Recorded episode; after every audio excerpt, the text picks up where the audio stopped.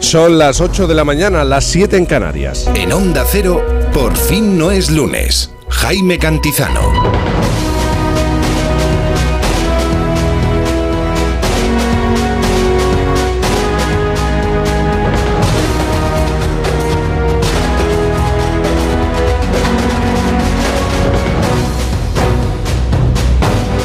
¿Qué tal? Buenos días, ¿cómo se encuentra? Ya sabe, llegamos tarde, 8 de la mañana, 7 en Canarias.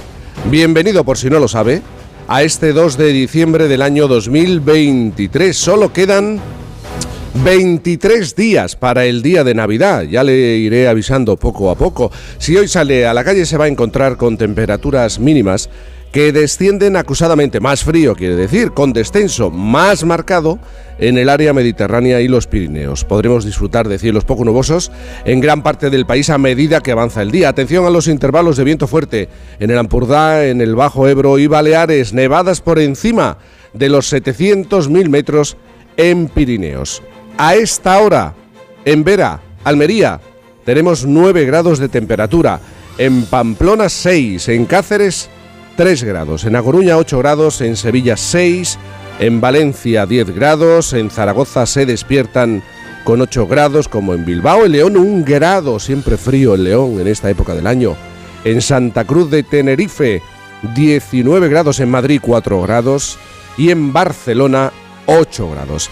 Y este sábado tenemos mucho que celebrar, aunque no lo parezca, porque en el Festoral de Por fin nos encontramos con el Día Mundial del Futuro, aunque no sé realmente qué significa, ni siquiera sé cuál es nuestro futuro. Realmente la celebración es que hacemos por fin, no es lunes, en Vera, desde el Hotel Valle del Este Golf Resort, donde se está celebrando la vigésima final del Circuito Nacional de Golf de Onda Cero, con la eh, colaboración institucional del Ayuntamiento de Vera, de la Diputación de Almería y Costa de Almería. Gracias a Audi Vera Impor hacemos este programa en directo con mucho swing y abriendo horizontes hacia este lugar sin fin.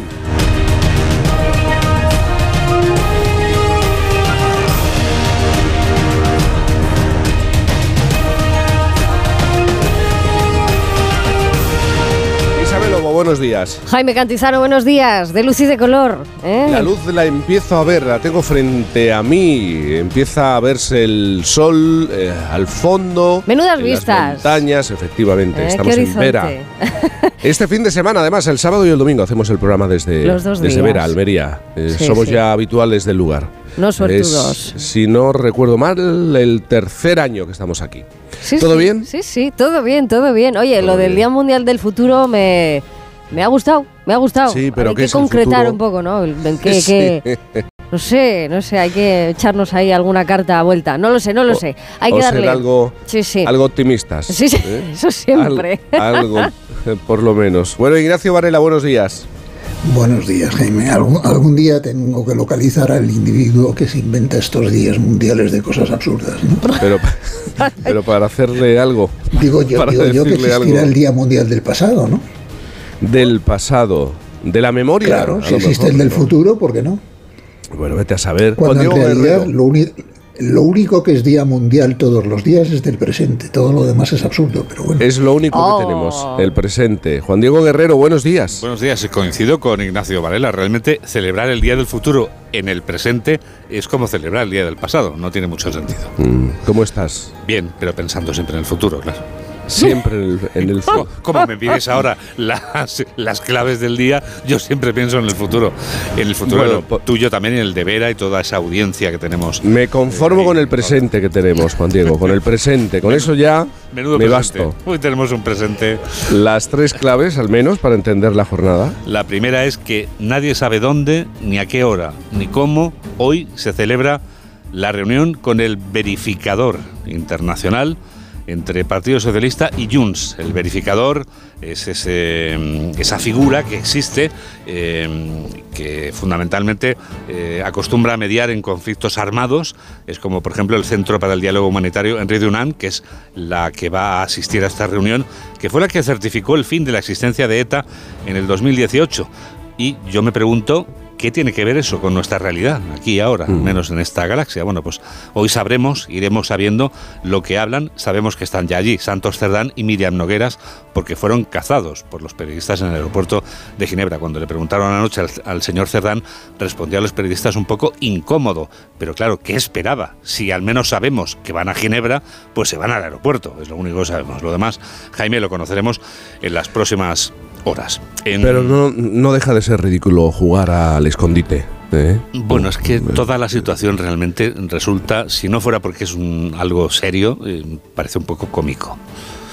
En fin, eh, te cuento más cosas, Jaime. Mira, hoy, por ejemplo, Margarita Robles seguramente va a tener oportunidad de responder a los periodistas porque va a visitar el Congreso de los Diputados, su casa, de hecho, lógicamente, y mm, seguramente le preguntarán los periodistas por eh, lo que está ocurriendo hoy en Ginebra. Ella es la encargada de visitar hoy ese Congreso de los Diputados y aprovecho para animar a los oyentes que les apetezca ir a ver la sede de la soberanía nacional, que se acerquen porque se celebra la segunda jornada de puertas abiertas. Al fin y al cabo, ahí están nuestros representantes elegidos a través del voto.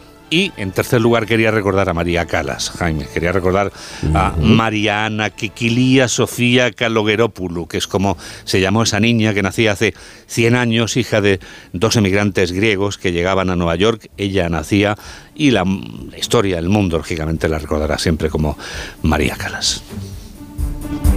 Estas y otras noticias a las 2 de la tarde, noticias fin de semana. Por cierto, María Calas, una mujer eh, que nunca se sintió querida. Y nosotros hablaremos mañana eh, para recordar su figura y lo que ha representado en el mundo de la, de la música, en el mundo de la ópera. Como decía, estas y otras noticias a las 2 de la tarde con el equipo de fin de semana. Pero Juan Diego Guerrero, por favor, esa noticia que te gustaría dar. Me gustaría dar una noticia en la que las reuniones entre los partidos que tienen representación democrática en la sede de la soberanía nacional, esa que abre hoy las puertas al Congreso de los Diputados, que esas reuniones no se celebren a escondidas ni con verificadores, que no estamos en guerra.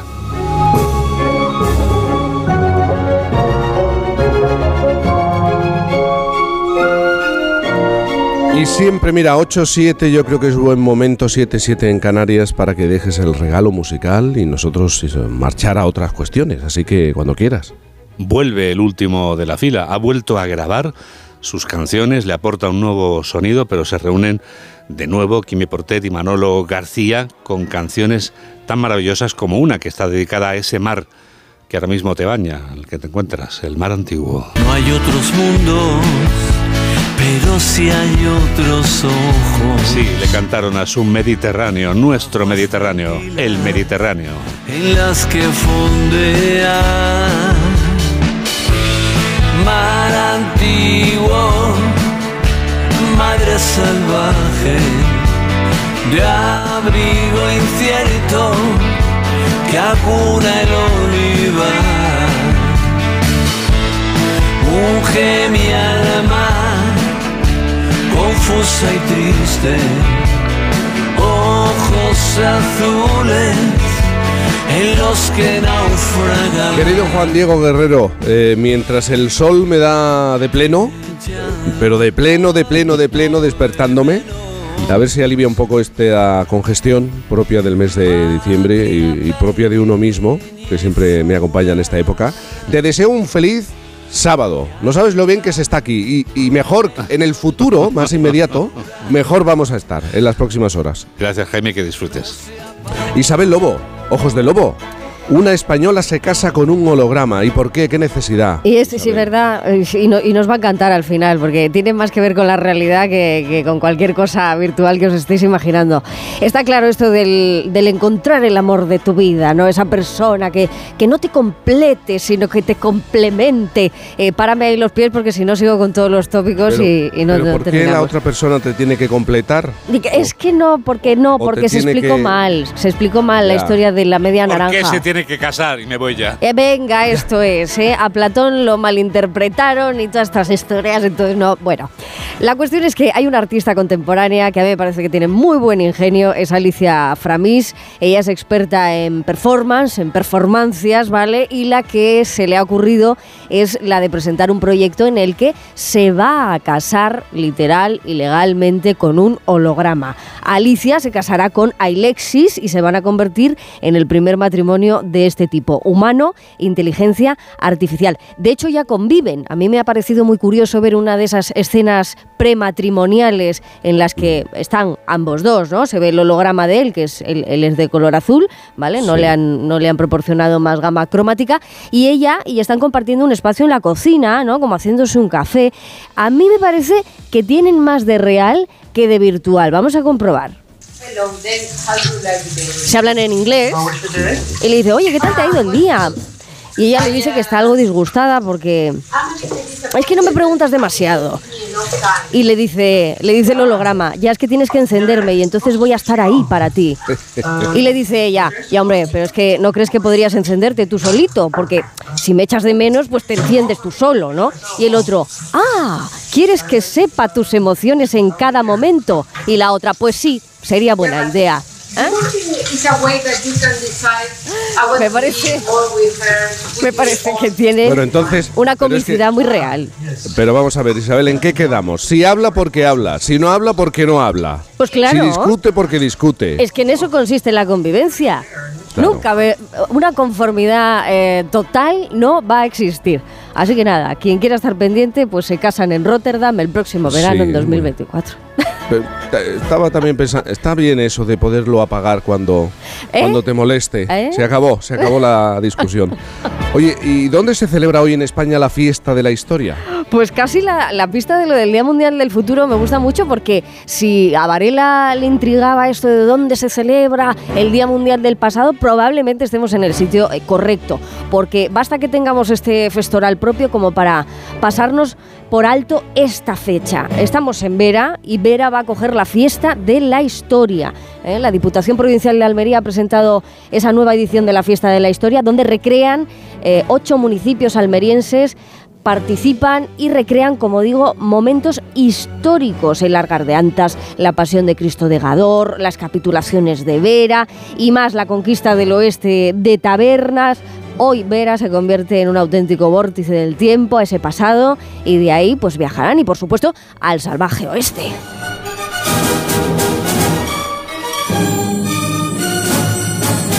Al final veo respuestas donde nadie se las espera. ¿Os dais cuenta? ¿Cómo que para qué sirven los conciertos en directo? Y tú, y, y- tú me lo preguntas. Claro, claro, porque eh, casi todos tenemos la mm, sensación de que sabemos por qué sirven o por qué nos sirven, pero la pregunta es si se la hace a alguien que investiga sobre ello y si ha obtenido una conclusión que nos convenza a todos. Una investigadora de la Universidad de Oslo describe los efectos de la música en directo y dice que realmente para lo que sirven es para unirnos. La teoría es que durante la evolución los grupos humanos que eran musicales trabajaban mejor juntos y por lo tanto la música puede haber ofrecido esa ventaja para la supervivencia.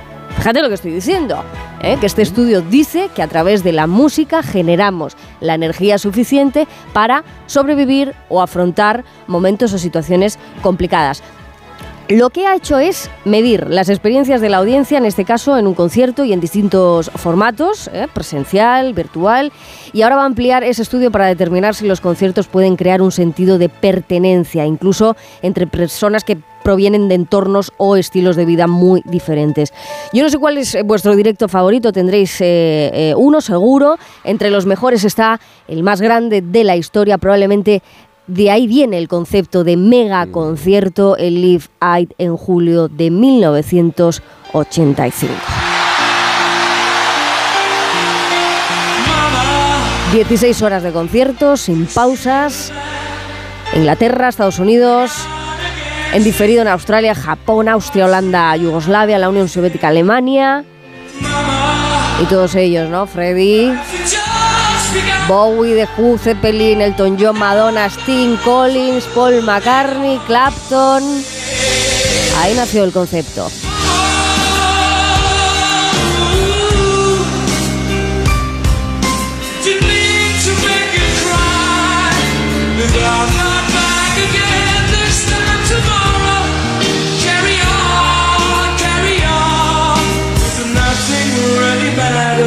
Carrión, eso es lo que nos hace la música, seguir adelante. Pero qué concepto, mira, solamente yo creo que pasa en los estadios de fútbol Sí. con el fútbol y, y en este caso con la música. La conexión de miles y miles de personas en un minuto, en tres minutos, bueno, lo que dure la canción. Todas esas personas concentradas y conectadas. Solamente se consigue pues o con el fútbol o con la música. Es muy difícil encontrar otro tipo de evento en el que haya tal conexión, tal comunicación. Entre tantos, al fin y al cabo. 8.15, las 7.15 en Canarias.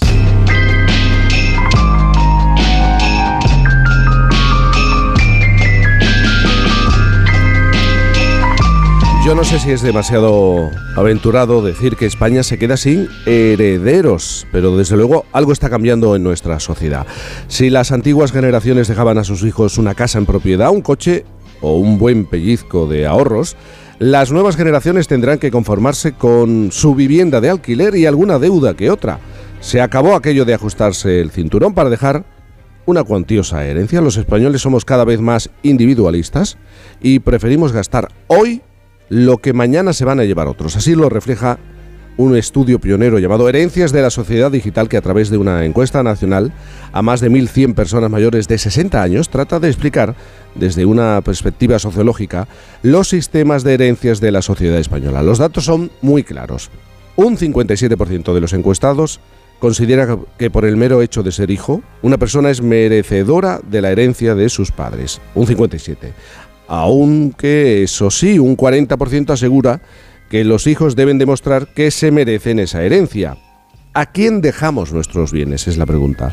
¿Los dejamos en vida o después de fallecer? ¿Somos de hacer testamento? Bueno, Luis Ayuso es catedrático de Sociología de la Universidad de Málaga y autor de este estudio pionero realizado gracias a una beca Leonardo de la Fundación BBVA. Luis, buenos días. ¿Qué tal? Buenos días, Jaime. Buenos días, Luis. Yo no sé si pensar que las herencias dicen cómo somos eh, esta sociedad, en qué momento nos encontramos. Sí, la herencia refleja muy bien el modelo, el modelo de sociedad en el que estamos.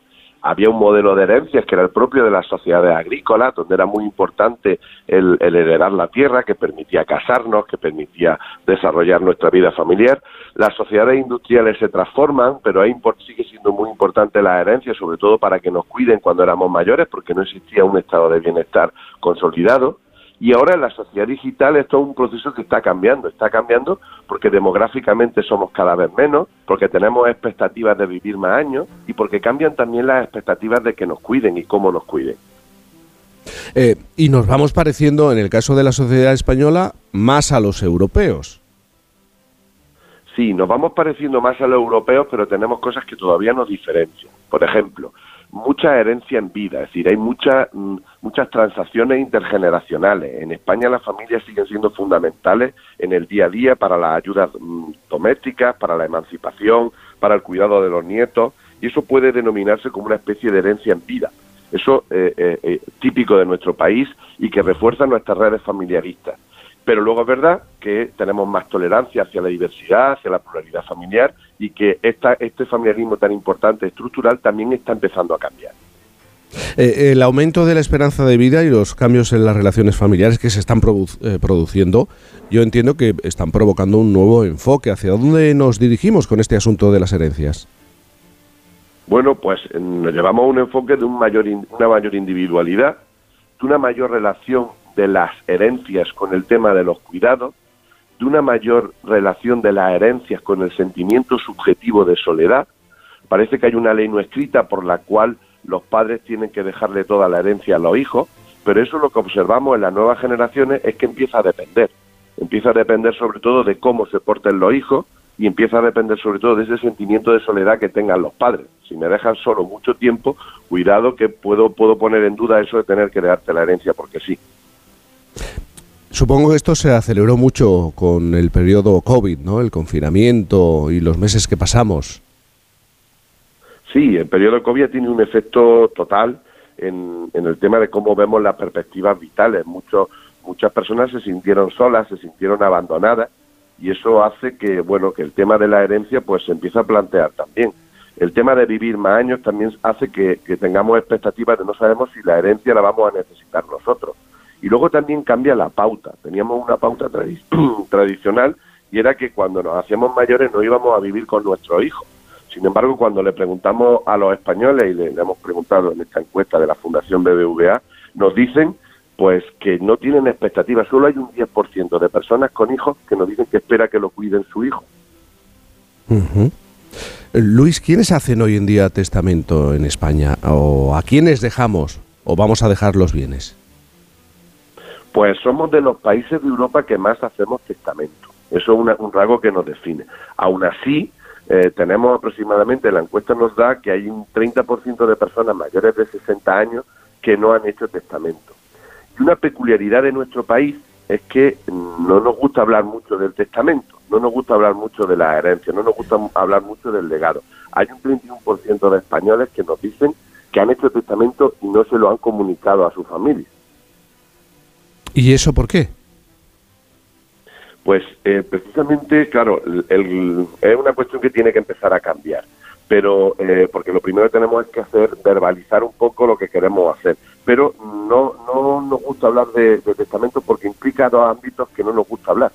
Uno es pensar en la muerte, que no nos gusta pensar, y otro es hablar de dinero, que tampoco nos gusta hablar de dinero. Entonces eso pues, eh, lo que genera son expectativas en los herederos que luego cuando no se cumplen traen desavenencias. Curiosamente, claro, el no hablar da lugar a que luego cada uno se monte una expectativa que luego cuando llega el momento pues puede generar más conflictos. Pero mientras que no se habla, la familia permanece unida, permanece el, el rasgo, el- la estructura familiar se sigue consolidando, no se habla de cuestiones que parece que pueden ser incómodas para algunos y ese es uno de los rasgos por los que no se habla. También hay un, debate que me parece muy interesante sobre el asunto de la herencia legítima, ¿no? Esa, esa parte de los bienes de la que el testador no puede disponer por haberla reservado la ley a los, a los que son herederos forzosos. ¿Qué ocurre con este asunto? ¿Cómo lo enfocamos los españoles? Bueno, pues esto es súper interesante porque se hablaba mucho de la legítima. Tenemos un código civil de 1889, pero no teníamos datos sobre lo que opinaban los españoles sobre ello. Y lo que nos demuestra la encuesta es que hay un tercio de españoles mayores de 60 años que se muestra en contra de la legítima. Pero hay algunas comunidades, sobre todo en País Vasco y Navarra, donde es mayoritaria las personas que están en contra de la legítima. Es decir, en las sociedades modernas, en las sociedades individuales, tenemos libertad para hacer muchas cosas. Tenemos, por ejemplo, libertad para la eutanasia, pero no tenemos libertad para de- decidir a quién, dejamos, a quién dejamos nuestra herencia. Por tanto, esto es una cuestión que estoy seguro que va a cambiar en el futuro. Y otra cuestión tiene que ver, se ha hablado mucho en los últimos años y, y depende de cada comunidad nos encontramos con una norma mm, o si no otra. Eh, el impuesto de sucesiones. ¿Qué piensan los españoles? En general la percepción que tienen los españoles es que hay que, mm, hay que mantener ese impuesto, hay que eliminarlo. No, los españoles mayoritariamente opinan que hay que eh, estar en contra del impuesto de sucesiones, sobre todo porque se consideran a las herencias como un esfuerzo generacional y no individual. La herencia es de mi familia, no es mía, es una de las cuestiones que queda claro en, el estudio. Eh, sin embargo, también es cierto que hay un tercio aproximadamente que se, muestra a favor del impuesto, bien impuesto bajo o bien impuesto pro- en proporción a la riqueza. O sea, en- mayoritariamente están en contra, pero hay un tercio que está a favor en función de eso.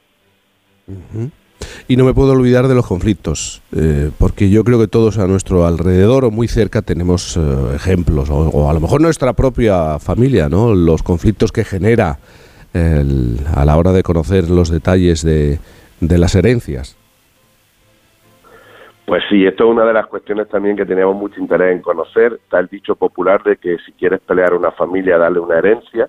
Y teníamos que ver, ah, teníamos que medir hasta qué punto eso era real. Bueno, pues lo que nos encontramos, para nuestra sorpresa, es que solo un 10% de los españoles afirmaban haber tenido problemas familiares debido a la herencia. Sin embargo, cuando cambiaban la pregunta y le, hacía a la gente, bueno, ¿y usted conoce a familiares cercanos que hayan tenido problemas con la herencia? Ese porcentaje subía casi hasta el 50%. ¿Cómo se interpreta eso? Pues se interpreta como la primera norma del familiarismo, y es que protege a la familia por encima de todas las cosas. En- Mi familia tiene unos códigos, mi familia no hay problemas de puertas afuera, pero evidentemente de puertas adentro sí lo hay. Entonces, es una de las principales cuestiones que, nos decía.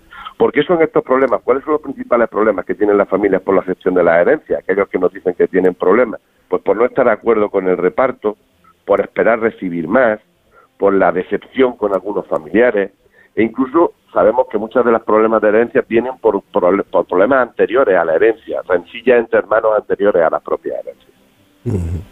Desde el principio, Luis, has hablado del valor que le damos los españoles a la familia, el peso de, esa relación con, el resto de, integrantes, de, miembros. Al final, yo creo que se sigue imponiendo en este país, si hablamos de herencias, la cuestión sentimental tiene un peso muy significativo. Sí, este es un aspecto que tampoco se había hecho énfasis antes y que es muy importante. Cuando hablamos de herencia hablamos de económico y lo económico es muy importante en nuestro país y en todo. Pero eh, lo que vemos, sobre todo en esta nueva sociedad digital, es que vemos como elementos emocionales son cada vez más importantes, elementos sentimentales. Hay muchas personas que nos decían en, cuando en el estudio de la herencia que las disputas, los conflictos no eran tanto por cuestiones materiales, que también, sino que había muchos conflictos por cuestiones sentimentales, donde ellos proyectaban a su familia. Hay elementos donde se proyecta la familia, se proyecta papá, se proyecta mamá, y por tanto, ¿quién se queda con lo que hemos proyectado? Se, se, observaba como un elemento, un elemento importante, simbólico, que tradicionalmente no se presta atención, pero que vemos que cada vez va a ser más importante.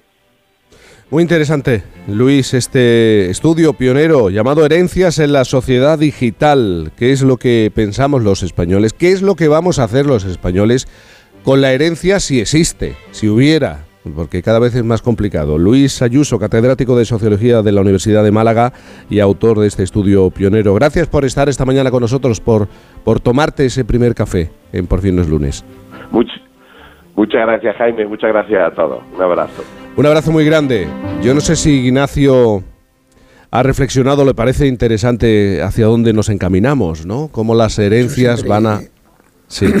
Yo, yo siempre he tenido una relación ideológica complicada con esto de las herencias.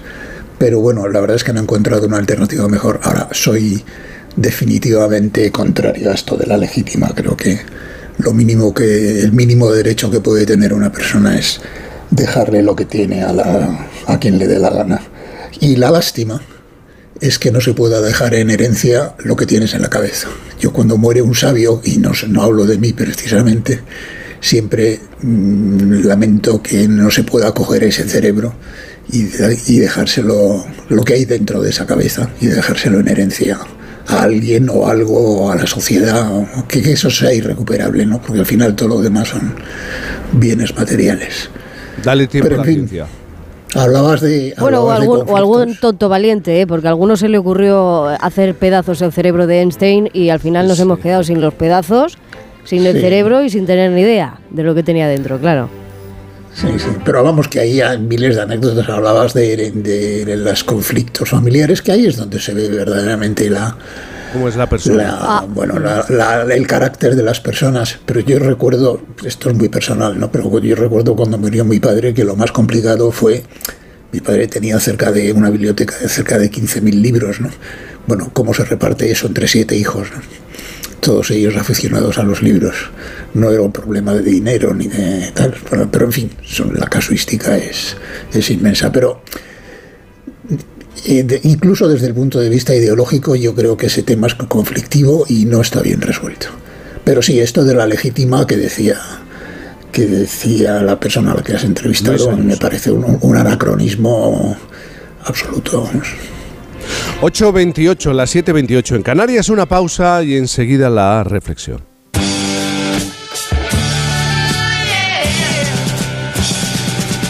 Onda Cero. Por fin no es lunes. Yes, it is, yes. Jaime Cantizano. Hola Andrés, ¿qué tal el fin de semana? Pues han intentado robar en casa de mi hermana mientras estábamos celebrando el cumpleaños de mi madre. Así que imagínate. Dile a tu hermana que se ponga una alarma. Yo tengo la de Securitas Direct y estoy muy contento. Por lo que cuesta, merece la pena la tranquilidad que da. Protege tu hogar frente a robos y ocupaciones con la alarma de Securitas Direct. Y este mes, al instalar tu alarma, te regalamos el servicio botón SOS en tu móvil para que toda tu familia esté protegida ante cualquier emergencia. Llama ahora al 900-272-272. Buenos días. El número premiado en el sorteo del cuponazo celebrado ayer ha sido 78.445. 7, 8, 4, 4, 5. Serie 44. Puedes consultar el resto de los números premiados en juegos11.es. Mañana tienes una nueva oportunidad con el sueldazo del fin de semana.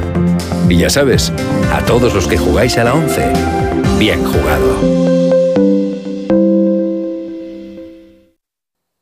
Disfruta de la Navidad en familia con más de 500 pequeños productores de alimentos de Madrid, cuyo esfuerzo y trabajo diario llevan a tu despensa productos de gran calidad y cercanía. Porque en Navidad lo que quieres es celebrar con los tuyos. Hazlo con Alimentos M Producto Certificado. Sabores que despiertan tus sentidos y se convierten en un me gusta. Comunidad de Madrid. Onda Cero. Polestar 2. La evolución continúa. Mayor autonomía, mayores distancias. Tu 100% eléctrico de diseño escandinavo, ahora con 654 kilómetros. Reserva tu prueba de conducción con un experto.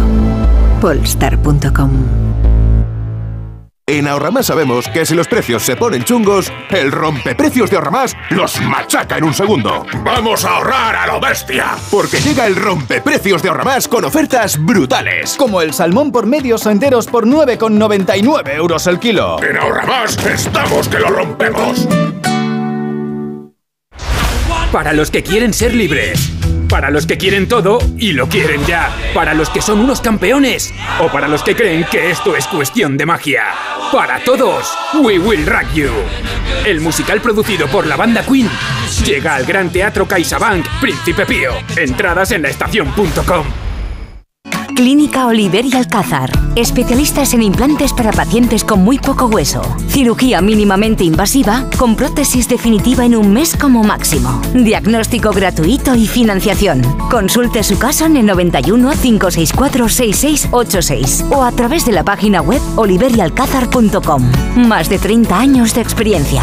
Necesito reformar mi cocina. Encárgaselo a Kixen, una empresa del grupo Duchamania con la misma profesionalidad y compromiso. Miden, diseñan, realizan albañilería, fontanería, todo. La reforma integral de mi cocina, justo lo que busco. Infórmate en el 91 762 98 76 en kixen.es o en el Paseo del Molino 6 y recuerda que Kixen es K I X E N.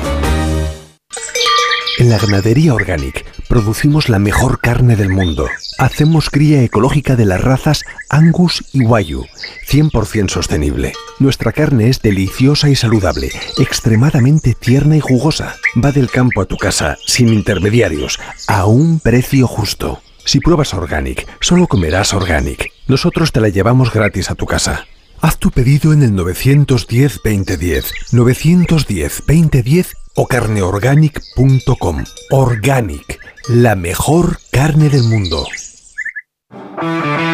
Llega el fin de semana y tú al fin paras. Pero el mundo no. Él sigue girando. El mundo no para de darle vueltas a la actualidad más inmediata. Juan Diego Guerrero tampoco. Si quieres desconectar sin dejar de estar informado, escucha Noticias Fin de Semana. Cada sábado y domingo a las 7 de la mañana y a las 2 de la tarde. Y siempre que quieras en la web y en la app. Onda Cero, tu radio. Parece mentira. Que el hielo queme. Que el silencio hable. Que no hacer nada canse. O que ser plural sea algo singular. Porque gente dispuesta a respetar todas las opiniones no se ve todos los días. Pero sí se puede escuchar. Parece mentira. Que sea verdad. Onda Cero. Tu radio. Onda Cero.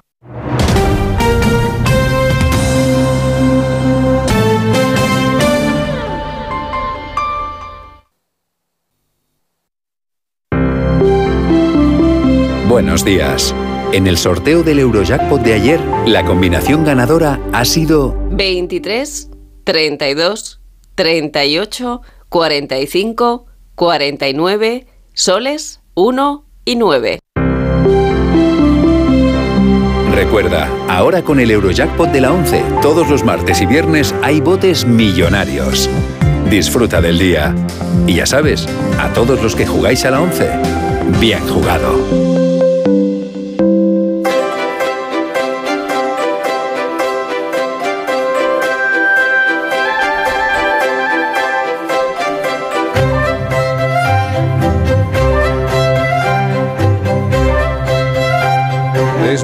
Ya, 8.35, 7.35 en Canarias, a pleno sol, en Almería. Estamos emitiendo desde Vera y es el momento en el que nuestro sospechoso Ignacio Varela reflexiona sobre una cuestión. Si la investidura de Pedro Sánchez fue accidentada aún más, lo están siendo los primeros pasos.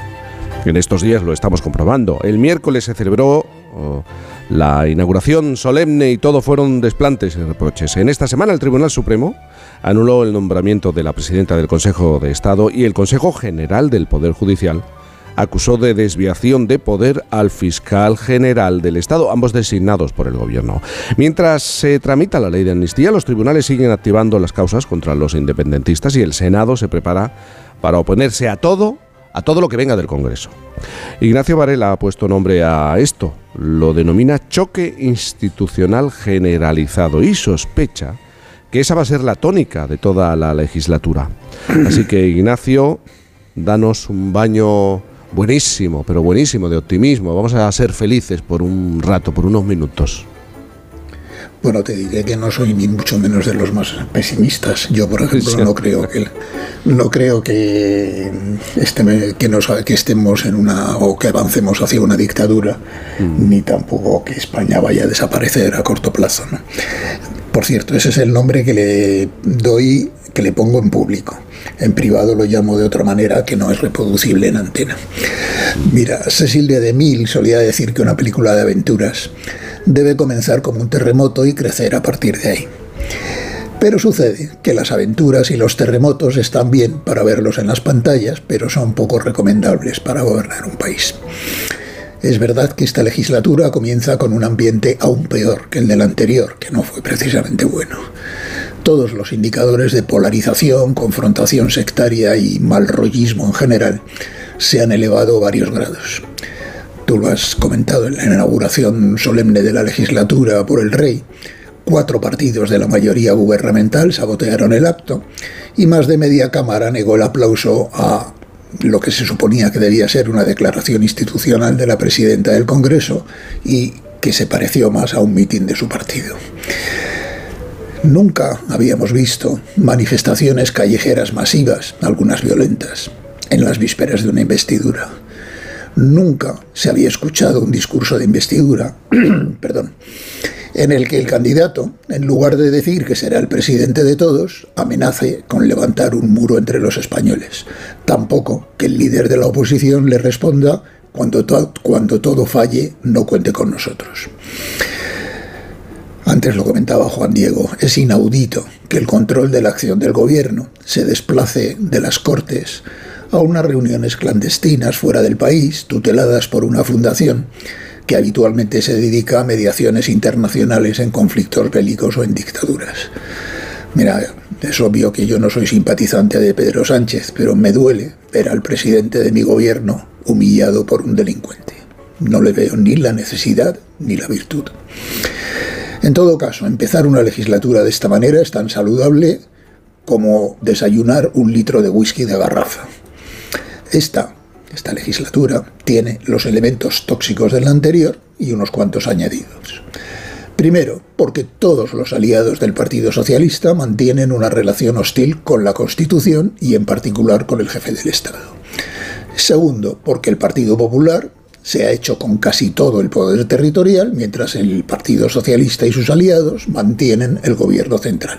Y esto en un clima en el que parece imposible cualquier clase de entendimiento entre los dos grandes partidos, que por una parte tienen el voto de dos tercios de los ciudadanos, pero a la vez dependen de sus minorías extremistas a ambos lados de la trinchera. Otro sábado se ha hablado del peligro de que la polarización de la política se traslade a la sociedad.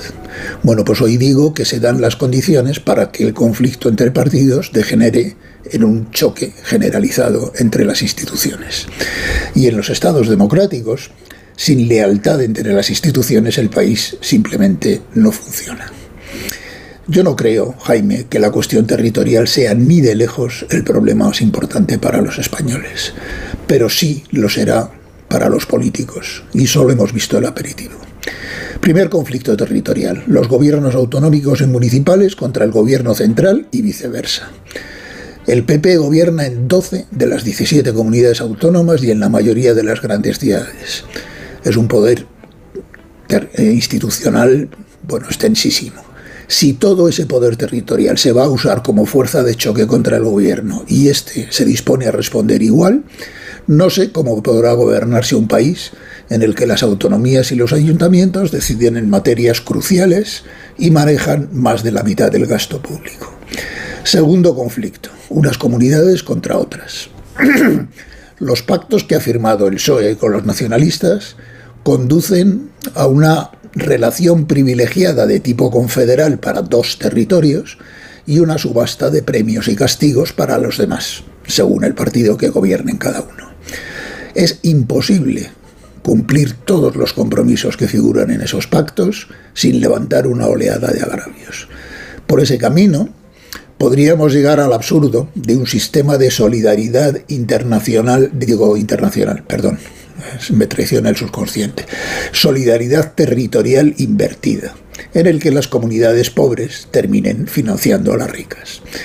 Otro conflicto cantado, que tú has mencionado, el Congreso contra el Senado. Hoy es la primera vez que un gobierno está en minoría absoluta en el Senado y conviene no menospreciar la capacidad obstructiva de esa Cámara si se pone a ello. Podría dar ejemplos.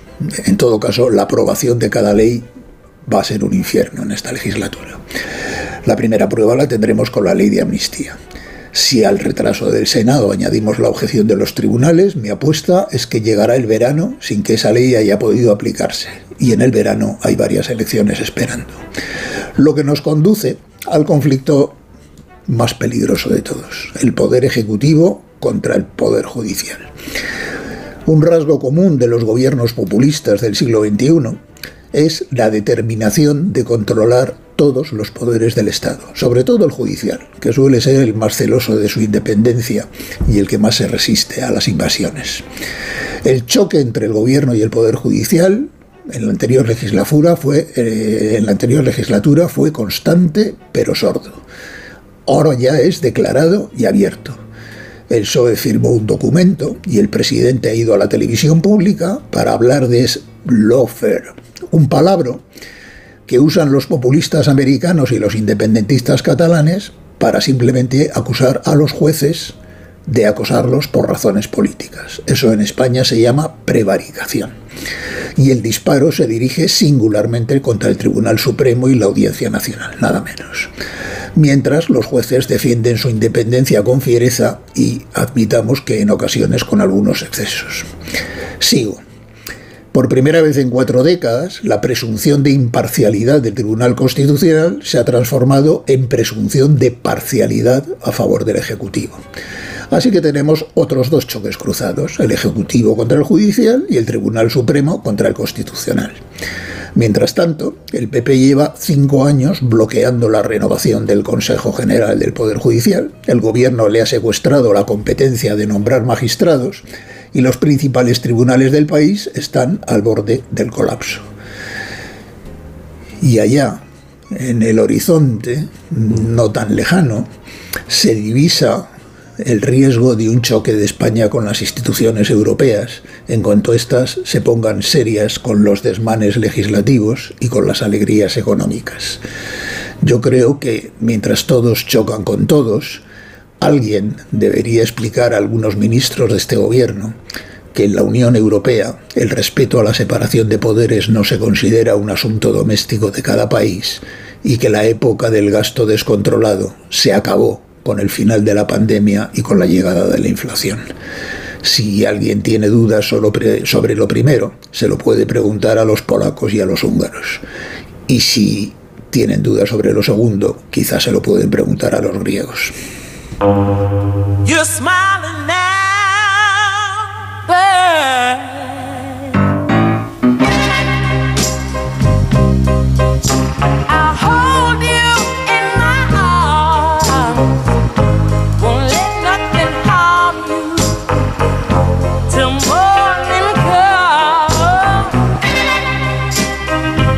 Que está claro, Ignacio, es que en esta legislatura, lo has dicho tú, muy claramente vamos a ver cómo la lucha es encarnizada entre el poder eh, judicial y el legislativo, eh, ejecutivo, Sí, pero es quiero que- decir.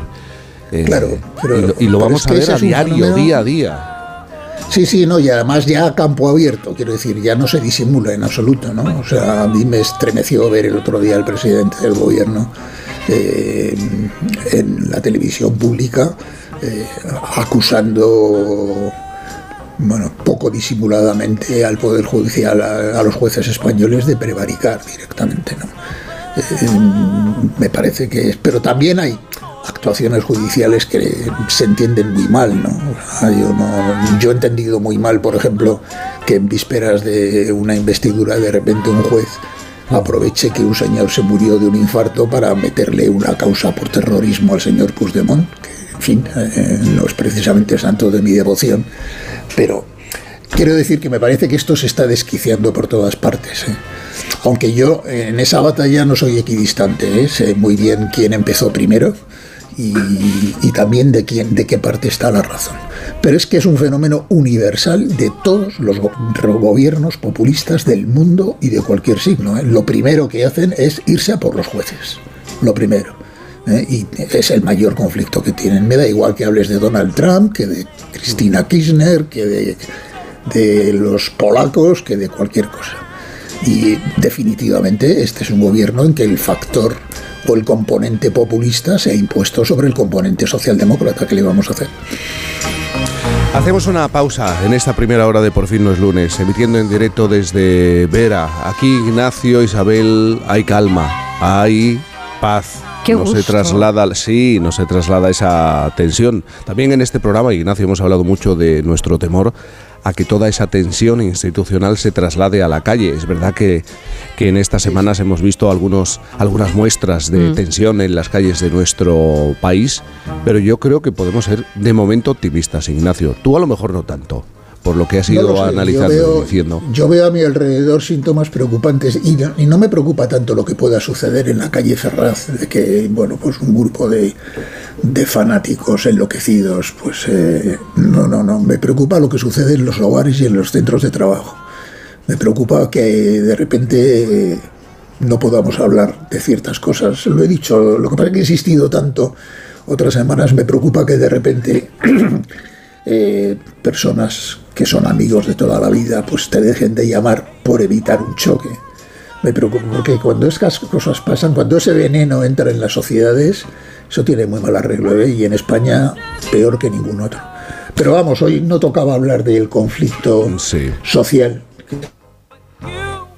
O del ha- conflicto institucional que la gente ve muy lejos, pero al final, cuando las instituciones se enfrentan entre sí y el país se para, eh, oye, mira, es que para bien o para mal, pues los señores que diseñaron este, este sistema político hicieron depender todo de que funcionaran dos cosas. La capacidad de consenso político entre partidos y la lealtad entre las instituciones. Y cuando eso falla, directamente es imposible. O sea, la agenda reformista del país se para y el país mismo. O sea, no es que es imposible continuar. Por lo tanto, se puede seguir con esta o sea, esta legislatura puede ser larga, sí, puede ser larga. ¿Se puede seguir con esta dinámica? Sí, se puede seguir, a condición de que se renuncie a gobernar el país. Bueno, de todas maneras yo me resisto a darle la razón a Laura Borràs. Eh, hace tan solo unas semanas decía, ahora el conflicto no es entre catalanes, es un conflicto entre españoles. Me niego a, a verme Yo en esa de, situación. yo, yo lo diría de otra manera. Yo mm, veo cosas, eh, ¿cómo lo diría? Veo cosas en el Parlamento español que me recuerdan a lo que hemos visto en el pasado en el Parlamento de Cataluña. Es decir, no sé si estamos catalanizando la política española. En el, en el peor sentido, ¿eh? porque no tengo nada contra los catalanes, pero, pero es verdad que allí hay cualquier cosa menos una, eh, menos una dinámica política saludable. Bueno, pues, pues estamos enfermando. Entonces, por eso te decía al principio, yo no creo que vayamos a una dictadura, pero sí que vamos a una democracia de mucha peor calidad, como he explicado en otras ocasiones. Es un debate general, además, en las democracias occidentales, hacia dónde caminan. Y, y también hemos hablado mucho sobre este asunto. 8.49. Sí. Y atención, perdona, ya termino con lo que he dicho al final. ¿eh? Eh, nos podemos encontrar con que en el país más europeísta de, de toda la Unión Europea, eh, en el momento en que las autoridades de Bruselas se pongan en serio, empiece a aparecer aquí el euroescepticismo. 8.50 decía, 7.50 en Canarias. Enseguida tiramos del hilo en Por fin no es lunes. Por fin no es lunes. La vida es como un libro y cada capítulo es una nueva oportunidad de empezar de cero y vivir algo que nunca hubieras imaginado. Sea cual sea tu próximo capítulo, lo importante es que lo hagas realidad. Porque dentro de una vida hay muchas vidas y en Cofidis llevamos 30 años ayudándote a vivirlas todas. Entra en cofidis.es y cuenta con nosotros. En CEPSA todos nuestros clientes son de 10. Por eso seas particular o profesional, tenemos una promo de 10 para ti. Únete a CEPSA Go o a esta resa en CEPSA y te damos 10 euros de regalo de bienvenida. Y si ya eres cliente, ahorras 10 céntimos por litro en tus repostajes. Ven a CEPSA y llévate ya tus 10 euros. Consulta condiciones en CEPSA.es. Tantas horas delante del ordenador pueden pasar factura a tus ojos. Prueba el nuevo Devisión Lágrimas. Devisión alivia los síntomas de sequedad, irritación y cansancio ocular. Devisión Lágrimas. Este producto cumple con la normativa vigente de producto sanitario. ¿Tienes ya el cordero de Navidad? Pues ahora en el corte inglés comprando dos piernas de cordero lechal te llevas tres. Compras dos y te llevas tres. Y lo mismo en todos los espárragos el corte inglés Selection, en las tarrinas Hagen Dazs, los bombones Lindor y en miles de productos más. Llevas tres y pagas dos. Llevas tres y pagas dos. Supercor, Hipercor y Supermercado El Corte Inglés. ¿Qué necesitas esta Navidad? Pablo ha vuelto a suspender, no sé qué hacer. Prueba con The Memory Studio. A Luis le va genial. The Memory contiene vitamina B5 que contribuye al rendimiento intelectual normal y eso lo nota en exámenes. The Memory Studio, de Pharma OTC. En cofidis.es puedes solicitar financiación 100% online y sin cambiar de banco. O llámanos al 900 84 12 15. Cofidis, cuenta con nosotros. Hola, ¿qué tal? Soy Isabel. ¿Quieres que caigan los kilos como caen las hojas en otoño? ¿A qué estás esperando? Ven a conocernos tratamientos naturales, localizados, personalizados, 40% de descuento y 5 sesiones gratis de presoterapia. 91 192 32 32 91 192 32 32. Onda Cero. Polestar 2. La evolución continúa. Mayor autonomía, mayores distancias. Tu 100% eléctrico de diseño escandinavo, ahora con 654 kilómetros. Reserva tu prueba de conducción con un experto. Polestar.com estos tomates soleados con berberechos al pilpil están buenísimos. Y este dúo de croquetas de queso de tetilla y carabinero, espectacular. Un día de estos tenemos que hacerlas, cariño. Que las haga yo, quieres decir. ¡Qué morro! Mejor las comemos aquí. Atrapallada, cocina gallega, gallega de verdad. Paseo de las Acacias 12 junto a Embajadores. Clínica Oliver y Alcázar. Especialistas en implantes para pacientes con muy poco hueso. Cirugía mínimamente invasiva con prótesis definitiva en un mes como máximo. Diagnóstico gratuito y financiación. Consulte su caso en el 91 564 6686 o a través de la página web oliverialcázar.com. Más de 30 años de experiencia. 80 gramos de deliciosas palomitas cocinadas a 1200 vatios para la señora. Están de cine. Bueno, con una Smart TV, con UHD 4K, Motion Accelerator, Cariño, Plus, ¿qué dices? Un HDR, sería más como decir. ¡Niño! Ahora puedes demostrar que no tienes ni un pelo de tonto. Ven a la vaguada y desbloquea el siguiente nivel. Muebles Adama. Renovar sus muebles es renovar su vida. Venga a conocernos y le sorprenderá todo lo que podemos hacer por usted. La más amplia variedad de muebles de calidad y diseño a un precio increíble. Muebles Adama. Ver a la calle General Ricardo 190 o entra en mueblesadama.com. Los ofertones de fin de semana de Alcampo. Judía verde malla 500 gramos por solo 1,25 euros la malla. ¿Qué? ¡Wow! En tu tienda web y app alcampo.es. Oferta disponible en Península y Baleares. Disfruten Restaurante Burela de la temporada del centollo gallego por solo 55 euros el kilo y en diciembre celebre su comida de grupo con nosotros. Restauranteburela.es. Ayudo a hacer los deberes a los niños y descanso. Vale, ayudo a hacer los deberes a los niños, acerco a mi madre a Aquagym y descanso. Vale, ayudo a hacer los deberes a los niños, acerco a mi madre a Aquagym, paseo a Coco y... No se puede estar en todo.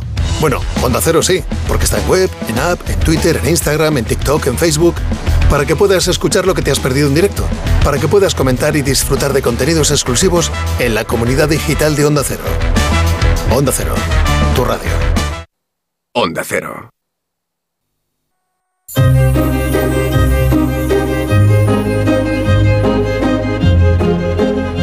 Que sepas que casi, Isabel, tengo que hacer el programa con gafas de sol. Casi, Vaya. casi. Como Y Ray visera. Charles. Eh, y visera, bueno. ¡Ay, Ray Charles! Sí, Me encanta. Dame tiempo, dame tiempo. Y a esta hora de cada sábado, Isabel Lobo nos va a hacer tirar de un hilo sin H, porque la H muda, ella la va a utilizar para contar eso que no se cuenta tan a menudo como, como eh, lo que tiene que ver con piezas musicales, partituras, escalas o historias de voces perdidas en el tiempo, Isabel. Un hilo que tira al sonido con buen swing. Benny Goodman, ya me has tirado a mí uno, pero Benny Goodman, años 30-40, el swing fue todo un éxito en Estados Unidos. En toda la radio sonaba, la radio a todo color, su impulsor fue Louis Armstrong, pero es que el swing surgió en una sala de baile de California, el Palomar, que había sido antes, por cierto, un campo de minigolf cubierto. Y así comienza la única época en la que las palabras jazz y pop fueron sinónimos. Swing, que significa oscilación, un pa' aquí pa' allá, como este de Harry Thurston, en el que no puedes parar, pero si paras es para disfrutar y decir... Tony Bennett y Lady Gaga reviviendo a Ella Fitzgerald.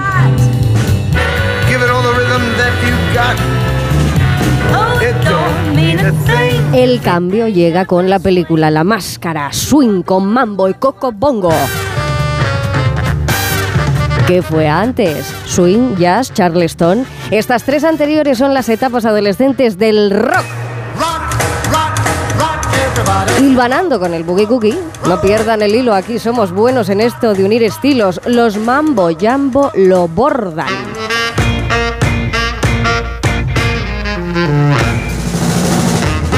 Recuperando los orígenes, la polirritmia del swing suma brillo con la electrónica. Fred Astaire y Ginger Rogers hubieran gozado con el swing de hoy. Movidito para esta hora, ¿eh? Y dejo ya de tirar y estiro de el hilo que en herencia nos dobla la oreja y a mí me levanta el ritmo. La llegada del electro swing ha sido el mejor zurcido acústico de los últimos tiempos porque tiene el rack, el swing, el jazz, el beat, el funky, jiddies, disco groove y me dejo alguno.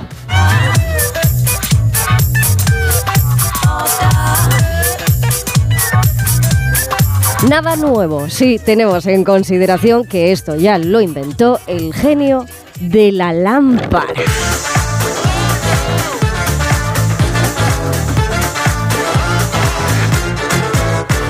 Este también, pero me refiero al genio del sonido de oro del swing. La eternidad del black swing, queridos, es de Glenn Miller.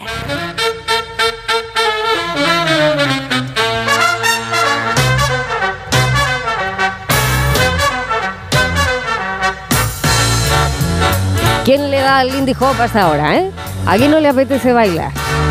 Allí los hilos, ¿tú te enganchas? Sí. Vuelta para aquí, vuelta para allá. Golpe y al hoyo, ¿eh?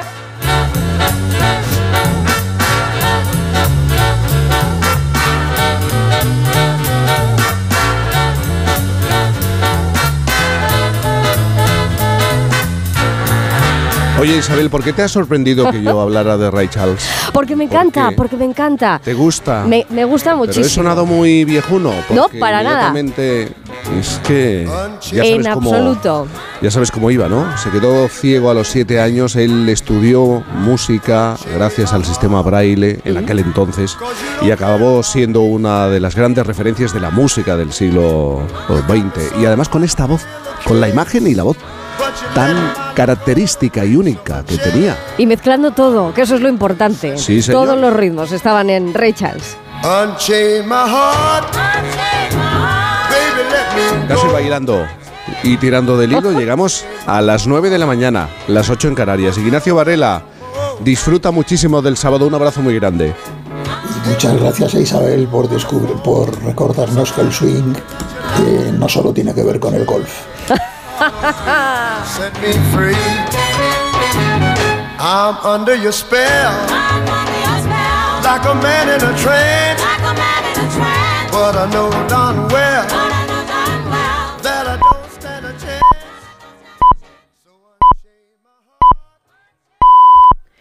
Las 9 de la mañana, las 8 en Canarias.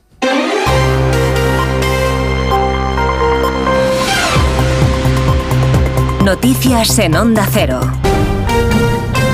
Buenos días, ha llegado el día. PSOE y Junts, el partido de Puigdemont, mantienen en Ginebra su primera reunión de verificación de los acuerdos alcanzados para la investidura de Pedro Sánchez que incluyen la amnistía. Poco más se sabe, dado el fuerte hermetismo del gobierno, ni el lugar, ni la hora, ni la identidad del verificador internacional. Silencio que mantenían a su llegada anoche a Suiza por separado el negociador socialista Santos Cerdán y la portavoz de Junts, Miriam Nogueras, recibida con abucheos después de aterrizar un mutismo que alcanzaba también en la víspera destacados dirigentes socialistas Ismael Terriza. El portavoz parlamentario del PSOE, Pachi López, pese a que el mensaje pregonado es que se trata de un acuerdo entre dos partidos, tampoco sabe nada de lo de hoy en la ciudad suiza. No tengo ni idea.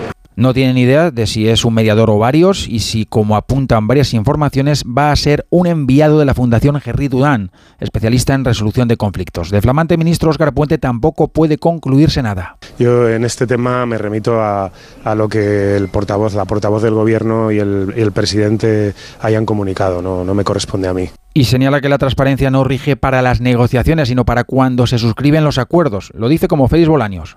Seremos discretos en las conversaciones y cuando haya acuerdos los haremos públicos.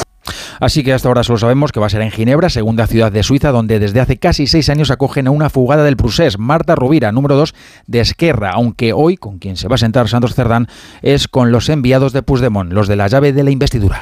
En la oposición, el Partido Popular reclama a Sánchez que no humille más con este gobierno que, dice Núñez Feijó, funciona con mando a distancia desde el extranjero. Le exige además que aclare quién correrá con los gastos y que confirme si finalmente el papel de mediador recae en la Fundación Enrique Dunant, que medió en las negociaciones del fin de ETA, José Ramón Arias. La reunión de hoy entre PSOE y Junts con la presencia de un mediador internacional es una humillación en toda regla, no solo al gobierno, sino, según el presidente de los populares, a todos los españoles. Hoy, según Núñez Fijo, el Ejecutivo va a Ginebra a que le sellen el salvoconducto que a Sánchez le permita seguir en Moncloa. España tiene un gobierno operado por mando a distancia. El gobierno de España se ha confirmado o conformado en Bruselas y su control se hace desde Ginebra.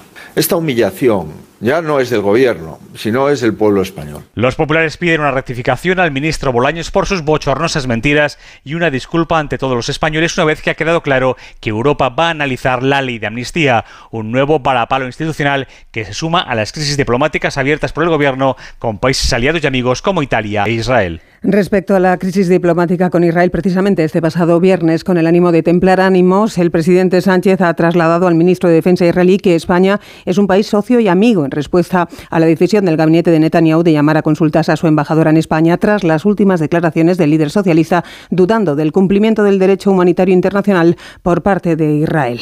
En Oriente Próximo, el gabinete de Netanyahu ha reanudado los ataques en Gaza tras finalizar la tregua de una semana para permitir la liberación de rehenes en manos de Hamas a cambio de presos palestinos. Tras el final del alto el fuego se incrementaba el número de víctimas con 178 palestinos fallecidos y 589 heridos solo en la jornada del viernes, según el Ministerio de Sanidad de Gaza. El ejército israelí anuncia por su parte que ha atacado 400 objetivos terroristas en la franja en las últimas 24 horas. A San Salvador. Se han reportado ataques al norte, centro y sur de la franja y las bombas han caído cerca del hospital Nasser, el más grande que aún funcionaba a pleno rendimiento, y en la mezquita de Han Yunis. Las fuerzas de defensa israelíes han difundido un mapa con las posibles zonas de evacuación, pero desde la ONU insisten en que no hay lugar seguro al que ir y por eso reiteran este llamamiento. La vuelta a las hostilidades en Gaza es catastrófica. Instamos a todas las partes y estados con influencia a redoblar esfuerzos de inmediato para garantizar un alto el fuego por motivos humanitarios, ha dicho una portavoz de la Oficina de Derechos Humanos de Naciones Unidas. Los países que tratan de mediar entre Israel y Hamas mantienen los esfuerzos diplomáticos al respecto para tratar de buscar las condiciones hacia una paz segura y duradera. En nuestro país hemos estrenado el invierno meteorológico que se va a extender hasta el próximo 29 de febrero. Este primer fin de semana invernal llega acompañado de noches gélidas y mínimas por debajo de los 6 grados. Mamen Rodríguez Astre.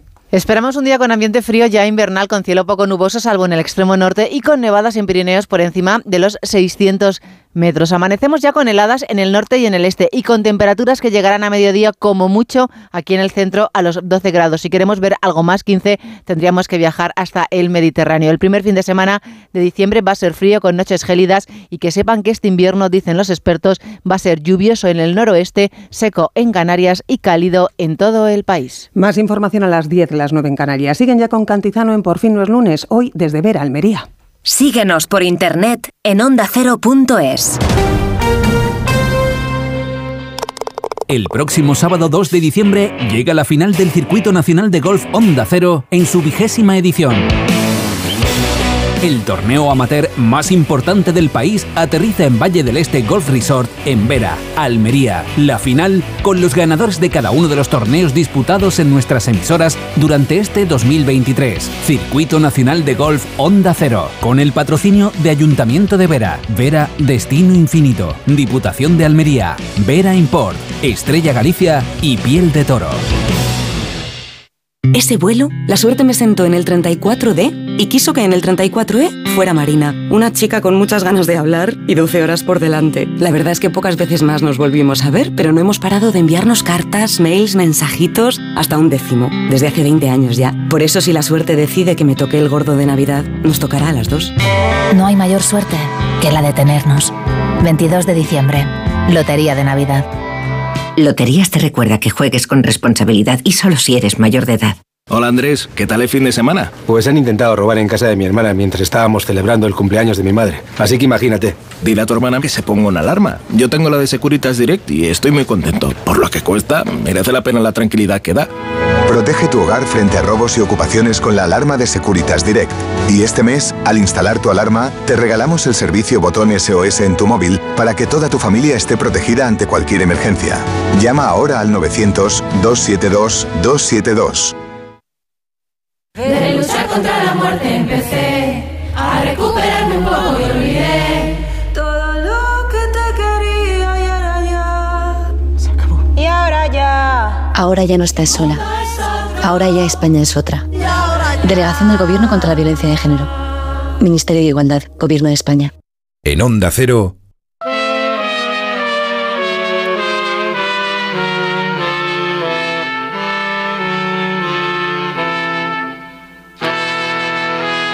Cantizano. 100 days, 100 nights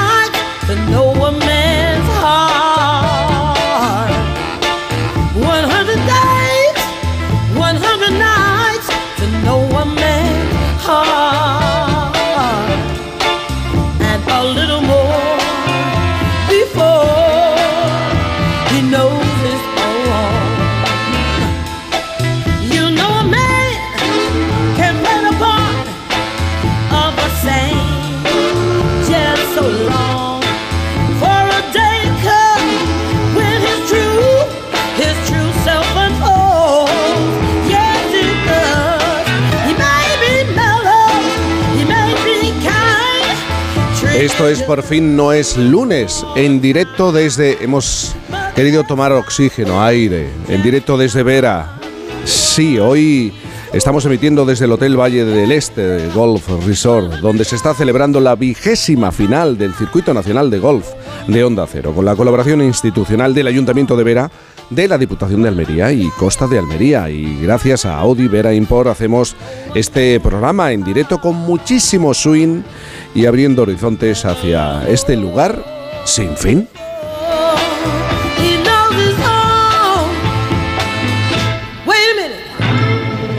Judith González, nuestra filóloga, ¿qué tal? Buenos días. Buenos días. Buenos días. ¿Sabes que en tan solo un minuto se va a sentar con nosotros, nunca mejor dicho, la persona que ocupa la, la silla, el sillón X de la academia? Buen sillón, ¿no? La X, Y la. X, ¿algo que decir como filóloga de la X? ¿Alguna objeción? Ninguna objeción, pero es una letra interesante, ¿no? A veces la pronunciamos con un sonido, a veces con otro, y no está mal. A mí me gustaría ese sillón, es buena letra. Es buena letra. Eh, Fernando Eiras, ¿qué tal? Pues aquí Buenos con- días. con- Guionista y director de programas de éxito. Y guapo, Hace tiempo que no te lo eh, decía. hay que decirlo Sí. siempre. El, ¿no? eh, tengo un vampirazo ahora mismo, lo llaman en México el vampirazo, como no tienen persianas, cuando tú te acuestas y te despierta el sol y te dan la cara, le dicen el vampirazo. El vampirazo. Pues yo ahora mismo, a ver si se eleva, el sitio es maravilloso donde estamos haciendo esto, Pero me da el tengo sol. un vampirazo en la cara. Yo he pedido gafas negras, las de Ray Charles. No se va a arreglar tampoco. No se va a arreglar. Vitaminas necesitamos. Vitaminas, efectivamente. Bueno, les llama mucho la atención, ahora que has dicho persianas, a, a los visitantes de nuestro país, la presencia de persianas en todas las ventanas. Es uno de los Mm. mejores inventos de la humanidad y punto. Y punto, y no hay nada La, más ru- que- la rueda y la persiana, se acabó. Sí. Enseguida la extra actualidad. Y Judith González, hoy quieres hablar de la nueva actualización del diccionario. Sí. Te has divertido mucho esta semana como filóloga. Eh, ¿no? Claro que sí. Y has- y Que has- me gusta a mí una actualización. Y has discutido mucho con compañeros, con otros compañeros. Bueno, siempre se comentan cosas y siempre es como, eh, ¿por qué se incorpora ¿Sobre esto qué esto no? Pues mira, eh, quizá yo creo que lo que más sobre la incorporación de algunos extranjerismos sin adaptar, ¿no? Uy, ese tema. Porque a lo mejor, pues eso, ¿no? No se simplifica una N o no tal, o bueno, esas cosas. ¿De qué hablan los filósofos cuando se quedan solos, verdad? Oye. ¿De Entre ellos, con cuatro cervezas. Si por vosotros fuera, si por Eh, vosotros ella también tiene fuera- mucho de Los filó. filólogos, eh, con cuatro cervezas. Pues de si hay que poner una N o hay que poner dos, por ejemplo. 9, 10, 8, 10 en Canarias.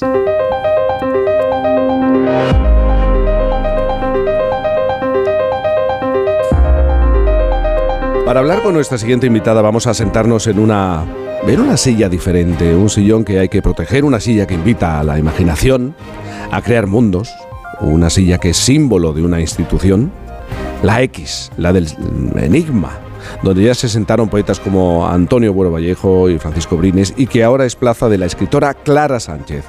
Licenciada en Filología Hispánica, lleva más de 30 años en el mundo de la literatura, autora de numerosas novelas y ahora miembro de la Real Academia para ocupar esa silla X, un- una letra del alfabeto que invita, dice, a soñar, a imaginar, a avanzar, avanzar hacia el futuro, aunque yo decía esta mañana que realmente qué es el futuro, no, no sé hacia dónde vamos, recordar el pasado y vivir el presente, con la máquina del tiempo más potente que existe. Esa es la literatura, una herramienta que concede poderes sobrenaturales a quien sabe usarla y a la que recurre Clara Sánchez para crear realidades.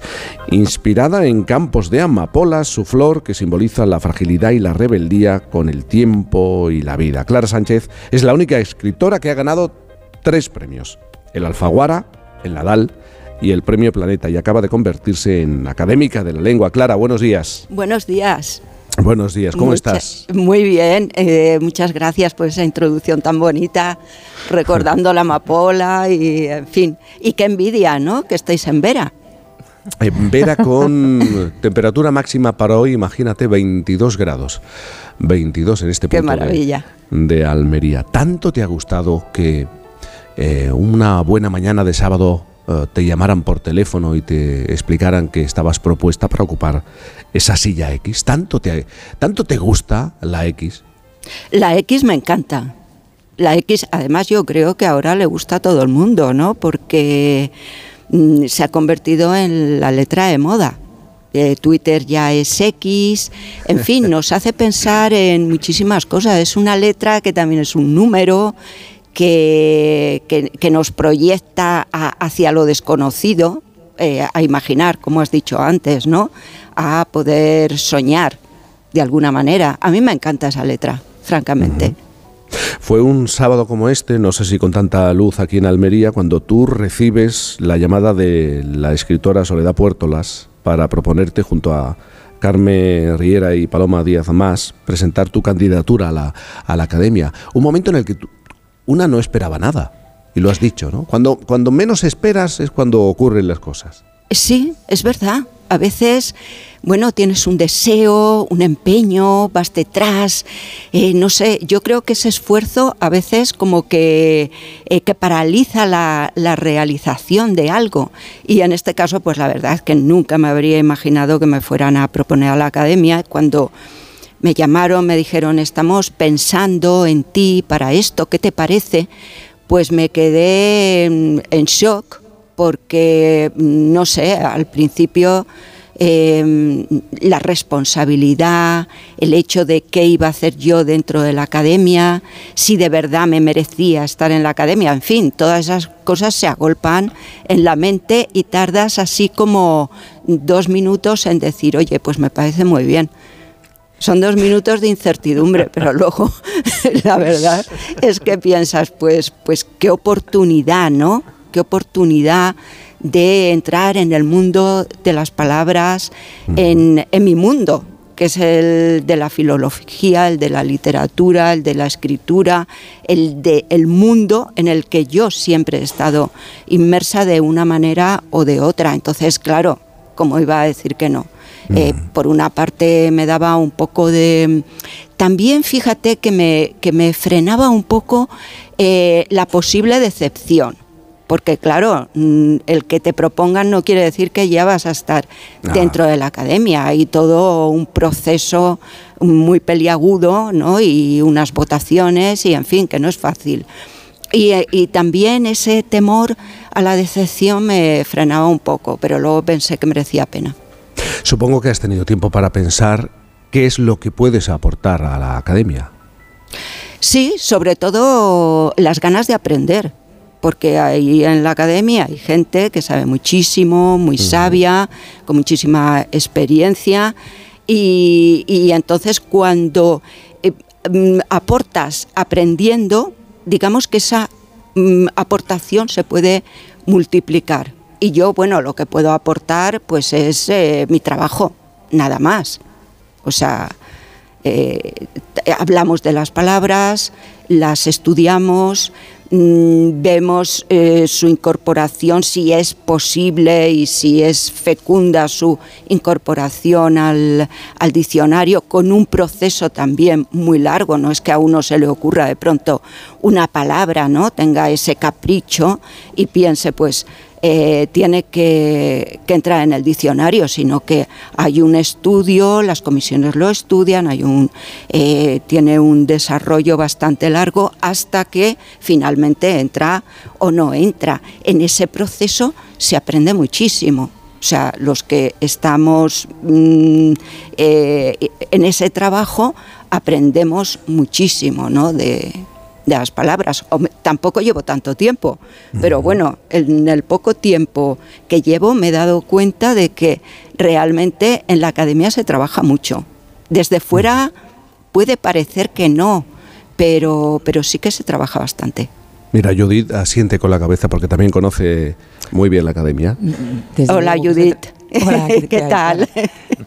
Se trabaja mucho y además yo creo que hay de- detrás de ese muchas personas haciendo ese trabajo, porque la parte más visible obviamente yo creo, ¿verdad, eh, Clara, que tal vez sean los académicos, Claro, pero claro. detrás también hay muchos gramáticos, muchos lexicógrafos, mucho despacho en la academia en la que se hace mucho trabajo, claro que sí. Exactamente, sí, me ha faltado decir esto, que, que hay que, que la, la academia se nutre de unos equipos muy potentes de las comisiones, lexicógrafos, las fichas de las palabras, la documentación, ¿verdad? Claro, todo eso. O sea, cuando a las comisiones nos llega una palabra, nos llega ya eh, muy sustentada, ¿no? En, en referencias y en, y en artículos y en fin, en todo lo que nosotros podemos manejar para ir estudiando esas palabras. Hay una labor previa muy, muy importante.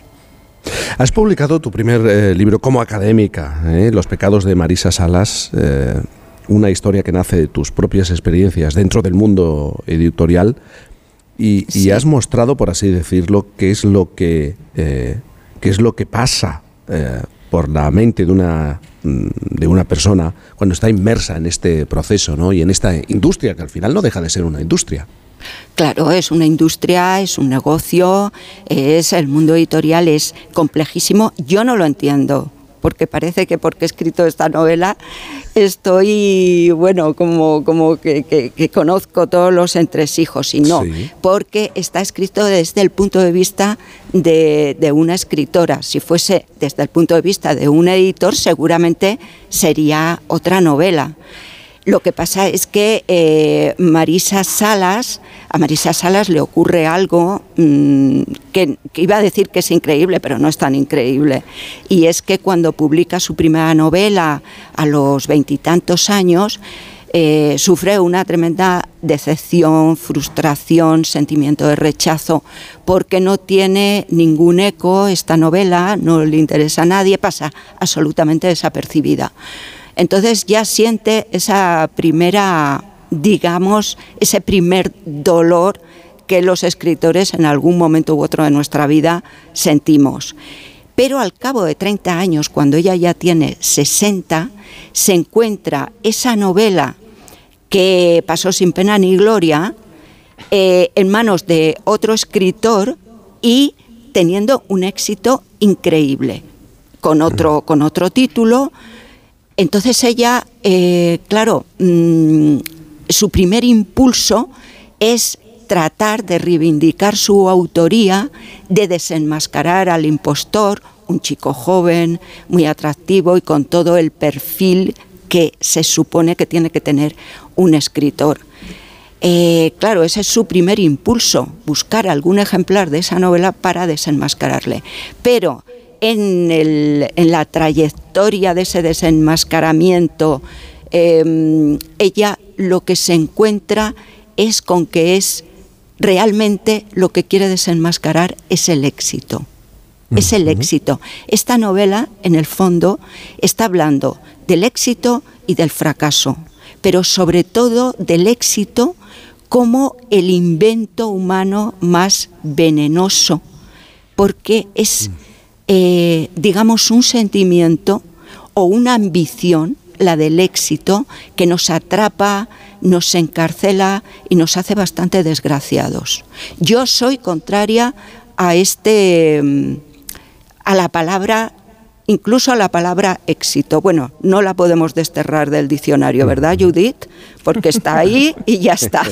Pero sí que la tendríamos que situar en, en- en su sitio. En su sitio, porque vivimos en un momento, en unos tiempos, en que parece mm, que para sobrevivir nos tenemos que visualizar constantemente, nos tenemos que exhibir y que sin ese éxito, que es lo que se supone que los demás, o sea, lo que los demás se supone que somos, sin ese éxito no somos nadie y nos hace eh, muy desgraciados. Bueno, aquí paro mi, mi Sí. discurso contra el éxito. Pero, pero Que siempre tiene ha X, existido, sí, También Clara, que tiene siempre También ha existido una, una angustiosa ¿no? necesidad de, de gustar. Eh, Eh, claro, que bueno. los escritores, las escritoras han, han te- tenido o han sentido Sí. en algún momento esa necesidad. Siempre, siempre. Es terrorífico, en cierto modo, porque claro, es, ¿A es ti que te angustia? a mí me angustia mucho, mucho. Eh, soy absolutamente sincera con Sí, esto sí. porque esa el tener que gustar, ¿cómo? ¿Cómo gustas? Es que es algo tan absolutamente subjetivo, ¿no? ¿Cómo puedes atrapar a, a- a los demás, ¿no? ¿Cómo puedes seducirlos? Es, eh, es muy complicado y sin embargo nos tenemos que someter mm, a- a ese momento, ¿no? De, de tener que gustar.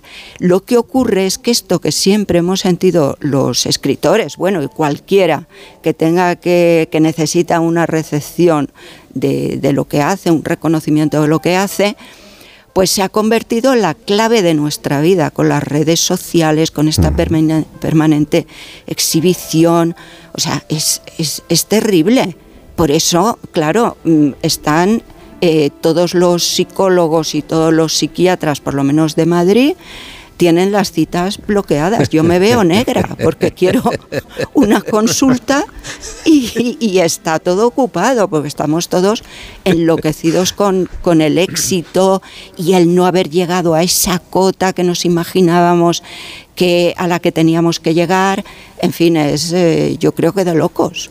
Pero a mí me llama mucho la atención esa referencia que haces a, a la pinta de escritor o de escritora, porque además de llegar con la historia a los editores, a las personas, a las empresas que publican, también hay que tener pinta de escritora. Eh, Claro, claro.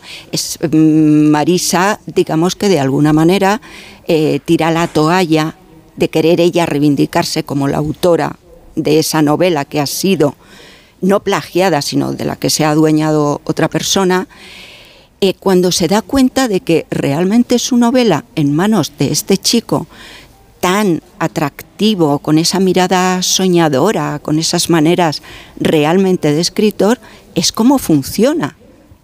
Ella piensa, mi novela en mis manos, una señora de 60 años, o sea, mm, que parece que soy una ama de casa, seguramente no funciona y lo que quiero es que mi historia eh, tenga éxito. Sí, o sea, tanto los escritores quizá menos, no somos actores, no somos, en fin, se supone que somos... eh, Presentadores. eh, presentadores, o sea, que somos gente más de interior, ¿no? Mm. Se supone, pero sí que es cierto que también tienes que desplegar como un halo, un algo, ¿no? Mm. Que, que los demás perciban como, como de otro mundo, del mundo de, de los escritores. Entonces, bueno, hay gente que se empeña en ello, ¿no? Y se pone un sombrero, se rapa media cabeza, o en fin, para, para llegar al, al público. Pero normalmente, pues bueno, tratamos de hacerlo a través de, de la palabra, que es, que es lo nuestro. Clara, qué pena que con este frío, claro, no es temporada de amapolas. Tendríamos No. que, que pasear, o tendrías que pasear entre abril y septiembre, ¿no? Y mira que hay, hay campos bellos en este país, bellos de, de amapolas. Eh, ¿Por qué te gusta tanto esta flor? Bueno, es que yo la veía mucho cuando era niña. eh, frente a mi casa había, como, como conté ¿no? en el discurso de ingreso en la academia, había un campo de amapolas. Y entonces yo eh, las cogía y bueno, pues inmediatamente se marchitaba. No se puede hacer nada con una amapola. Y, y cuando he hablado de- del tiempo, que es un, que es un tema que a mí me, me apasiona porque me perturba y además estoy muy de acuerdo con algunos eh, filósofos científicos como Carlos Rovelli de que el tiempo realmente no existe. Estoy en- me sitúo en esa, en esa línea. Me ha parecido que, que esa flor es que es como, como realmente la metáfora, el símbolo de lo, de lo que es el tiempo, de la fragilidad, de que es mejor no tocarlo, de que es mejor, es mejor dejarla ahí que sobreviva un poco como pueda. Ese es nuestro presente, ¿no? El presente es mm, dejar que sobreviva como se pueda y no manosearlo demasiado, yendo hacia el pasado y el futuro. Tendremos que esperar a la llegada del mes de abril para pasear. eh, Sí. por un campo de amapolas. Clara Sánchez, muchísimas gracias por estar No, esta gracias a vosotros. Un abrazo. nosotros y por, y por esta conversación. Un abrazo muy grande. Un abrazo. Adiós.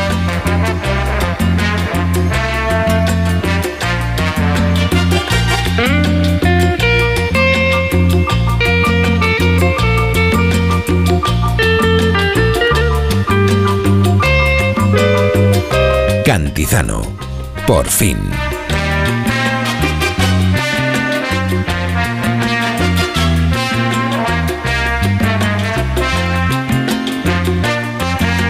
Onda Cero. De luchar contra la muerte empecé a recuperarme un poco y olvidé todo lo que te quería y ahora ya. Y ahora ya. Ahora ya no estás sola. Ahora ya España es otra. Delegación del Gobierno contra la Violencia de Género. Ministerio de Igualdad, Gobierno de España. ¿Guiso de alubias luengo? Like. ¿Trufas de lentejas luengo? Like. ¿Las fotos en plan influencer de tu primo? Ay. Ups. Las legumbres luengo te lo ponen muy fácil para gustarte. Se preparan de mil maneras y su sabor es único. Legumbres luengo, la nueva pasta. Hola, soy Juan del Val y te invito a leer mi nueva novela Boca Besada. Tierna, provocadora y brillante. En Boca Besada descubrirás un mundo sin fronteras entre la novela y la vida. No es ficción, no es realidad, son ambas. Después del éxito de Del Paraíso, Juan del Val vuelve a sorprendernos con Boca Besada, editado por Espasa. Disfruta de la Navidad en familia con más de 500 pequeños productores de alimentos de Madrid, cuyo esfuerzo y trabajo diario llevan a tu despensa productos de gran calidad y cercanía. Porque en Navidad lo que quieres es celebrar con los tuyos. Hazlo con Alimentos M Producto Certificado. Sabores que despiertan tus sentidos y se convierten en un me gusta. Comunidad de Madrid. Onda Cero. El manantial de los sueños, el origen de la Navidad, donde los sueños y la magia se hacen realidad. Ven con tus amigos o familia y descubre los reinos fantásticos que aquí conviven. La rebelión de los elfos ha comenzado. Te esperamos en el Real Jardín Botánico Alfonso XIII, Universidad Complutense de Madrid. Más información en elorigendelanavidad.com. Más que buenísimos, más que riquísimos. Los roscones de Ahorramás con relleno 100% nata están natísimos. ¿Cómo? Natísimos. Es por ese relleno 100% nata que están... Ya, natísimos. Esta Navidad prueba el roscón relleno de 100% nata de Ahorramás de 850 gramos por 8,99 euros la unidad. ¿Te gustaría dar la vuelta al mundo animal en un día? Ven al Zoo de Lisboa y descubre cómo viven los tigres de Sumatra, o los leones, primates, jirafas y elefantes de la sabana africana. Haz un emocionante viaje en teleférico con vistas increíbles del zoológico y sus habitantes. Zoo de Lisboa, abierto todos los días del año. Infórmate en zoo.pt. Muebles Adama. Renovar sus muebles es renovar su vida. Venga a conocernos y le sorprenderá todo lo que podemos hacer por usted. La más amplia variedad de muebles de calidad y diseño a un precio increíble. Muebles Adama. Ver a la calle General Ricardo 190 o entra en mueblesadama.com. Sí quiero un seguro de salud a mi medida. No quiero carencias en mi seguro de salud. Sí quiero asesoramiento y buenas promociones. No quiero imprevistos. Sí quiero un amplio cuadro médico y máximas coberturas. Está claro, quieres un seguro con segurosquiero.es. Llama ahora al 91 156 7156 o contrata 100% online en nuestra web. Segurosquiero.es. La salud que Sí quiero. Compare, contrata en seguros quiero. Punto es. Cambiar la bañera por un plato de ducha, reformar el baño completo. El caso es que meterse en obras da mucha pereza. Deje a un lado la pereza y acuda a Duchamanía. Sus profesionales realizan la reforma completa del baño o cambian la bañera por un plato de ducha, con rapidez, limpieza y empleando los mejores materiales. Todo a los mejores precios. Exposición en Paseo del Molino 6 y en calle Cabanilles 39, 91 468 4907 y duchamanía.es. Hola, ¿qué tal? ¿Quieres adelgazar? ¿Quieres perder esos kilos y no quieres recuperarlo? Pues te estamos esperando en Cuerpo Libre. Tratamientos localizados, personalizados, hombre, mujer, niño, todos podéis adelgazar. En el 91 192 32 32. Adelgaza con una sonrisa. 40% de descuento. 5 sesiones de presoterapia gratis. 91 192 32 32. Cuerpo Libre. Los fines de semana cuidamos de nuestras mascotas con Carlos Rodríguez. Vamos con las consultas, ya sabéis que nos las podéis mandar de cualquier tipo, de cualquier animal y ya está. Cuando el perro se anima mucho, el cachorro lo persigue y hasta le muerde en el costado y ya le ha arrancado pelo. ¿Qué tengo que hacer con eso? ¿Por qué el gato mete los juguetes en el bebedero? ¿Qué le Sí, pasa a este sí. gato? Como el perro y el gato. Cuidaros mucho y como siempre, sois la caña de España. Sábados a las 3, domingos a las 2 y media de la tarde y siempre que quieras en la app y en la web de Onda Cero. Patrocinado por Menforsan, los especialistas en cuidados, higiene y cosmética natural para las mascotas. Te mereces esta radio. Onda Cero, tu radio. Onda Cero.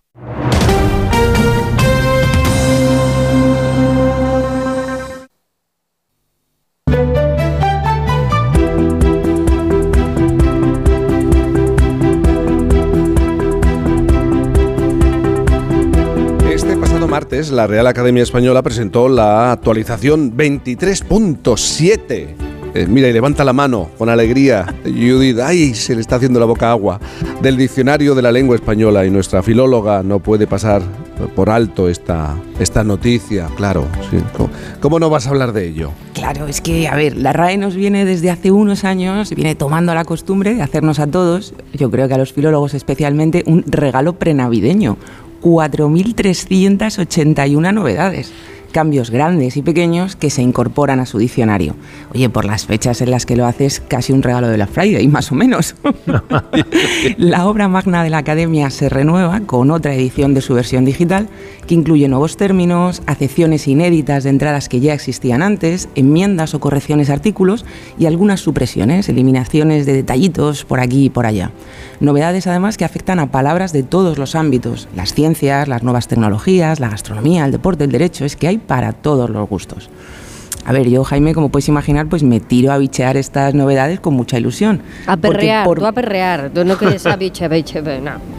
He mirado, bueno, la definición de perrear, eh, ahora vamos con ella, y bichear, bichear me lo tendrían que añadir, Isabel, ¿eh? Total. Seguro.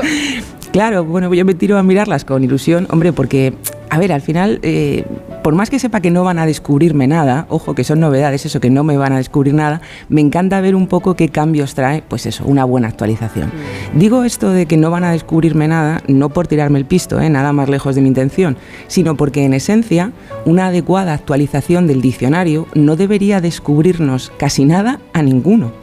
La RAE es notaria de la lengua, en el sentido de que un buen, diccionario lo que debe hacer es recoger el uso que los hablantes ya hacen de las distintas palabras.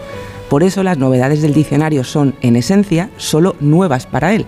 Todos los hablantes, en nuestros distintos ámbitos, se supone que ya venimos usando las palabras que ahora se incorporan y por eso es que digo, bueno, pues que no son un descubrimiento para los hablantes en general. ¿Y qué es lo primero que miras, Judy, cuando se publican estas novedades? Eh, ¿Qué te gusta? ¿En qué te gusta fijarte? Pues yo primero hago una lectura así rápida, en diagonal, Y de te todo. las manos en, dia- en diagonal. para ver si hay algo que me llame especialmente la atención, pero luego me voy derecha a las palabras, a las nuevas voces que se incorporan. Y en esas cuatro mil y pico novedades hay bastantes. Tres de ellas, yo creo que las que más han salido en los titulares esta semana son machirulo, perreo, Isabel, y chunda chunda. Que hombre, es que si nos quedamos solo con este titular, machirulo, perreo y chunda chunda, no sé qué parece que tienen los académicos en la cabeza, ¿no? Pero bueno, lo cierto es que algo deben saber, porque oye, es que la definición de perreo está clavada. Baile que se ejecuta generalmente a ritmo de reggaetón, con movimientos eróticos de caderas y en el que, cuando se baila en parejas, el hombre se coloca habitualmente detrás de la mujer con los cuerpos muy juntos. Hay detalle ahí, Fernando, hay detalle, hay detalle, ¿no? ¿Alguno ha bailado? Es que comparativamente, Machirulo... Alguno ha bailado.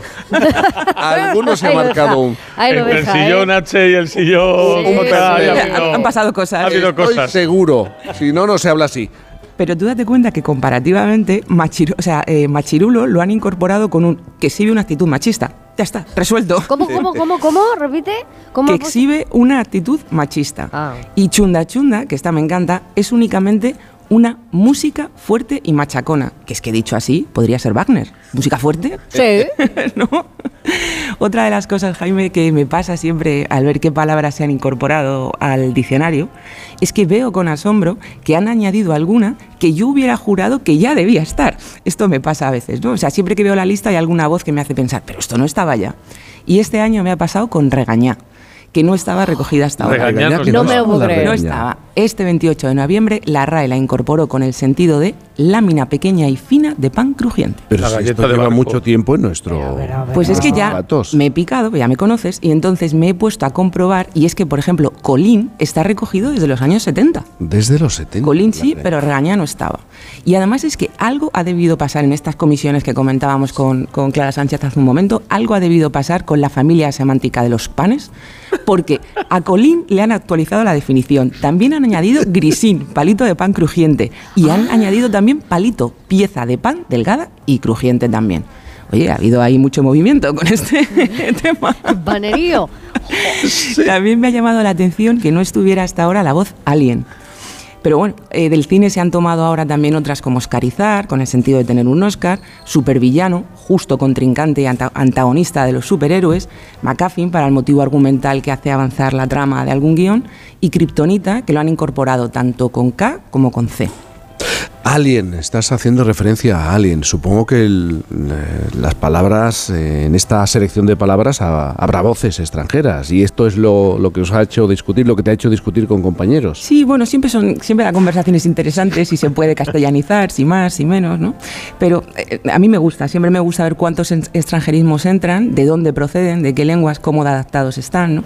Al final, los extranjerismos crudos, es decir, las palabras que tomamos de otras lenguas y que se incorporan con su original sin adaptarnos ni a nuestra fonética ni a nuestra ortografía, pues te dan un listado que también es curioso. Entre ellas está este McCaffin que comentaba, pero también hay otras como cookie, las que aceptamos en todas las páginas web al navegar, banner, que son los modulitos publicitarios que también tienen las páginas web, los brackets de las ortodoncias dentales o big data, por ejemplo, como expresión.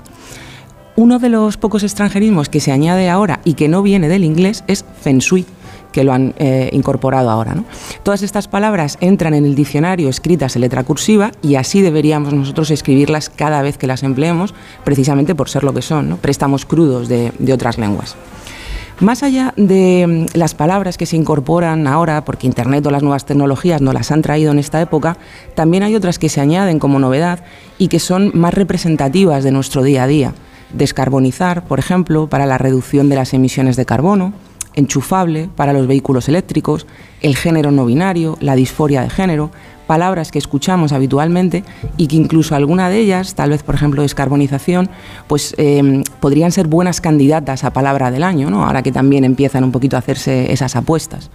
También hay términos, novedades del diccionario, que tal vez no vayan a ganar una competición de este tipo, pero que indudablemente se han, yo creo, hecho un espacio en nuestro día a día. Estoy pensando, por ejemplo, en masa madre, que lo han incorporado ahora para el pan. Eh, bueno, que yo creo que también se han hecho este tipo de panaderías más artesanas, se han hecho un hueco en nuestras calles, ¿no? De un tiempo a esta parte. El acrónimo VAR, que los futboleros usan a menudo y que también es esta forma de videoarbitraje con la que se sentencian algunas jugadas que son más polémicas o más dudosas. A mí me encantó, por cierto, descubrir, aunque el diccionario no lo cuente, que no es tampoco su lugar, digamos, pero me encantó descubrir que el bar sale de la sala BOR. Esto es, de la Video Operation Room. ¿El bar de Oye, yo, me he quedado con una cosa, ¿cómo que no? No estaba regañada y ha entrado Feng Shui.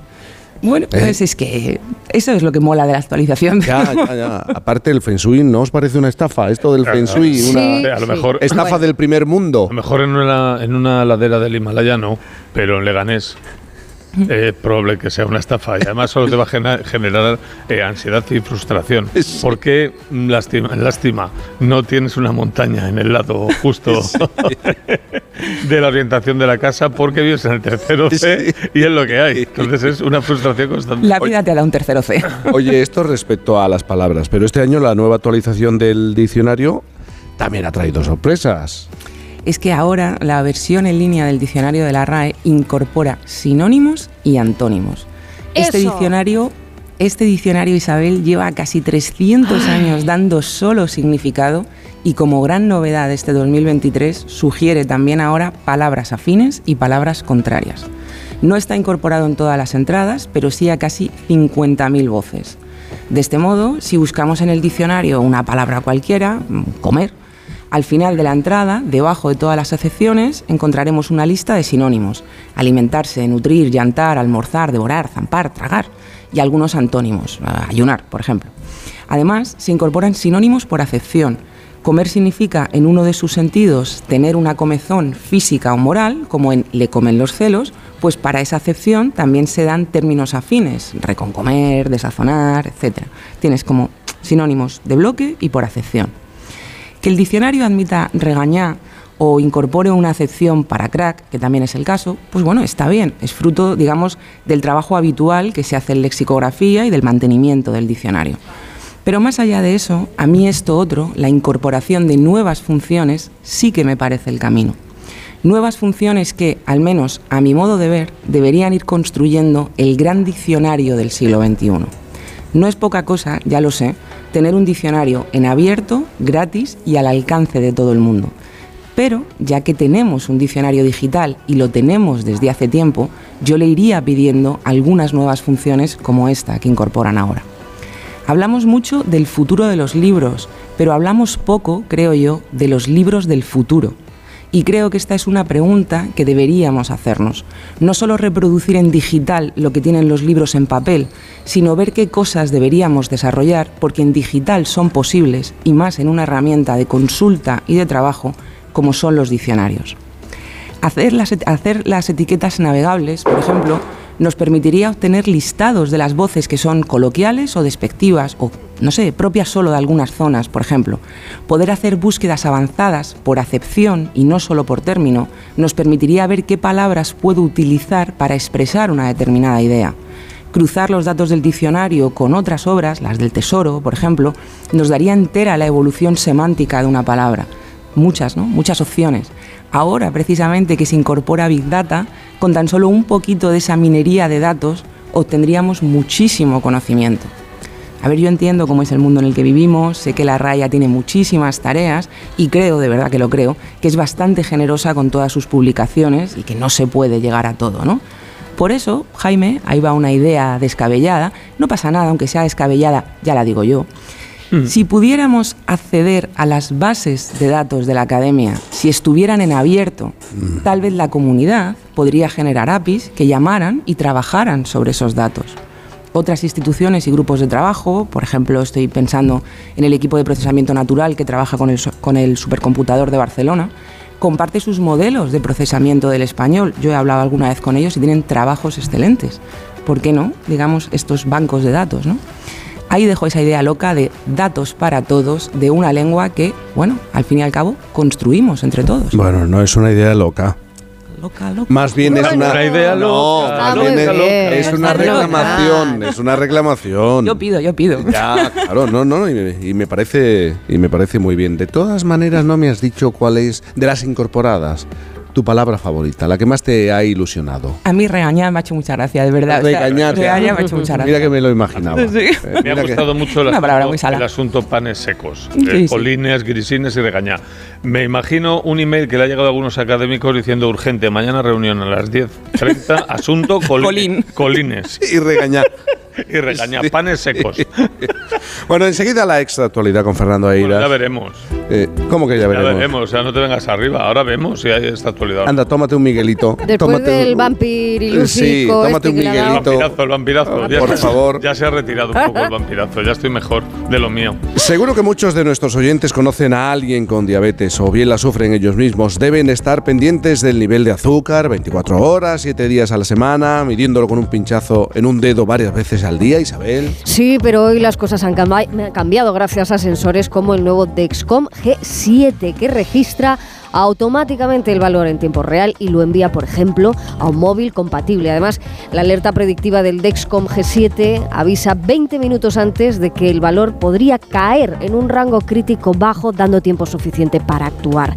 Entre en dexcom.com barra hola G7 e infórmese. Los productos sanitarios Dexcom son conformes a la legislación vigente de productos sanitarios y disponen de marcado CE 2797.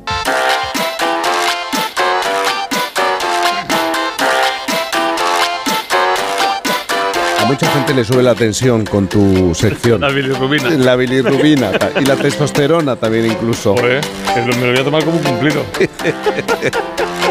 Voy a, sacar, voy a, sacar, unas pastillas, Eiras. Ah, para cuando estés de bajona, te tomas una. Están las Juanola y las, Eiras. que te joden la voz. que son las que te dan tos. Bueno, estoy seguro tú quieres hablar de la actualidad, ¿no? De la, esta semana eh, se ha hablado mucho de, del mediador, del acompañante, las negociaciones de Junts y... Pues no voy a hablar de y, eso. Y el PSOE, no, no, pues, ah, no quieres hablar de, eso. Estáis de enhorabuena, no voy a decir nada de eso. Así ya poneros ah, otra pues Yo pensaba que ibas a hablar. Fíjate, ¿qué te habrá llevado a ello? Porque realmente no entiendo yo. Por favor, qué vulgaridad. Bueno, la extra actualidad, venga. Vamos a hablar de cosas que molan. Bueno, no molan, pero mola hablar de ellas. Sí, es eh, Vamos a comenzar ya con esa actualidad, sí. Es lástima, pero sí. Comenzamos con el aperitivo del día. Se trata del nombre de una empresa. Esta últimamente es un género que me estoy trabajando bastante. Eh, cuidado porque este me lo han mandado por tres bandas. Un amigo, Carlota, que trabaja en este programa, y un oyente que se llama Blanca González. Esta semana me han mandado el nombre de una empresa de extintores de Madrid que se llama Material contra Incendios y Extintores Palma Peña. Solo se me ocurre, solo se me ocurre algo mejor que dedicarse llamándose así, Palma Peña que es secretario general de la Organización Mundial de la Salud. Durante la pandemia habría sido muy gracioso. A continuación toma la palabra el secretario general de la Organización Mundial de la Salud, Joaquín Palma Peña. plas, plas, plas. Bueno, y abrimos la actualidad con una triste noticia para el mundo del deporte. La vanguardia. Muere Terry Venables, leyenda del fútbol inglés y ex entrenador del Barça. Pues era un cogni de cuidado. Eh, de los suburbios de Londres, que contra todo pronóstico siempre se comportó como un caballero en las victorias y en las derrotas. Y además era un tipo que hacía declaraciones curiosas. Por ejemplo, tras una derrota de la selección inglesa contra Noruega, esta fue su lectura del partido. Dejando a un lado los goles, Noruega no ha marcado. Pues tú me dirás que Riven Igual vio el partido en Movistar Plus Multiverso Y entonces ahí, en, en un, en un universo no, no, no hubo goles, no sé. Otro ejemplo de que este caballero vivía en múltiples realidades a la vez, antes de otro encuentro con la selección inglesa, soltó. Si la historia se repite, deberíamos pensar que nunca vamos a vivir lo mismo.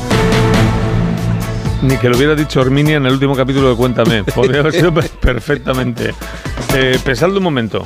Pensadlo, pensadlo vosotros porque a mí me da una Mm. pereza. Tengo que parar. Ya, pues, ¿para en qué? esto. ¿Para qué? Ya está, ya lo hemos pensado. Bueno, cambiamos de tema y hablamos de inteligencia artificial. Puede Cataluña pensar Press. en esto. Sigue, sigue, sigue. Estos son los mejores chistes del chat GPT. ¿Sería capaz de hacer más gracia que un humorista? Pero esto es una noticia. Se aburrían en la redacción. Sí, sí, Carlota Díaz la ha leído muy bien, ¿eh? Habían dejado de, a- habían dejado de hablar de pan seco. Colines regañada a Grisines. Pero Grisines no es una marca, quita, quita, pero es.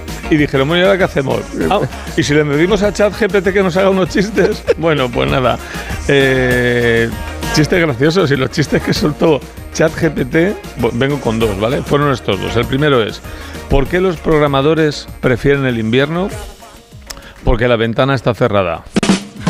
Toma. Windows, programadores, en fin. GPT, pues su tema. Claro, súper gracioso. su tema. Y, y el segundo chiste también se las trae. Dice, ¿qué hace una abeja en el gimnasio? Zumba. Wow. Las hay con aguijón, eso seguro, pero no parece que sea muy bueno. ChatGPT, ruina, que eres una ruina. Si tienes algún algoritmo ahora mismo escuchando, toma nota y aprende de estos cinco chistes malos. Dale, Gema. No. No. Dice, mi psicólogo acaba de morir, pero era tan bueno que ni siquiera me importa. Dice, a ver, puntúe del 1 al 10 su capacidad para prestar atención. Dice, la A. Un marido a su esposa. Recuerdo que la última vez te provoqué seis, seis orgasmos. Dice, fingí dos. Bueno, pues cuatro. Dice, mamá, mamá, se ha roto la caja de galletas y se sale todo. Dice, espera, que llamo al fontaneto. Dice, ya han pasado cinco años del coronavirus, Carmen. Ya podemos abrazarnos. Dice, quita, quita, mejor no arriesgarse. ¿Cómo lo disfrutas? ChatGPT, pumba. Venga. Cinco para ti. ¡Pum! En tu cara. Cinco eiras, cero chat GPT. Ah, ah, ¡Pum! ¿Sabes? Que no tiene sentimientos, pero me da igual. Cuando los tenga le va a doler. ¡Pum! Bueno, cambiamos de tema y hablamos de cine. Sí. Porque te da la gana. Perdona, pero hoy te estoy interrumpiendo mucho, venga. Napoleón. Ridley Scott ante una figura histórica. Críticas tibias, cuando no malas. No sé si habéis visto la película. La he visto, la he visto. Para este biopic yo me lo pasé muy bien. Me encantan las batallas a mí en el cine, entonces me lo pasé muy bien. Sí, pero qué Eh, triste es el protagonista. qué. Es, es- es todo el rato el mismo personaje, ¿no? No triste, Cuando hace un chiste de los que hace Napoleón, dices, ¿y esto qué viene? Con la misma boca y la misma Suena, cara. suena el redoble de chiste malo, dices, oye, perdona. Bueno, pero sobre todo ha tenido muchas críticas al rigor histórico. Es verdad. Que digo yo, pero qué rigor histórico, ¿qué coño le importa el rigor histórico hoy en día? Es cine, ¿no? ¿A quién le importa el rigor histórico hoy en día? Pero, ¿perdona? Y el rigor en general. te hago críticas al rigor histórico, pero ¿qué dices, matado? Anda que no tiene cosas mm, para criticar la película que el rigor histórico, por favor. Traigo un ejemplo, una cita de First Dates. Manuel y Ligia. Le dan un rasca de esos con preguntas que tienen que responder. Mm. Y hablando del rigor histórico, ocurre lo siguiente. ¿Cuál es el personaje histórico al que admiras? Oh, Personaje histórico, ¿eso qué quiere decir? personaje histórico, no sé, alguien que tenga que admirar desde pequeño. No, el de Franco, ¿verdad? No, yo voy a decir Ilenia, tío. Ilenia. Sí. Ilenia. a mí que más me gusta es Torrente. O sea, la verdad, con las Sí, ¿no? películas sí. Me hace mucha gracia, me hace mucha gracia.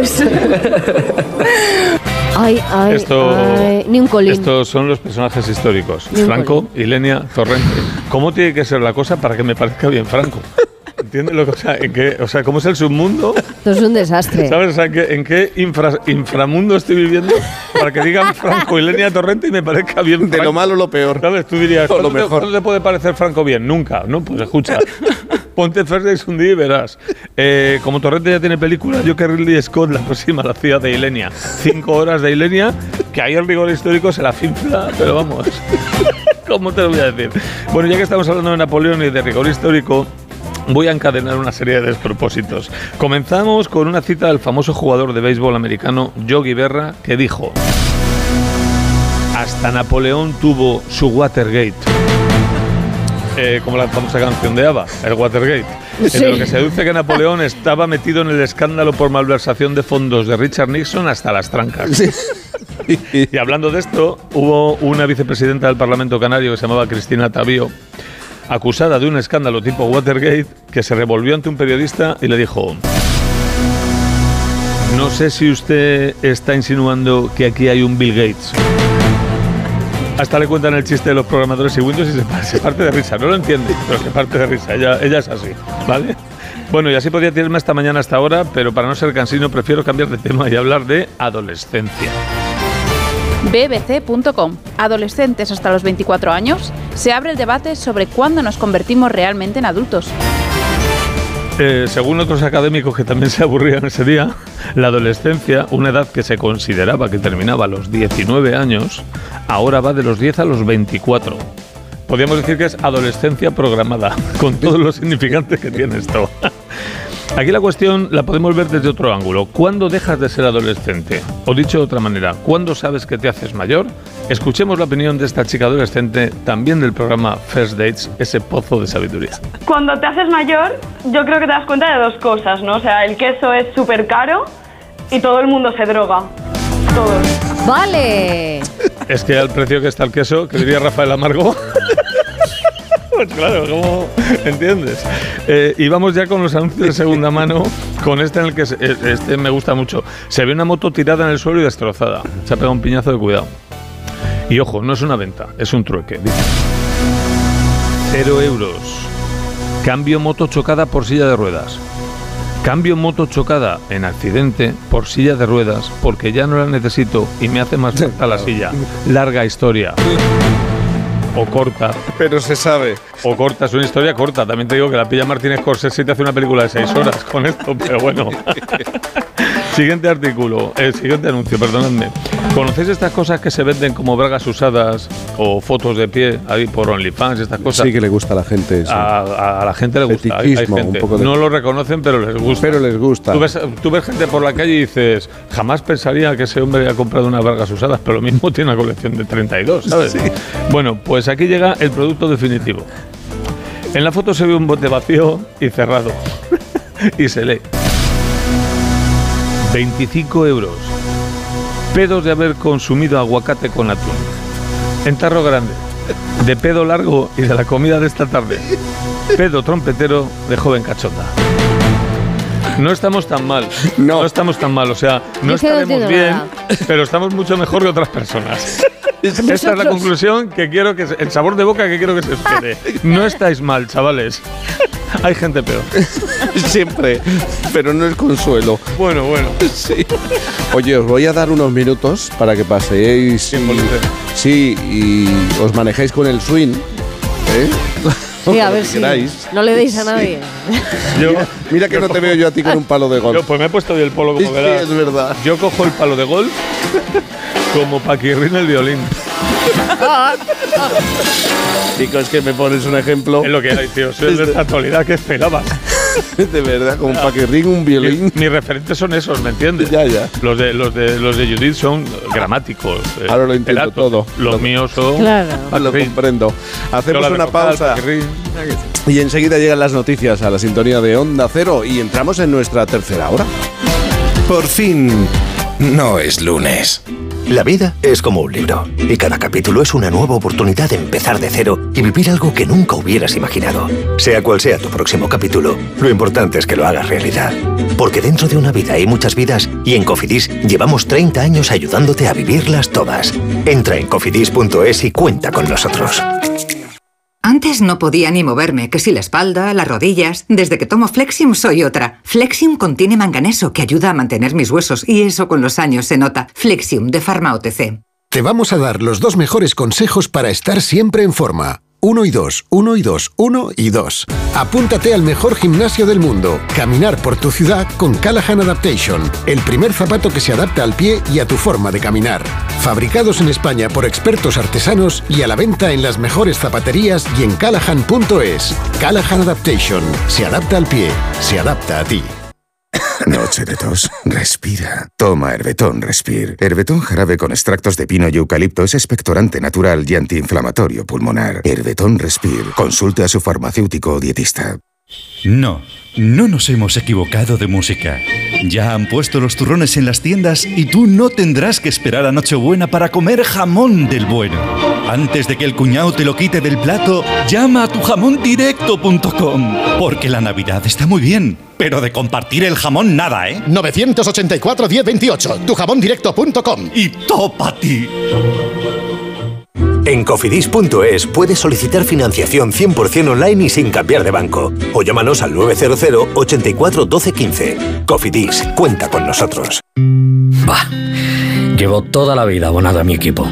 Yendo al campo al mismo asiento cada domingo desde hace 27 años. Y la suerte quiso que en los asientos de al lado estuviesen Rosa y Paco. Lo que hemos vivido juntos. hemos celebrado, hemos llorado. Por eso, si la suerte decide que me toque el gordo de Navidad, me tocará con ellos. No hay mayor suerte que la de tenernos. 22 de diciembre, Lotería de Navidad. Loterías te recuerda que juegues con responsabilidad y solo si eres mayor de edad.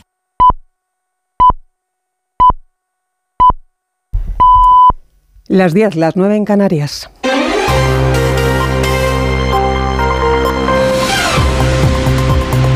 Noticias en Onda Cero. Buenos días. Primera reunión este sábado del PSOE y Junts per Cataluña en Ginebra para verificar el acuerdo con los independentistas para investir a Pedro Sánchez. Cita rodeada de total hermetismo. El secretario de organización del PSOE, Santos Cerdán, y la portavoz de Junts, Miriam Nogueras, llegaron anoche a Ginebra sin hacer más comentarios más allá de las palabras del negociador socialista. Hay reunión mañana, ya se enterarán cuando sea, ¿no? Mañana tendrán noticias. Muchas gracias. Para el líder del PP, Núñez Feijóo, se trata de una humillación y pide a Pedro Sánchez que acabe ya con este gobierno que dice está dirigido con mando a distancia desde el extranjero. La número 3 del partido, Carmen Funet, vicesecretaria de organización, lamenta que se normalice un encuentro clandestino para tratar un asunto que afecta a España. Son declaraciones en el español se le esté dando normalidad a algo que en una sociedad democrática como la nuestra, pues que entendemos que no tiene ningún tipo de encaje y no debería tenerlo. No es normal que se someta a control fuera de nuestras fronteras y que haya unos verificadores internacionales que pongan de manifiesto si esos acuerdos se cumplen o no se cumplen. Los populares han convocado para mañana domingo una nueva concentración de protesta contra la amnistía frente al templo de Devot en Madrid a partir de las 12 del mediodía. La medida de gracia para el Prusés, que desde Bruselas desmiente que provoque preocupación cero, como insiste el ministro Félix Bolaños, no una, sino dos veces incluso, tras negarlo el portavoz del comisario europeo de justicia. Cero preocupación. Cero. Ninguna. Contamos también esta mañana un grave accidente de tráfico en Ibiza en el que han muerto dos personas y tres han resultado heridas tras el choque entre dos coches y un camión de basura. Ha ocurrido esta madrugada en la carretera que enlaza Cana Negreta con Santa Gertrudis en el municipio de Santa Eularia.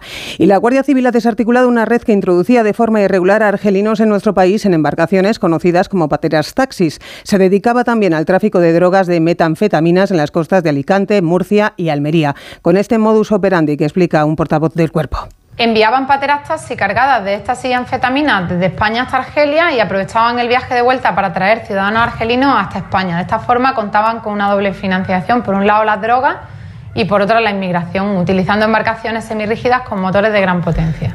En Dubái, tras la sesión inaugural, sigue adelante la cumbre del clima, la COP28, con los países participantes de acuerdo en acelerar la acción y eliminar la brecha entre la realidad y las promesas de cambio para reducir las emisiones y ralentizar el calentamiento del planeta. Una oportunidad que hay que aprovechar, subrayaba el presidente Pedro Sánchez en su intervención en la cumbre. La COP de Dubái debe ser la oportunidad en estos próximos años. Esta debe ser, sin duda, y es el firme deseo de España. No soy un iluso, eh, la emergencia climática está causando estragos y estamos lejos de cumplir los objetivos marcados en París, pero esta COP nos ofrece una oportunidad de adoptar una nueva agenda climática reforzada, justa y equitativa que venga marcada por el resultado del balance mundial en las tres agendas climáticas. Por tanto, aprovechémosla. En el exterior también se desconoce a esta hora el alcance de un terremoto registrado este sábado en Chile, en la región de Tarapacá, de 5,8 grados en la escala de Richter. Otro seísmo en Bangladesh, de 5,6 grados de intensidad, deja de momento un saldo de 80 heridos. Y en Gaza sigue la ofensiva del ejército israelí contra Hamas. Tras el final de la tregua, la reanudación de los ataques deja como saldo provisional 200 muertos en 24 horas, en las que han atacado más de 400 objetivos terroristas en toda la franja, según fuentes israelíes. Vamos ya con el deporte, David Camps. Las Palmas gana al Getafe 2-0 en el partido adelantado a la decimoquinta jornada de Liga en Primera División. El equipo canario ya es octavo, superando en la clasificación al conjunto madrileño que jugó 45 minutos con un hombre menos por la expulsión de Alderete. Los entrenadores Bordalás y García Pimienta. La expulsión inesperada en el inicio de Omar pues nos ha, nos ha lastrado porque estamos viendo muchas expulsiones. Si tú paras el pie cuando impacta en, en el rival, pues habrían muchas más rojas. ¿no? Es un deporte de contacto. Pero bueno, al final son decisiones que se toman, nada que, nada que comentar. Es un deporte de errores y el que se equivoca es el que está ahí dentro. Y yo creo que nos beneficia mucho más eh, hacer todo lo que estamos haciendo. Es un equipo que tiene mucha personalidad y me quedo con eso. Y al final la gente lo ha agradecido también. Duelo por el liderato en la jornada de hoy con el Girona recibiendo a las dos al Valencia. Un triunfo le situaría de nuevo líder en solitario a la espera de lo que haga a las seis y media el Real Madrid ante el Granada, penúltimo clasificado con el regreso del guardameta Kepa y Bellingham, el inglés recuperado. La baja, eso sí, de siete futbolistas. A las cuatro y cuarto Athletic de Bilbao Rayo Vallecano y a las nueve Osasuna Real Sociedad. Además, esta tarde se celebra el sorteo de la Eurocopa del 2024 con España siendo cabeza de serie y en la Euroliga de baloncesto cerrada la undécima jornada con el triunfo del Barcelona ante las Bell Villerben 101-92 y del Basconia en Valencia 84-98. Más información a las 11 de la mañana a las 10 en Canarias y siempre en nuestra web onda0.es. Siguen con Cantizano en Por fin es lunes. ¿Sabes qué alimentos que comemos habitualmente son tóxicos para nuestras mascotas? ¿Por qué los perros comen césped? ¿Cuánto duermen los gatos? ¿Qué tienes que hacer si quieres viajar con tu mascota a otro país? Todas las respuestas en Como el perro y el gato con Carlos Rodríguez. Sábados a las 3, domingos a las 2 y media de la tarde y siempre que quieras en la app y en la web de Onda Cero. Patrocinado por Menforsan, los especialistas en cuidados, higiene y cosmética natural para las mascotas. Te mereces esta radio. Onda Cero, tu radio. El próximo sábado 2 de diciembre llega la final del Circuito Nacional de Golf Onda Cero en su vigésima edición. El torneo amateur más importante del país aterriza en Valle del Este Golf Resort en Vera, Almería. La final con los ganadores de cada uno de los torneos disputados en nuestras emisoras durante este 2023. Circuito Nacional de Golf Onda Cero, con el patrocinio de Ayuntamiento de Vera, Vera Destino Infinito, Diputación de Almería, Vera Import, Estrella Galicia y Piel de Toro.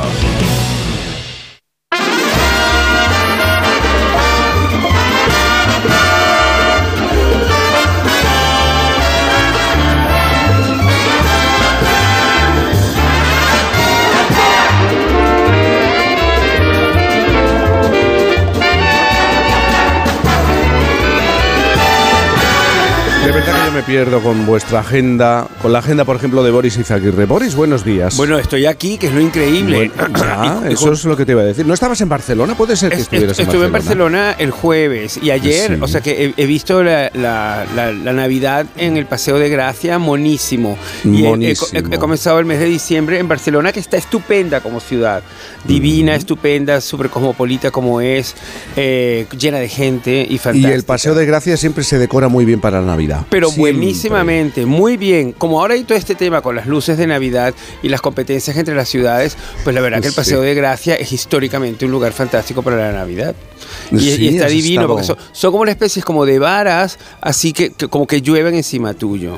Eh, es muy bonito porque pareciera así como, como, como, como, como paraguas, como umbrelas, como diría Mm. Rihanna, como, como que están, que están, que están protegiéndote eh, eh, sobre ti. Te Mientras veo vas. muy impregnado del espíritu y, lo- y- y luego lo- la lo- lo- luz de la Navidad. Claro, a mí me gusta mucho la Navidad. Y a Nacho Gay, que está aquí al lado mío, también le gusta Sí, mucho. Nacho, buenos días, ¿Qué buenos días. Buenos días, A ti sí. También te gusta mucho. Me encanta la Navidad, yo es que soy como un niño. De He pasado de los celebras 18 a todo. los 40 sin darme cuenta, la verdad. Así, ¿eh? Así, así.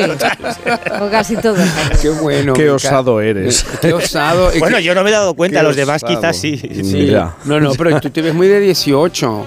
Eh, inc- incluso es, es verdad eso de que te ves como Orlando Bloom, que te lo comentan mucho. Sí, pero nunca, nunca, lo habías, no, nunca, no- no- nunca lo habías compartido con nosotros. Eso es que te parece Orlando que yo no Bloom. me veo parecido a Orlando Bloom. No te ves parecido. Y cuando ves a Orlando Bloom Bloom en las películas no dices, ay, mira, estoy ahí. No, como que no, si se parece, ¿eh? Sí, ¿verdad? Sí, es Que sí, increíble. que sí, que sí. Yo creo que es más Pero guapo que Orlando ve. Bloom y me Ah, atrevo a eso- pensar lo veo, sí. y, y me atrevo a pensar que probablemente eres más alto que Orlando Bloom. Le decoloramos- Bueno, yo decolora. tampoco soy muy alto, ¿eh? Y Pero- Legolas. Pero la, No, la gente no de engañemos, no engañemos a la gente porque sea la radio, pero no, No, pero, soy la, muy la- alto. no, pero es que la, la gente de Hollywood Hoy no todo es se alta, ve, no es hoy todo alta, se ve, no os se preocupéis. Aunque sea la radio. Él, sigue con Kate Perry o como esto ya estoy No, yo muy atrás. Está- estás muy- pero, Estoy muy pero con, perdido. pero con Kate Perry es donde hicieron las fotos esas haciendo paddle surf sin ropa, ¿no? Exactamente. Tú te has visto Pero una ¿cómo es situación esto? Pero, similar? Boris, Sí, ¿Cómo bastantes situaciones similares es la historia de mi vida. Pero los pillaron desnudos, Bueno, dándole a la estaban, pala. estaban haciendo paddle surf sin ropa, pero yo creo que era más idea de ella que de él. ¿Tú qué crees? Yo creo que también. Claro, porque Eh, e- ella es más lanzada que él, en mi opinión. A ella eso le viene bien, a él menos. Ah, ¿Tú Oye, crees? Boris. Pierde, Además, pierde él pierde desnudo. desnudo. Sí, sí, sí, Pero totalmente. bueno, pierde desnudo. Yo quizá también, no, no lo sabemos. Pero Ya. él, él No. seguro. Mm, no lo sé. Boris, eh, eh, ¿qué te pasa con los políticos en las fiestas que te acabo de leer? ¿Qué es Bueno, que te es que ha sido un encuentro como muy tensionan. increíble. Bueno, se tensionan porque es que yo creo que eh, a mí me parece que no están acostumbrados. Son un poco Y tú tensionas, tú los tensionas. No, yo no, porque Yolanda Díaz, am- amorosísima, vino a saludarme porque es que su Sí. hija es muy fan de Masterchef, que es un programa en el que yo he estado tres veces, de las poquísimas Sí. personas. Y entonces de repente eh, siempre es muy cariñosa y siempre recuerda eso. Pero estuvimos esperándoles en la entrega de las medallas de oro de la Academia de las Artes Escénicas el lunes en el Wellington y de repente hubo como este momento increíble que va pasando todo el mundo, los, los entregadores y los entregados, Ana Botella, Carlos Latre, Carla Sanz, la propia Cayetana y todo así, y de, y de repente hubo como un gran vacío y, y una tensión rarísima porque veíamos que el resto de invitados que sabíamos que eran los ministros, las vicepresidentas y todo esto no aparecían y de repente aparecieron como al final, hicieron una foto, inmediatamente los sacaron para porque supuestamente empezaba muy tarde el acto. Entonces bueno, esta, esta cosa nos dejó a todos un poco desconcertados, pero Yolanda muy simpática sí que vino y habló un poco del, del vector industrial que significa la cultura, pero el tema es que a, los- a dos días estaban periodísimas que estaban juntas allí, Nadia Calviño y Yolanda Sí, Díaz. Entonces claro, es mi punto... Es mi, Cruce es- de declaraciones. Cruce de declaraciones por la ley del subsidio. Pero en cualquier caso, eh, en- eh, probablemente es que es verdad que eso lo estuvieran hablando en ese momento que no estaban con nosotros y luego ya los días siguientes se desató la discusión. Eso lo puedo entender, pero me dio la impresión, porque por la manera como también hablábamos con ellos y ellos hablaban con nosotros, con mi compañera María Lamela y yo, que por cierto lo veréis esta tarde más vale sábado, ya sabes que siempre tengo que hacer esa cuña aquí. Entonces de repente, de repente, Claro, gracias. Y entonces de repente me, me- me- me encontré con esa cosa de que no sé exactamente el poder de decir la verdad o no decir la verdad eh, se manifiesta mucho en este tipo de encuentros. Y, y me, y me llamó la atención y es un poco el planteamiento que hago en la, en la fiesta. Luego, Bueno, pero tú siempre, perdóname, tú siempre has defendido que no hay por qué ser excesivamente No, decir, honesto, de- decir la verdad, decir la verdad es como, como publicaron en una portada en Sevilla que me hicieron una entrevista, decir de ver- la verdad es de mala educación, porque realmente es educación aprender a no decir la verdad. ¿Entiendes? Eso es una cosa que puedes hacer, eso es una cosa que puedes hacer de los 18 a los 40 años, invertir ese tiempo en, en aprender a no decir la verdad, que es muy importante. Luego después, dos días después, en otra fiesta, me encontré con ah, Ana Botella, la exalcaldesa de Madrid. Me, la- me la encontré y de repente nos tenían juntos en una fila para hacernos una foto como especial pa- para, para, Sí. para, para, para esa publicación y para esos premios Mujer Hoy. Entonces de repente, en- y en ese momento me encontré hablando con ella, que es verdad que yo a veces he sido muy crítico con ella, sobre todo cuando aquella historia de la taza de café Manzanas. con leche y todo ello, Y las, las manzanas, manzanas. las Las manzanas y que las son peras. bastante intragables, ese comentario. Y entonces de Sí. repente me, me- me- nos encontramos ahí hablando, y entonces dije, bueno, la verdad que no hablamos desde el desfile de Torreta en Pasarela Cibeles. Y ¿Pero ella... ¿Cómo te acuerdas de eso? Bueno, yo, porque yo no soy María Dolores de Cospedal y ella tampoco, porque ella me dijo, claro que me acuerdo, por supuesto que me acuerdo. Entonces le dije, bueno, todavía María Dolores de Cospedal no había dicho tantas veces el no me acuerdo, igual que la infanta doña Cristina. Pero, ¿qué te quiero decir? Y no tuve tiempo de decirle este, pero sí, de repente entró eh, Funes, la nueva vicesecretaria del, del nuevo equipo de Feijó, y ella fue a saludarla y nos presentó. Y yo entonces es verdad que la había visto ese día en la fotografía de ese nuevo equipo, que es verdad que parecen como un equipo de compañeros reunidos en un hotel en Toronto, en Canadá, cuando en realidad están en Génova 13. Entonces, pensé, ¿le digo este comentario o no? Y entonces pensé, pues tampoco voy a decir la verdad No en este caso. verdad, Y entonces le dije, la vi muy bien en la foto situada a la izquierda. Y ya está. Entonces, bueno, eh, todo eso es un Sutil. poco un, un comentario para decirte, en estos universos en los que te mueves, pues la verdad es bastante resbaladiza. Y yo creo que hay que mantener esa historia. Pero lo que no, lo, lo que no puede ser es que faltes a la memoria. Eso sí, en eso no puedo estar de acuerdo con María Dolores de Cospedal. Mm, oye, ha sido una semana eh, muy intensa para ti, relacionándote con... Con tanta de la- gente, sí, tanta escalera, tanto sub y baje. al día siguiente, como si tanto to- y al premio. día siguiente, como si todavía no fuera suficiente, en unos premios en Barcelona de la vanguardia, pues de repente me encuentro con sí. Francesca Thyssen, que me interesa mucho Francesca Thyssen por su papá. Eh, por, por, por la baronesa, evidentemente, y sobre todo por su mamá. Su mamá fue una mujer fantástica, que Fiona, Fiona Campbell. Fiona Campbell fue una gran, gran modelo de los años 60 y una figura increíble de los años 60, escocesa, inglesa y muy extraordinaria, que su gran amor fue Alexander Onassis, el hijo de Onassis y hermano de Cristina Onassis. Y él murió en un accidente de aviación que destrozó completamente a Onassis y a ella también. Y ella inventó esa gran frase que es que dijo, porque se, se encontró con un pequeño anillo que él le había regalado, no de compromiso, pero un pequeño anillo. Entonces ella dijo esa pequeña gran frase que es, son las pequeñas cosas las que verdaderamente te rompen el corazón. Que, que- que fue, que es una frase que yo siempre la utilizo y me, me- me llama mucho la atención. Y ella es hija de esta señora, Francesca, porque luego ella se casó con Heine Thyssen, eh, Fiona Campbell, y tuvo a su hija Francesca, que durante un tiempo determinado fue una de las más rutilantes estrellas de la jet set internacional. Hoy en día es una mujer volcada a mantener viva la, la- la- historia cultural de lugares arrasados por la guerra, como por ejemplo fue eh, el- la antigua Yugoslavia y, y- y- y ahora, eh, evidentemente, Kiev. De- de- Un de ejercicio de memoria que Un también ejercicio de memoria importante. Francesca no es hospedal.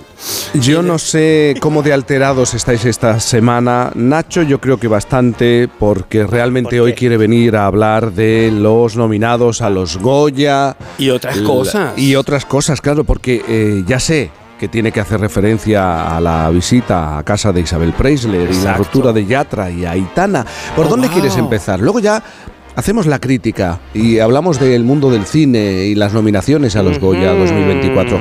Pero por, Por, ¿por qué lugar? Preisler, venga, la porque, casa. eh, obviamente esto me confiere un nuevo estatus social haber entrado Claro. en esa casa. En la merienda. Miraflores Fue en 38. la, merienda, en la polémica merienda, porque eh, de ¿Por repente todo, polémica? algunos Pero periodistas han empezado a decir que esos 15 periodistas más o menos que fuimos a la casa de Isabel Preisler a ver un documental que se va a estrenar ahora en una de las plataformas, éramos Sí. como un conjunto de pelotas que habían ido eh, a, aplaudir a Preisler y a no hacerle preguntas incómodas a, a su casa, ¿no? elegidos por ella. En parte algo de razón tenían, porque al final es muy complicado, no sé si por educación, como decías tú, Hombre, aprender a callarse, porque cuando estás viendo un documental, una pieza documental con Con la documentada al lado, claro. Sentada a un metro y medio, pues entonces terminó el documental y ella nos preguntó, oye, eh, ¿me podéis decir vuestra opinión sobre el documental? Claro, claro. Completamente sincera, y yo, sinceramente, lo que hice es comer jamón. Ya. No hablé, evidentemente, porque el documental tiene sus es cosas bueno buenas, pero de- también tiene eh, sus cosas malas. Oh, porque vaya. no conocemos a la Preisler que yo quería conocer, que ella sí que lo intentó, porque de repente yo me presenté eh, como un paleto, claramente, con mi mejor traje, con mi mejor reloj en la Hombre, tienda de yo- Isabel yo- Preisler, yo- yo y ella apareció con un jersey de cachemir de, A de ver, es que es cashmere. muy difícil Bueno, como en, acertar. en su casa, pero, el, pero el cashmere es muy importante. Sí, un Claro. Yo también lo cashmere defiendo, Boris. Un, No, yo te un- entiendo. Un Yo- pantaloncito vaquero, cómoda. ¿Cómo vas a ir Eh, en vaqueros a, a casa de Isabel? No, yo nunca he ido en vaqueros, en a casa de vaqueros, Isabel. Pero sí. Ella sí, Con- eh, pero ella, a ella está en su casa. a- a- además, sabes que Isabel, los vaqueros de Isabel, a ver, no vayamos a crear un problema con esto, están hechos a medida. A ver, pero- solamente pero- pero- solamente pero- que ella y John Travolta. Ella y John Travolta, que Yo he hipiado, yo he hipiado en esa casa vaquero Sí. con Manolos. Ya, Es decir, Muy bien. No, Manolos tampoco llevaba, ¿Eh? llevaba unos botines. Ella Exacto, quería sí. presentarnos a la Sí. Preisler que hay eh, cuando ella se En baja casa. de los tacones en Claro, su casa, no ¿no? está. Hombre. Que es en principio la que presenta el documental, pero no llegamos a verla del todo. Yo me quedé con ganas de ver una Preisler eh, mucho más sentimental y ella en ese documental todavía aparece como una persona un poco fría, como esa persona que aparece en las portadas de Lola. Sin embargo, yo tuve eh, la suerte de poder ver el documental en los ojos de Isabel.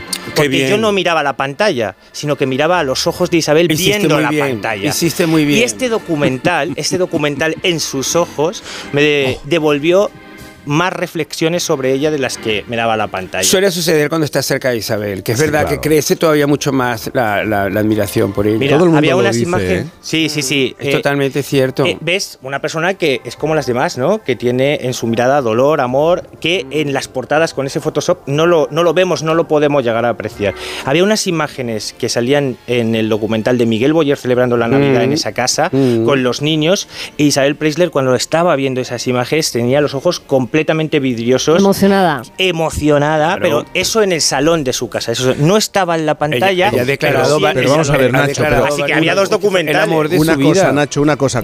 ¿Cómo vas a hacer crítica del documental si te tiraste todo el rato mirando los ojos de Isabel Preisler? Y Si comiendo no jamón. el documental. Y, comiendo, y comiendo jamón, hombre, Hombre, también había que aprovechar anda. la oportunidad. No lo- no- no lo Oye, y también aprieto, he de decir que fui al baño, porque claro, es, eh, Villameona, Claro. lo, lo llamaron así esa casa por el número de baños que tiene para hacer pupa Fue- a Miguel fue- Carmen Rigal, Y- ¿no? Y, y- y, el centro Creo semántico, sí. el epicentro Fue semántico de Rigal. Villameona es el baño, así que tuve que ir al baño. Hiciste muy bien. Y también estuve hablando con Isabel Preisler en la biblioteca, que es maravillosa la Claro. biblioteca, en la que ha pasado tantas horas Miguel Boyer, también Vargas Llosa. Efectivamente. Y siguen quedando todos los libros después de que se haya ido el Nobel. Que la gente cree que en casa de Isabel Preisler hay siempre más bombones que libros, pero no. Isabel Preisler es, una biblioteca increíble, es Sí, una biblioteca extraordinaria. Es verdad, la- la- la hemos visto fotografiada muchas veces.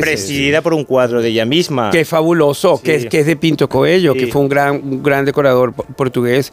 Luego tiene una vajilla monísima que él le regaló a ella también. Varias. Las servilletas son claves en esa casa porque Supuesto. ella tiene servilletas con las iniciales de todos los matrimonios que ha tenido, y, pero no con Vargas Llosa. Esto es clave de cómo ha sido su Pero eso, relación co- con él. pero eso como se sabe, pues, pues, no sacará toda la mantelería. Yo, yo que sé, anda, habla de, de Yatra y de Aitana, porque esto sí que despierta cuántas horas de, de televisión, cuántas páginas dedicadas a esta pareja que ha roto, ¿no? Ya oficialmente, cada uno por su camino y con sus historias, ¿no? Sí, no sé si os acordáis que cuando estuve en los Grammy yo vine y os conté un poco mi experiencia en los Grammy. Una de las conclusiones que había sacado es que Aitana y Yatra estaban más separados de lo que parecía, porque yo había ido a la fiesta del miércoles de los Grammy que pinchaba Ya. Aitana Ya, y ya. Yatra no estaba en Yatra esa no fiesta. fue, no fue. Luego fui el jueves a la gala.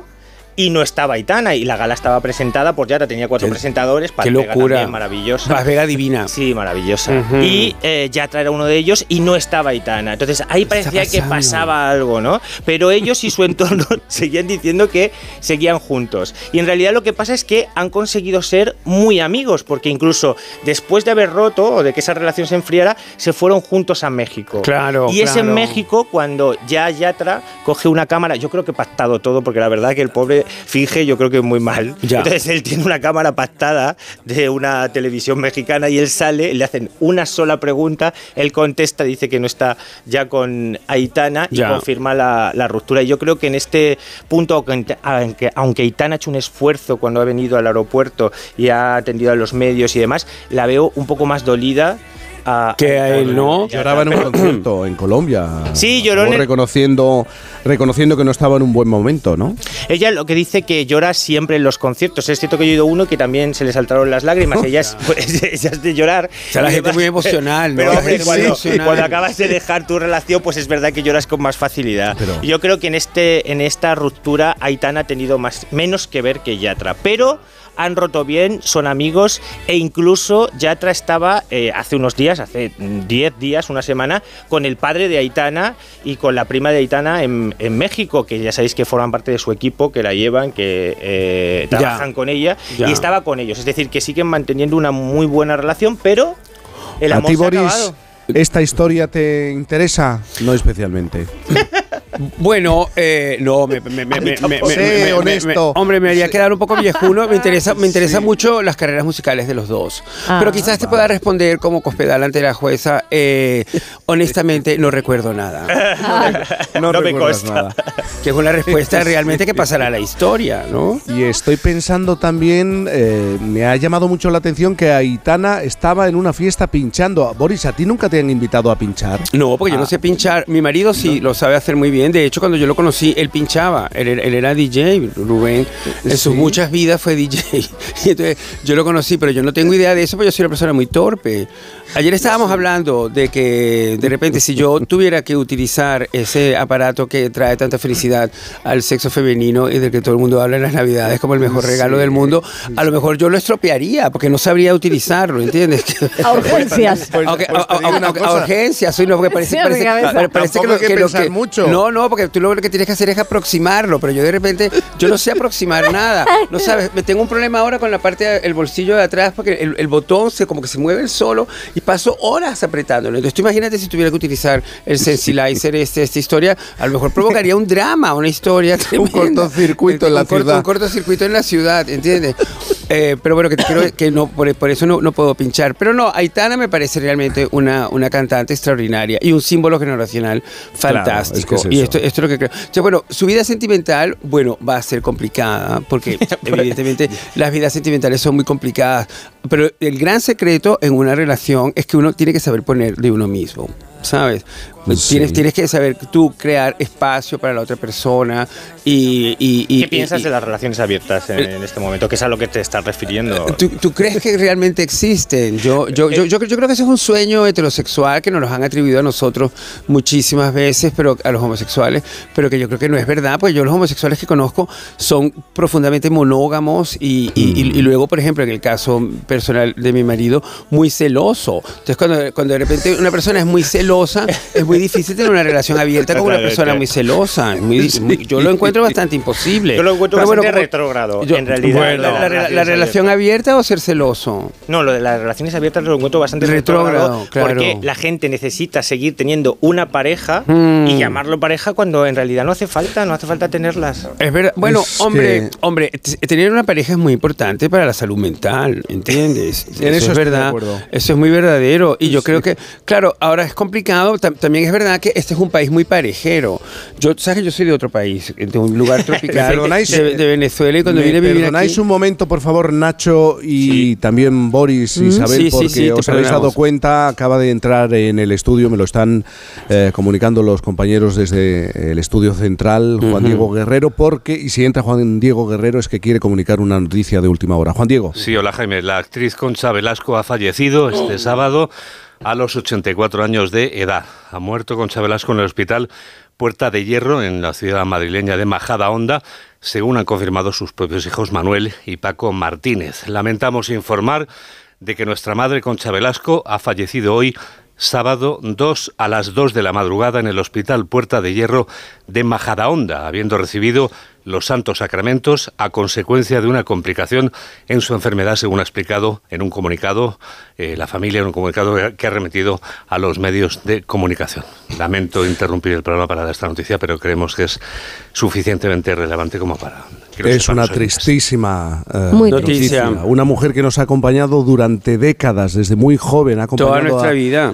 Efectivamente a varias generaciones de, de españoles y que tenía el reconocimiento de todos nosotros, del público y el cariño, sobre todo el, el cariño, porque ella se ganó ese cariño con su trabajo y con su manera de, de contar las cosas y de explicar las cosas que le iban pasando. Boris, no sé qué. Hombre, personalmente, lo primero que pienso es que su última aparición en televisión fue precisamente en un Lazos de Sangre que presentaba yo dedicado a ella. y, y estuvo allí con nosotros hasta que de repente, pues, su hijo decidió que ya eh, había estado tiempo suficiente. Pero la verdad que fue fantástico verla, conversar con ella, eh, tenerla cerca. Era tan, tan, eh, tan increíblemente profesional, es como la, la máxima profesional, indiscutiblemente. Y es una mujer que yo creo que también representa un poco la evolución del país, es decir, que ella es la, la- la- la chica Yeye por excelencia, indiscutiblemente, pero también fue una mujer que apoyó la democracia y, y- y se convirtió en una figura extraordinaria dentro de la transición e hizo incluso unas películas muy importantes en ese tiempo. Y también yo creo que su relación con Antonio Gala hay que ponerla siempre de relieve Cierto. porque Ga- Ga- Gala escribió para ella grandes obras de teatro. Eh, una de ellas, La manzana de los viernes, es la que propició que yo hiciera ese desnudo mítico delante de ella en su visita a Crónicas Marcianas. Y también la actitud que ella tuvo ese día a mí me demostró que era una mujer absolutamente superior a todo, siempre por delante de las cosas, una mujer de, de extraordinaria vanguardia. Bueno, una mujer además que lo hizo bien todo, porque vamos a recordar Televisión, pues, efectivamente, televisión, el sí, sí, teatro, el cine, incluso la música. Fíjate, incluso la música. Nacho, ¿qué quieres decir sobre Bueno, la verdad es que me sorprende un poco la noticia porque hace nada, eh, hace dos días o tres estaba celebrando su cumpleaños y evidentemente todos sabíamos que tenía un estado de salud pues comprometido ya en estos últimos tiempos, pero estuvieron amigos, familiares celebrando con ella ese cumpleaños. En principio el propio hijo Manuel dijo que ella estaba contenta, que estaba celebrando con todo el mundo, que, ese día lo estaba pasando muy bien y te estoy hablando de hace dos o tres días y, realmente me, me ha sorprendido mucho la noticia al escucharla. Yo desde aquí le quiero mandar un abrazo a Manuel que es un tío maravilloso y que además atiende siempre a los medios de comunicación educadísimo. de una forma educadísima. Es, es, es, un, es un tío genial.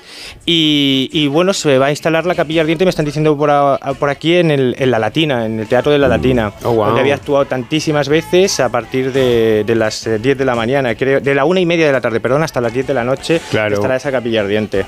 Pues invitamos desde aquí a todos los oyentes que estén en Madrid o que se quieran acercar, porque yo creo que Concha Velasco se merece este último homenaje visitando, pasando por la capilla ardiente. Las 10.29, las 9.29 en Canarias hacemos una pausa y enseguida hablamos con los Goma Espuma. Hay dos clases de gente nada más, los artistas y todos los demás.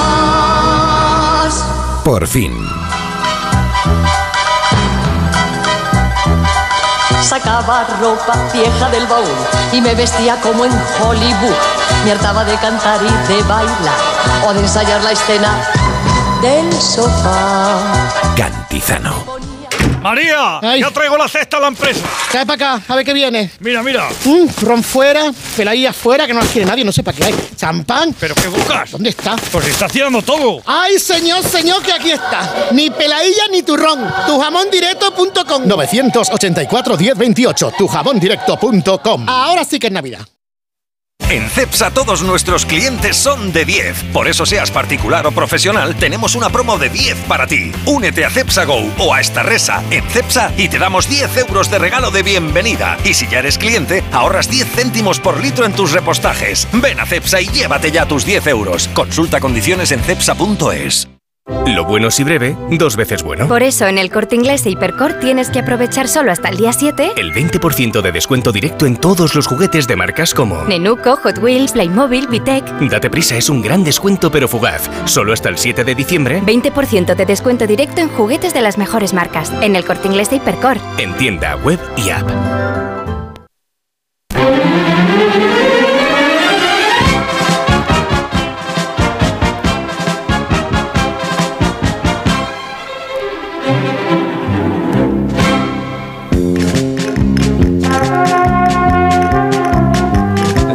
Las 10.31, las 9.31 en Canarias, hemos dado la noticia, acabamos de dar la noticia, lo ha hecho Juan Diego Guerrero. Fernando Méndez Leite es el presidente de la Academia de las Artes y las Ciencias Cinematográficas de nuestro país. Fernando, buenos días. Buenos días, ¿qué tal, Jaime? No es una buena mañana. Antes lo decíamos, Concha Velasco lo ha sido todo en el ah. mundo de la interpretación, en el cine, en el teatro, en la televisión, en diferentes facetas, incluso la música. Sí, ha sido, ha sido un despertar bien triste, ¿no? Porque efectivamente, como tú dices, Concha Velasco ha sido una de las grandes estrellas y de las grandes actrices de nuestra escena, de nuestro cine, de nuestra televisión. Ha sido un personaje además eh, extraordinariamente popular. Todo el mundo la admiraba, todo el mundo la quería y, ha tenido además una carrera desde el punto de vista ah, dramático y cinematográfico fantástica, ¿no? Eh, eh, llena de, de, éxitos y, ha tocado todos los géneros habidos y por haber, los registros cómicos, musicales, dramáticos, trágicos, en fin, ha hecho prácticamente todo en el en, el arte de la representación, en el teatro y en el cine, ¿no? En su papel como actriz, eh, ¿qué destacarías? ¿Qué es lo que más eh, sobresalía a la hora de interpretar? Yo creo que tenía, tenía muchas, muchas cualidades y muy diversas, pero yo destacaría sobre todo la energía y la alegría, ¿no?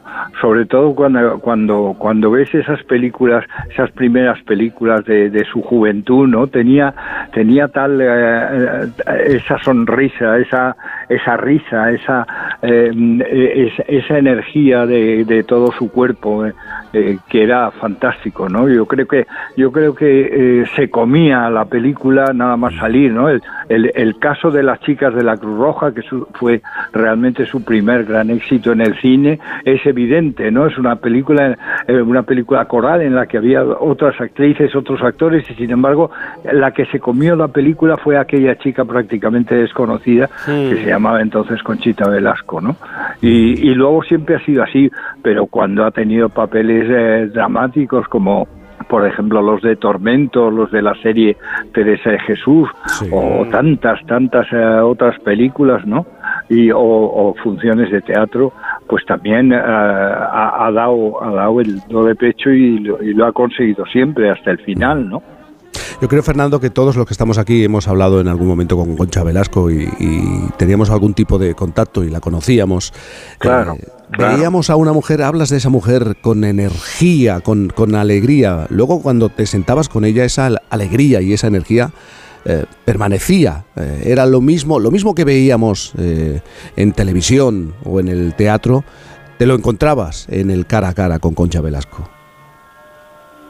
Sí, bueno, yo he, he conocido muy bien a Concha, he sido uno de sus mejores amigos durante toda mi vida, ¿no? Desde fines de los 60, que es cuando yo la conocí.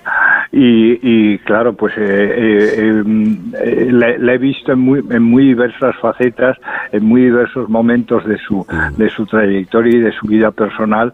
eh, y claro, he visto una, he conocido a una mujer eh, mucho más polifacética que la imagen que se que se puede ver eh, simplemente en, en sus trabajos puramente profesionales, ¿no? Pero sí, efectivamente era era muy alegre, era era una persona con, con mucha fuerza, con, con mucha autoridad, ¿no?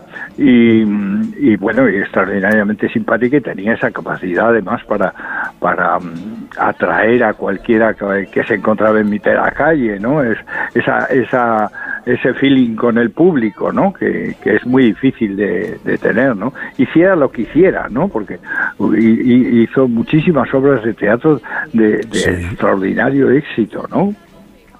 La Fernando gente iba Méndez. a ver a Concha Velasco, iba a ver a, iba a ver a Concha Velasco en Mamá quiero ser artista o en Hello Dolly, pero iba también a verla en Teresa de Jesús, ¿no? Es decir que que, que Concha Concha llamaba al público, ¿no? Fernando Méndez de Leite, presidente de la Academia de las Artes y las Ciencias Cinematográficas de nuestro país. Es un día muy triste, muy, muy triste. Sí. Gracias por estar con nosotros. Para mí, para mí desde luego no solo no solo como presidente de la academia, sino personalmente tengo mucha mucha pena, lógicamente. Muchísimas gracias. Muchas gracias, Jaime. Adiós. Quiero ser famosa. Oh, mamá. Bueno, si no me equivoco, estamos eh, a algunos kilómetros de distancia, muchos kilómetros, eh, emitiendo desde Vera. Y en el estudio central enseguida, si no lo están sentados ya, Juan Luis Cano y Guillermo Frese, eh, Fesser, perdón. Están entrando. Están Enseguida, entrando. Enseguida, enseguida se van a, se van a sentar aquí, claro que sí. Hacemos, mira, vamos a aprovechar, hacemos una pausa y cerramos con ellos.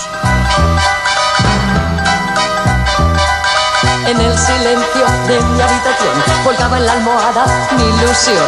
Mi nombre luciría como un sol, con guiños caprichosos de león. Por fin, no es lunes.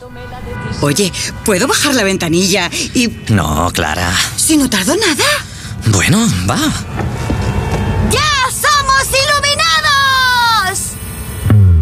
Cuando te haces iluminado y empiezas a ahorrar en carburante en tus facturas de luz y gas, cuando ahorras comprando tus marcas favoritas con Wilet y en tus recargas eléctricas, te apetece contarlo. ¿Y tú? ¿A qué esperas para hacerte iluminado? Contrata la luz con Repsol en el 950 52 50 y empieza a ahorrar. Si sufres violencia de género, podemos ayudarte. Y la denuncia es el primer paso para protegerte a ti y a tus hijos. Existen medios para impedir que tu agresor se vuelva a acercar a ti. Tus hijos, tus hijas y tú podéis tener protección. Existen los juicios rápidos en juzgados especializados. Y también ayudas específicas para las víctimas del maltrato. Podemos protegerte. Pero para ello tienes que denunciar. Antena 3 Noticias y Fundación Mutua Madrileña. Contra el maltrato, tolerancia cero. Lleva tu negocio a otro nivel con Vodafone Business. Con negocio a medida disfrutarás de fibra y móvil con soporte informático 24/7 y reparación y sustitución de dispositivos por solo 54,54 euros al mes masiva. No esperes más. Llámanos ahora al 1443 o visita vodafone.es. Vodafone Business. Together we can. Restaurante La Madreña, el lugar ideal para tus eventos de empresa, para reuniones con la familia, con los amigos. Celebra estas fiestas en el Restaurante La Madreña y disfruta de la más auténtica y deliciosa cocina asturiana. Con amplia zona de aparcamiento y además terraza climatizada. Toda la información en la web lamadrena.com. Onda Cero.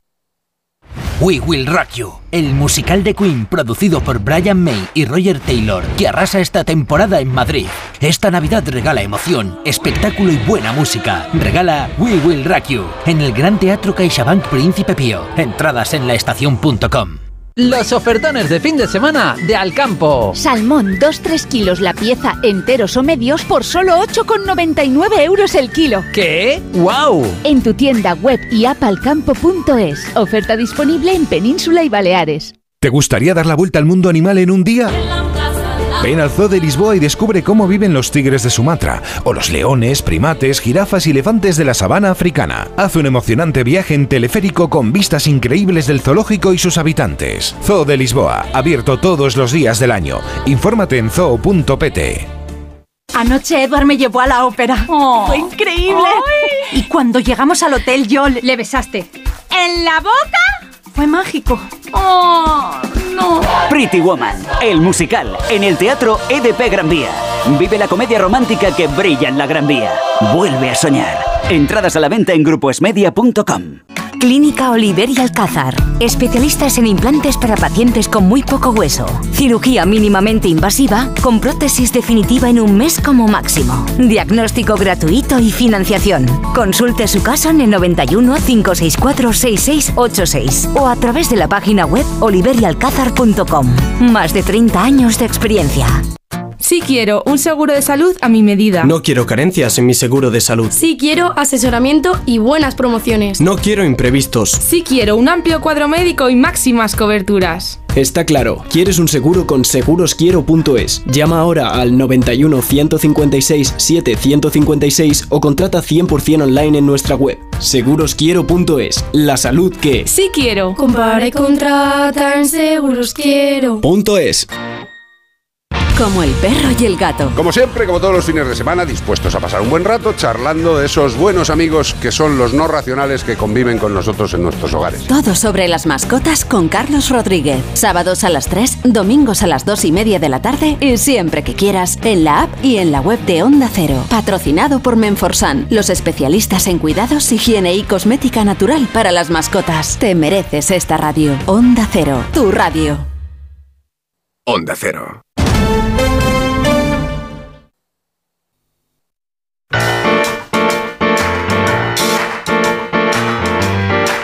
Por fin, no es lunes. Con Cantizano.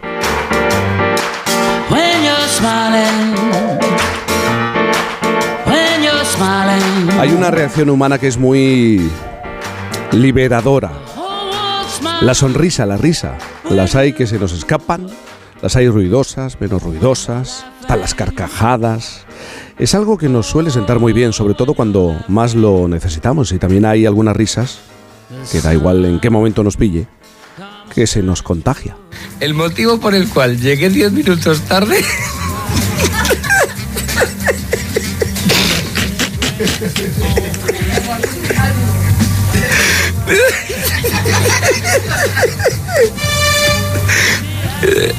El motivo por el cual llegué. Momentos muy, muy difíciles. En el estudio central de Goma Espuma. Momentos de mucha tensión. Llegué 10 minutos tarde.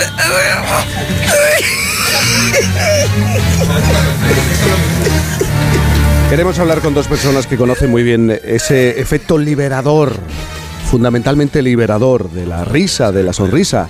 Ellos son un... ¿Cómo definirlo? Un dúo no. Yo podría decir que una pareja, porque creo que les pega mucho más ese término.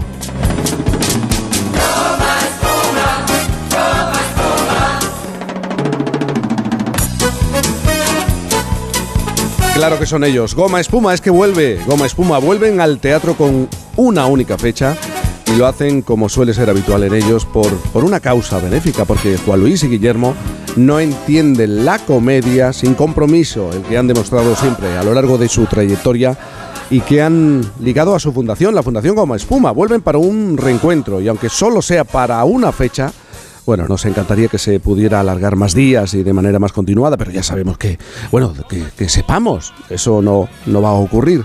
Juan Luis, buenos días. Hola, ¿cómo estás? Me alegro mucho de saludarte. Hola, maestro. Muy bien. Guillermo, buenos días. Buenos días. Eh, tranquilo que se alarga, se alarga porque como se, se va a grabar para la televisión, para Movistar Ah, Plus, pues luego el que quiera verlo en su casa, da para adelante, para atrás pausa. Y además nos han, ofrecido, nos han ofrecido hacer el fin de semana aquí en Onda Cero, o sea que lo mismo decimos que sí. Ah, qué bien. Pues me, me- me vendría bien para descantar. que Oye, sí, sepáis. más aire. Estamos, renovando, estamos renovándole el contrato a Boris ahora mismo. Ah.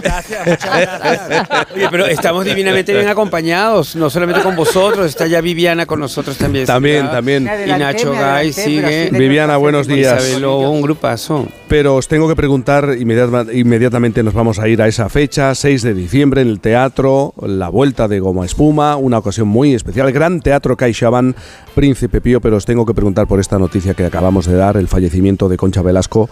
Juan Luis Guillermo, seguro que coincidiríais con ella en, en varios momentos a lo largo de estos años, ¿no? Eh, sí, yo coincidí hace muchos años ya en Antena, uy, perdón, en, en Telecinco. Eh, nosotros Ujú. hacíamos un programa, yo fui eh, durante ocho semanas nada más, presenté el BIM Noche sustituyendo a Emilio Aragón. Sí. Y en aquella época ella estaba haciendo un programa en, en la tele y la verdad es que estábamos mucho tiempo juntos y era encantadora, maravillosa, simpática, divertida, con un ingenio impresionante y bueno, una mujer que a pesar de que era una diva del- de la escena, ¿no? porque era una diva de la escena, luego era una persona muy, muy entrañable, por lo menos en, en la, la Concha Velasco que yo conocía allí. Yo la, yo la he conocido como, como actriz porque yo cuando era jovencito mm, me dejaba el poco dinero que tenía en dos cosas, en libros, de hecho luego puse eh, mi lista de boda no lo eh, digas, eh, por favor, en la casa del libro y, y en, y en Calla, teatro calla, y en calla. teatro y muchas de, Sí. las, de las entradas que cogía eran entradas de CLA, esa que te daban para que aplaudieras y tal, pero, pero eran muy baratas. Y he visto bastantes veces a Concha Velasco y bastantes veces me emocionaba porque era un pedazo de actriz, es decir, te llenaba, llenaba el escenario y te creías absolutamente todo Sí, lo que señor. hacía. Era maravillosa. Enseguida le pregunto a Viviana Fernández, pero tenemos que hablar de este reencuentro 16 años después de este último, del último programa para un programa único, irrepetible, este próximo 6 de diciembre en el teatro. Lo vais a grabar, como me habéis contado, para que se pueda ver luego en televisión. Sí, lo va a grabar Globo Media, que me han dicho que lo diga, por favor. Muy bien, muy Es que es, es que es una productora que está pasando un momento difícil y dicen a ver si le sale una contrata. Sí, va a ser eso. Con esta entrevista. Digo, pues Globo Media, Globo Media, dos veces. Oye, es verdad, eh, lo, lo decís, lo sugiere el comunicado, que en estos Sí. años os, ha- os habéis estado dando la vida padre. No habéis parado, chicos. Sí, la verdad es que no. si, si nos hubiéramos dado la vida padre, habríamos parado. Sí. Hemos hecho muchísimas cosas porque la verdad es que somos unos gastones. Entonces, claro, nosotros dinero que nos entra por un bolsillo sale por otro y tenemos que seguir trabajando. De hecho, Guillermo tiene ahora una contrata con un taxi y yo estoy preparando un golpe a una gasolinera. O sea que seguimos, seguimos teniendo la, la necesidad más que económica, Hemos sido padres de- moral, moral y, y- y que nos gusta hacer cosas. Vamos, Hemos sido padres eh, a través de la fundación, porque como la fundación Claro. es eh, en educación infantil, educando con una sonrisa es nuestro lema, pues tienes el- la responsabilidad de que muchos niños vayan al colegio. Y claro, tú dices, no, los niños les ayudas, pero es que a algunos niños no apetecen ayudarlos. ¿eh? Ya te digo yo, que por muy pobres que sean, hay algunos niños que dicen, mira, te ayudo porque eres pobre, pero si llegas a ser mío... Básicamente, vamos". básicamente los repetidores, que les estamos cogiendo mucho asco. Mucha beca, mucha beca, macho, pero llevas tres años aquí y no avanzas. que no te mueves, hijo. Oye, ¿y no, qué que se le puede llegas a hacer tomar unas horribles, dime. 16 años después? ¿El qué, perdón? ¿Qué, ¿Qué se puede hacer 16 años después? ¿Qué Pues- pretendéis hacer 16 años después? Jugar a la petanca. Aguantarse. jugar al mus, vamos a salir Digo al el 6 de diciembre. Vamos a jugar al mus en el escenario. Pues básicamente, ¿qué hace la gente mayor? Pues recordar cosas. Claro. Pues nosotros lo vamos a hacer es recordar cosas. Lo que pasa es que yo no tengo memoria. No tiene memoria, entonces se las estoy apuntando yo. Cospedal tampoco. ¿eh? Cospedal tampoco, Pero sí, tampoco sí. es verdad. La, la, la Pero Es que ahora es un problema que Pobre- tenemos ¿Os vais con a ir, pero os vais a ir al tiempo del flexo o no, no tan lejos? No, no vamos a recordar. No. Bueno, vamos a recordar, sí, vamos a echar un poquito la vista atrás, pero básicamente lo que vamos a hacer es entrevistar a gente Qué interesante. y haremos algún sketch y bueno, miraremos un poquito atrás, pero no, pero con la nostalgia que no hace daño, con la nostalgia bonita. Una de las cosas bonitas, sin decir nombres porque es sorpresa, pero por ejemplo las sintonías del programa, que nosotros por lo menos las recordamos con cariño y espero que algún oyente también, como la de Estoy loco por el tenis y esas cosas, en lugar de poner el disco, pues vienen, cantante- cantantes y cantantas de Cantantes y cantantas populares, populares y, y conocidas y la cantan en directo. Y la verdad que fue, sí, fue muy emotivo también, por lo menos para nosotros, el que se pusieran las entradas a la venta y en tres horas se acabaran. Claro. Claro. Mil entradas, fue brutal, vamos, yo no me Pero lo esto significa que puede haber un segundo programa o, o no. No, es no, que- esto es- principio no, no, en no, principio esto es una acción. Vamos, vamos a ver si nos ofrecieran muchísimo dinero, que a lo Sí, es mejor... claro. Que, que no te digo Se yo, pensaría. que a lo mejor... Si a mí Globo Media me, me contratará Claro, mi hija o algo. pues- que Movistar dice, oye, pues chicos, venga, tal no sé qué, que os, da- os damos tal. Pues oye, ¿quién te dice? Claro. Pues no, pero vamos, en principio no. Sí, a mí, sí- a mí sí, por Oye, ejemplo, que Antena 3 dijera, oye, pues... Por ejemplo, Por ejemplo. o- o- os damos Por un- patrimonio sonoro, por lo que sea. Claro, Exacto. claro. O que te digan, mira, ya está, dos botellas de rondel en el camesino, en el camerino. Dale. Venga, tira. bueno, Dale. De rondel verde.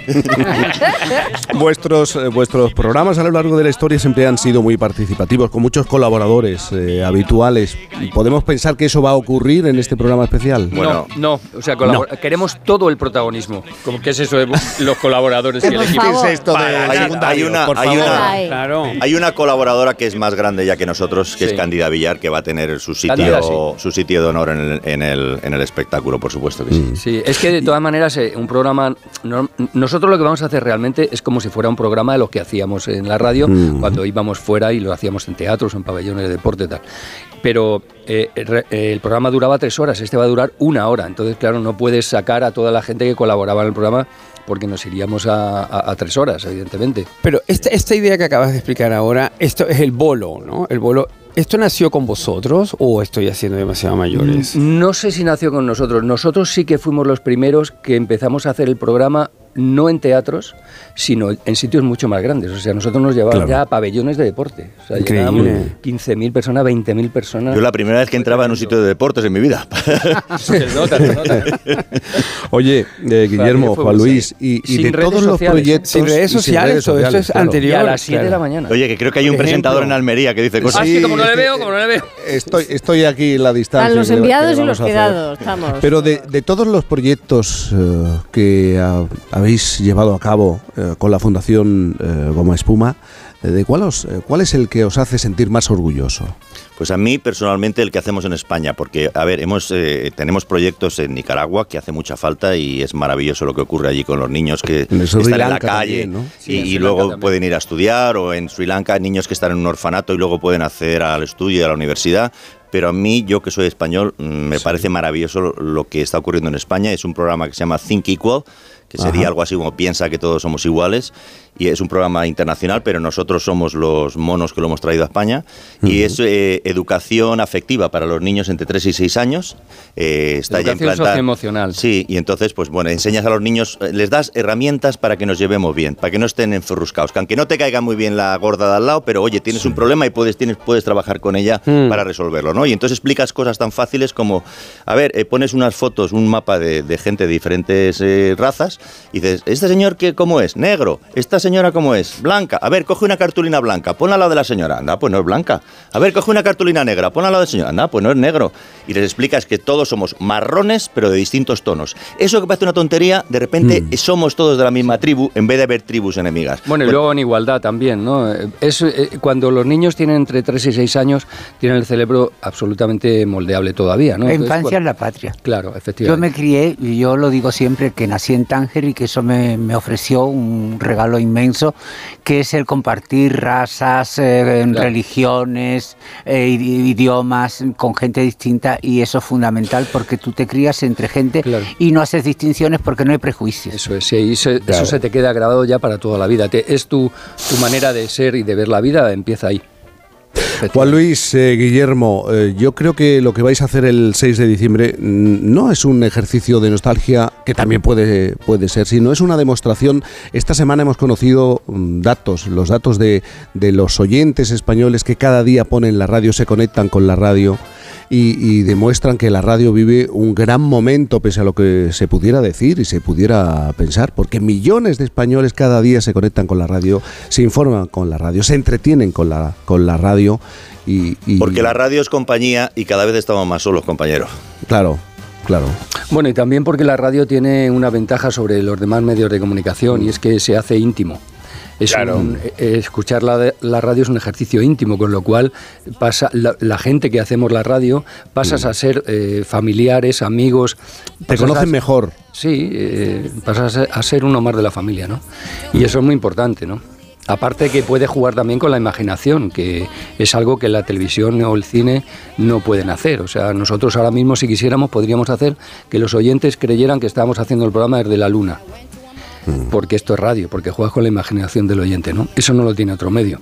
Y es lo que se llama un medio cálido, ¿no? Caliente. Es- la radio lo tiene y lo tendrá toda Me la estoy vida. emocionando muchísimo. ¿eh? Claro, es que Yo también. Claro, Estoy a es punto que- de dar un abrazo a Viviana, me estoy Claro. emocionando muchísimo. Ay, ay, ay. Me estoy emocionando muchísimo.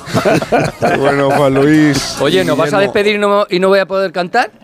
Pero bueno, pues esto qué cantar? es. Hombre, claro. ¿A qué he ¿eh? venido yo aquí? Es ¿Esto verdad, qué si es que Por pa- favor. parezco nuevo, por favor, Claro, venga, hombre, venga. arráncate. Ay.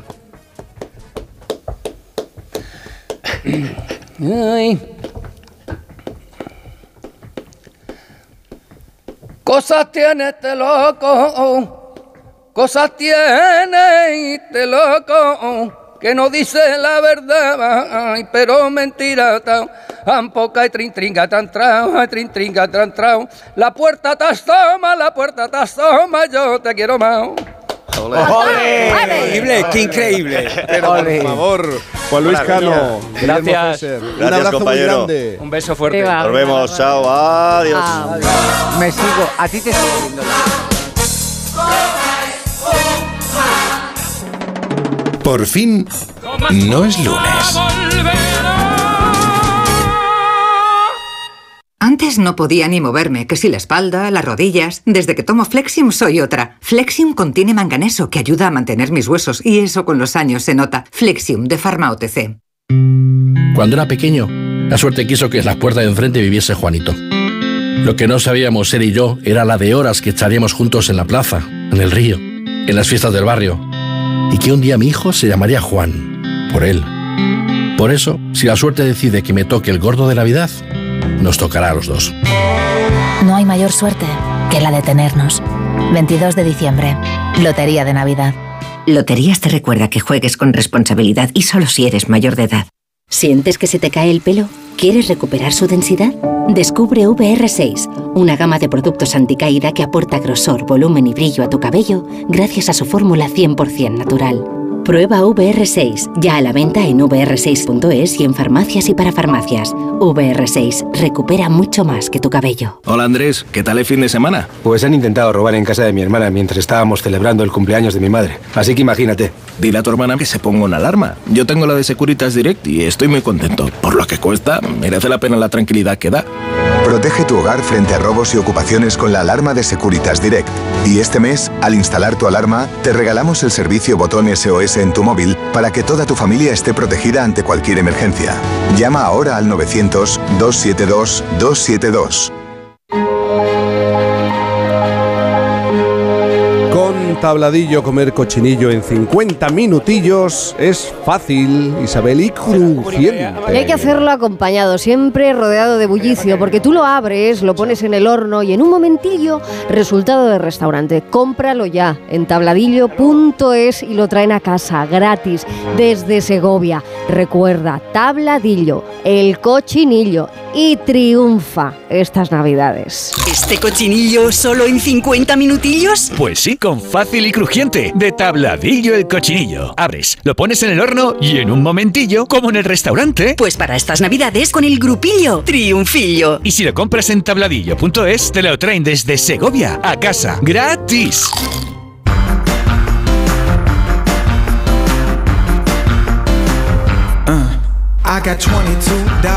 Llegamos al final de la tercera hora, queda una más. Hemos tenido que interrumpir la, la emisión del programa, la conversación, por esa noticia de última hora. Concha Velasco nos ha dejado. Luego le voy a preguntar a Miguel Reyán, a Viviana Fernández, porque seguro que compartieron muchas horas con, con esta artista. Una mujer, por cierto, me he estado acordando ahora de las conversaciones en televisión con ella, de las diferentes entrevistas. Una mujer Mm. además que hablaba de una manera tan especial de lo que representa, ha representado el amor y la pasión en su, en su vida, también desde el dolor, ¿eh? porque vivió momentos de muchísimo dolor. eh, y hablaba con una naturalidad de todo y se expresaba con una claridad tan absoluta sobre tantas cosas. Bueno, vamos a seguir recordándola en tan solo unos minutos. Boris, te tengo que dejar. Bueno, tú nos tienes que dejar. Nosotros nos quedamos aquí. Te mando un beso enorme. Lo mismo a ti. Y, también... y que el resto del día también sea bonito, ¿no? Siempre. Re- para re- todos. recordando a una mujer que nos ha dejado tantas cosas. Efectivamente, un beso enorme. Y Nacho también, cuídate mucho. Un beso. No salgas igualmente. tanto. No, No, salgas si no- tanto, hombre. Yo no salgo ya casi, ¿eh? Resguardo. Pero es que he cumplido 40 ya, ya me lo he creído ya no salgo. Menudo Ay. drama, chico, de verdad. Anda, que nos quejamos, que nos quejamos de vicio. ¿Qué vamos a hacer, eh? ¿Qué vamos a hacer? Los Isabel? cuarentañeros, ¿qué vamos a hacer? Fíjate, qué pena me dais. Eh, llegan las noticias a la sintonía de Onda Cero en tan solo un momento. Cantizano, en Por fin no es lunes. En CEPSA todos nuestros clientes son de 10. Por eso seas particular o profesional, tenemos una promo de 10 para ti. Únete a CEPSA Go o a esta resa en CEPSA y te damos 10 euros de regalo de bienvenida. Y si ya eres cliente, ahorras 10 céntimos por litro en tus repostajes. Ven a CEPSA y llévate ya tus 10 euros. Consulta condiciones en CEPSA.es. ¿Tu hijo saca malas notas? ¿Se despista con facilidad? Prueba con The Memory Studio. The Memory contiene vitamina B5 que contribuye al rendimiento intelectual normal. Para exámenes, The Memory Studio, de Pharma OTC. Pues mira, la suerte quiso que le enviase el mail por error a otro Sergio de la empresa. Enseguida contestó, creo que te has equivocado y yo, uy, lo siento, y el tranqui, estas cosas pasan. Y así, hasta compartir 16 años, una casa, dos niñas y un perro, ¿cómo te quedas? Por eso, si la suerte decide que me toque el gorro de Navidad, nos tocará a los dos. No hay mayor suerte que la de tenernos. 22 de diciembre, Lotería de Navidad. Loterías te recuerda que juegues con responsabilidad y solo si eres mayor de edad. Las 11 de la mañana, las 10 en Canarias.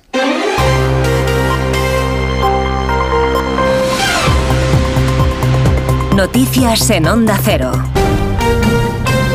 Buenos días. Ha fallecido la actriz Concha Velasco a los 84 años de edad en Madrid. Su familia explica en un comunicado que ha muerto a las 2 de la madrugada en el Hospital Puerta de Hierro de Majadahonda tras una complicación de su enfermedad. La actriz pasó los últimos años arropada por los suyos en la más estricta intimidad, alejada de los escenarios que pisó hasta que su salud se lo impidió. Mercedes Pascua. Se despidió de la escena en Logroño con la habitación de María, lamentando Concha Velasco no poder representar más esta obra. Yo no me retiro de la profesión. Mis hijos lo que no quieren es que haga teatro, porque ya veis que tengo dificultades al andar ellos quieren que descanse un poquito de hacer teatro. Y he elegido yo Logroño porque me encanta, porque tengo familia aquí. Su última etapa la ha pasado ingresada en una residencia en las afueras de Madrid. Nacida en Valladolid en 1939, sus intervenciones en cine y teatro se cuentan por decenas. Su última intervención en el cine fue en Malasaña 32, una película de terror. Concha, Conchita Velasco, la novia de España, fue Purita en La Colmena, Palmira en Más allá del jardín y Paloma en Las chicas de la Cruz Roja. En el teatro Santa Teresa de Jesús, Dolly y Doña Inés. Admiradores y compañeros se despiden de una actriz temperamental, chica yeye y que siempre quiso ser artista. Concha Velasco se comía la pantalla, así ha descrito a la actriz y sus dotes de interpretación Fernando Méndez Leite, presidente de la Academia de Cine, por fin no es lunes, destacando además de su carisma, su fuerza y vitalidad. Yo creo que eh, se comía la película nada más salir, ¿no? El, caso de las chicas de la Cruz Roja, que fue realmente su primer gran éxito en el cine, es evidente, ¿no? Es una película, eh, una película coral en la que había otras actrices, otros actores, y sin embargo, la que se comió la película fue aquella chica prácticamente desconocida que se llamaba entonces Conchita Velasco, ¿no? La capilla ardiente con los restos de la actriz se instalará este mediodía a partir de la una y media de la tarde en el Teatro de la Latina de Madrid. Sábado con doble golpe a las redes de trata de seres humanos. La Policía Nacional ha desmantelado por un lado una organización que se dedicaba al blanqueo de capitales, también procedente de esa trata de personas en Santander, en Granada y en Albacete. Hay cinco detenidos y se ha intervenido abundante documentación, además de armamento, 130.000 euros en efectivo y joyas por valor de más de 20.000 euros, entre otros efectos. Ofrece más detalles la portavoz policial Verónica Cibantos. Esta organización introducía en el circuito legal los beneficios obtenidos de esta actividad ilícita a través de un complejo entramado empresarial. Los arrestados estaban asesorados por un gestor de confianza afincado en Santander, el cual administraba los fondos de la organización y aconsejaba a los miembros sobre la forma en que tenían que realizar los ingresos o cambios de titularidades de sociedades, para evitar ser vinculados a las actividades ilícitas relacionadas con la trata. Se suma a este golpe otro de la Guardia Civil contra una red dedicada a la introducción irregular de argelinos en España y también al tráfico de metanfetaminas, una operación con siete detenidos.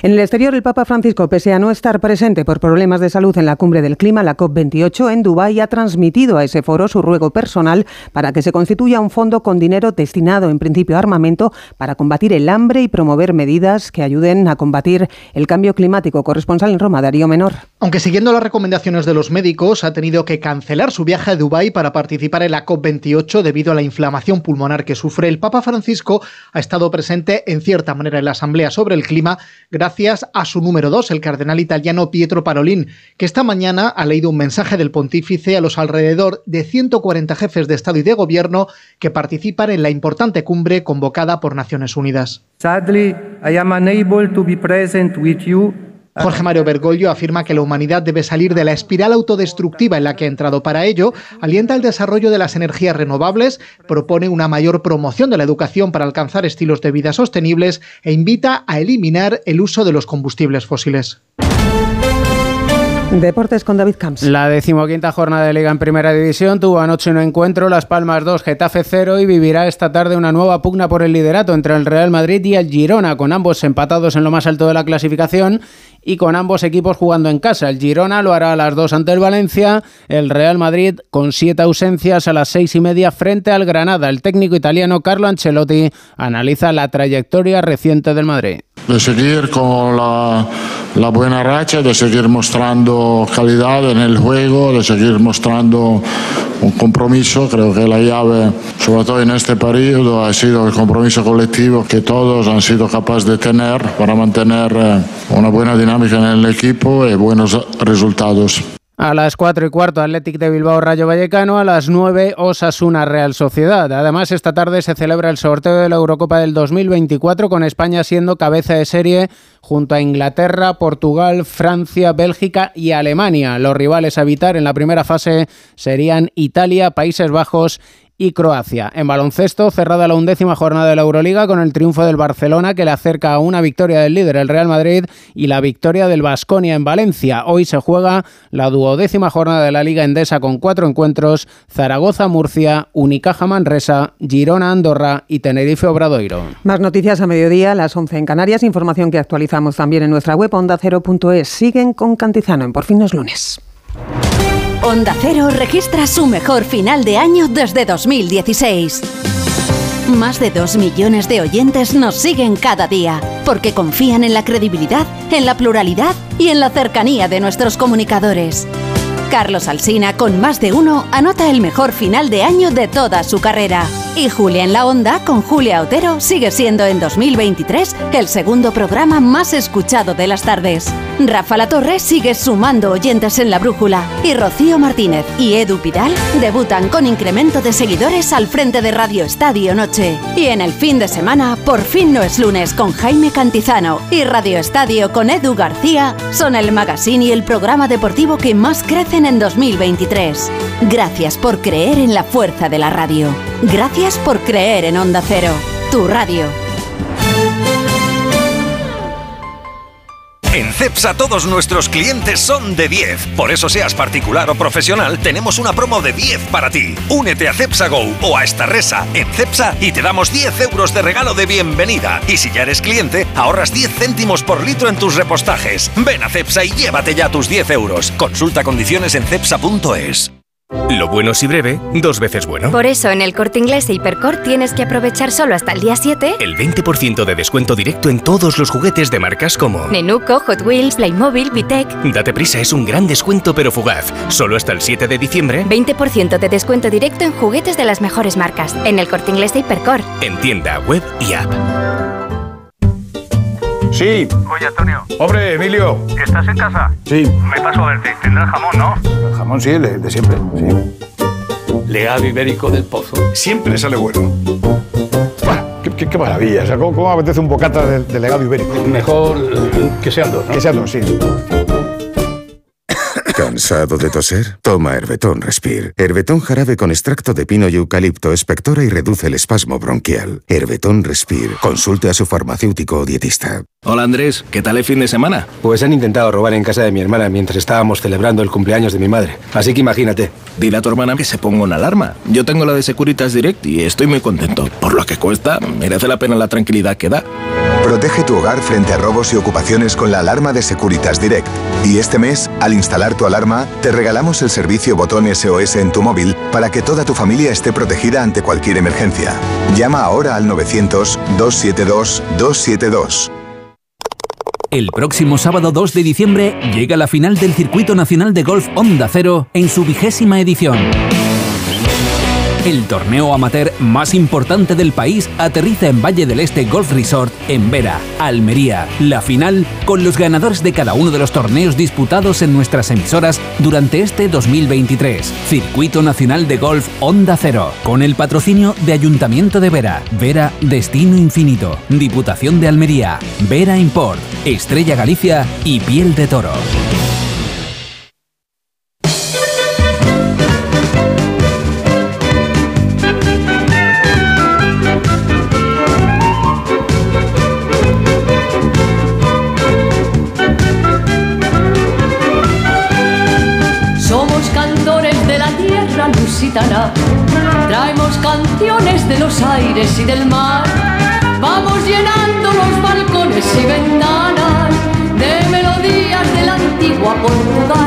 Onda Cero, Cantizano. He visto un ángel. Estaba. Estaba acá de mí. Hacia el lado izquierdo. No era grande, sino. sino pequeño y muy hermoso. El, el, rostro tan encendido que se diría de los ángeles muy subidos, que parece todos se abrasan. Debe ser de los querubines, que sus nombres no me los dice. Lo hemos tenido que contar, lo ha hecho Juan Diego Guerrero a las diez y media de la mañana. El fallecimiento de Concha Velasco. Aquí la, la escuchamos en uno de sus papeles dramáticos, Santa Teresa de Jesús, también como serie de, televisión. A esta hora de la mañana ya he saludado a Viviana Fernández. Eh, Viviana, buenos días de nuevo.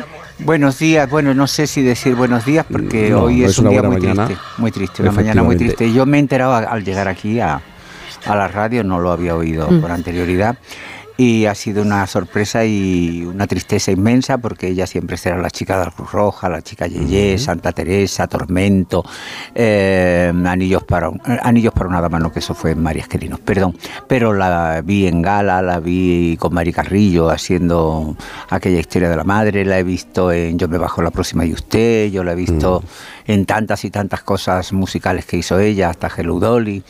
Y, y es una referencia de toda la vida. He tenido la ocasión de coincidir con ella en algunas cosas de trabajo de televisión para cosas benéficas y demás. Y es un referente para toda la gente que amamos el cine, el teatro, la radio, la televisión.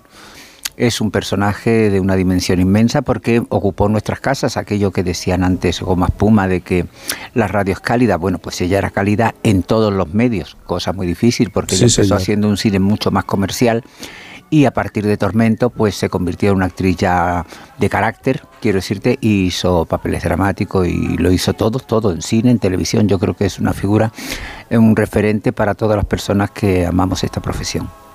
Quiero saludar a Miguel Reyán, actor, eh, veterano actor, colaborador de este programa. Está en Cazorla. Miguel, buenos días. Buenos días, Jaime.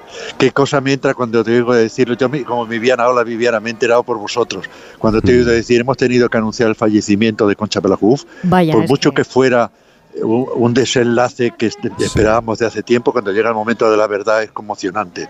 realmente. Y no se puede añadir nada más, no se puede decir nada más después de lo que ha dicho Viviana.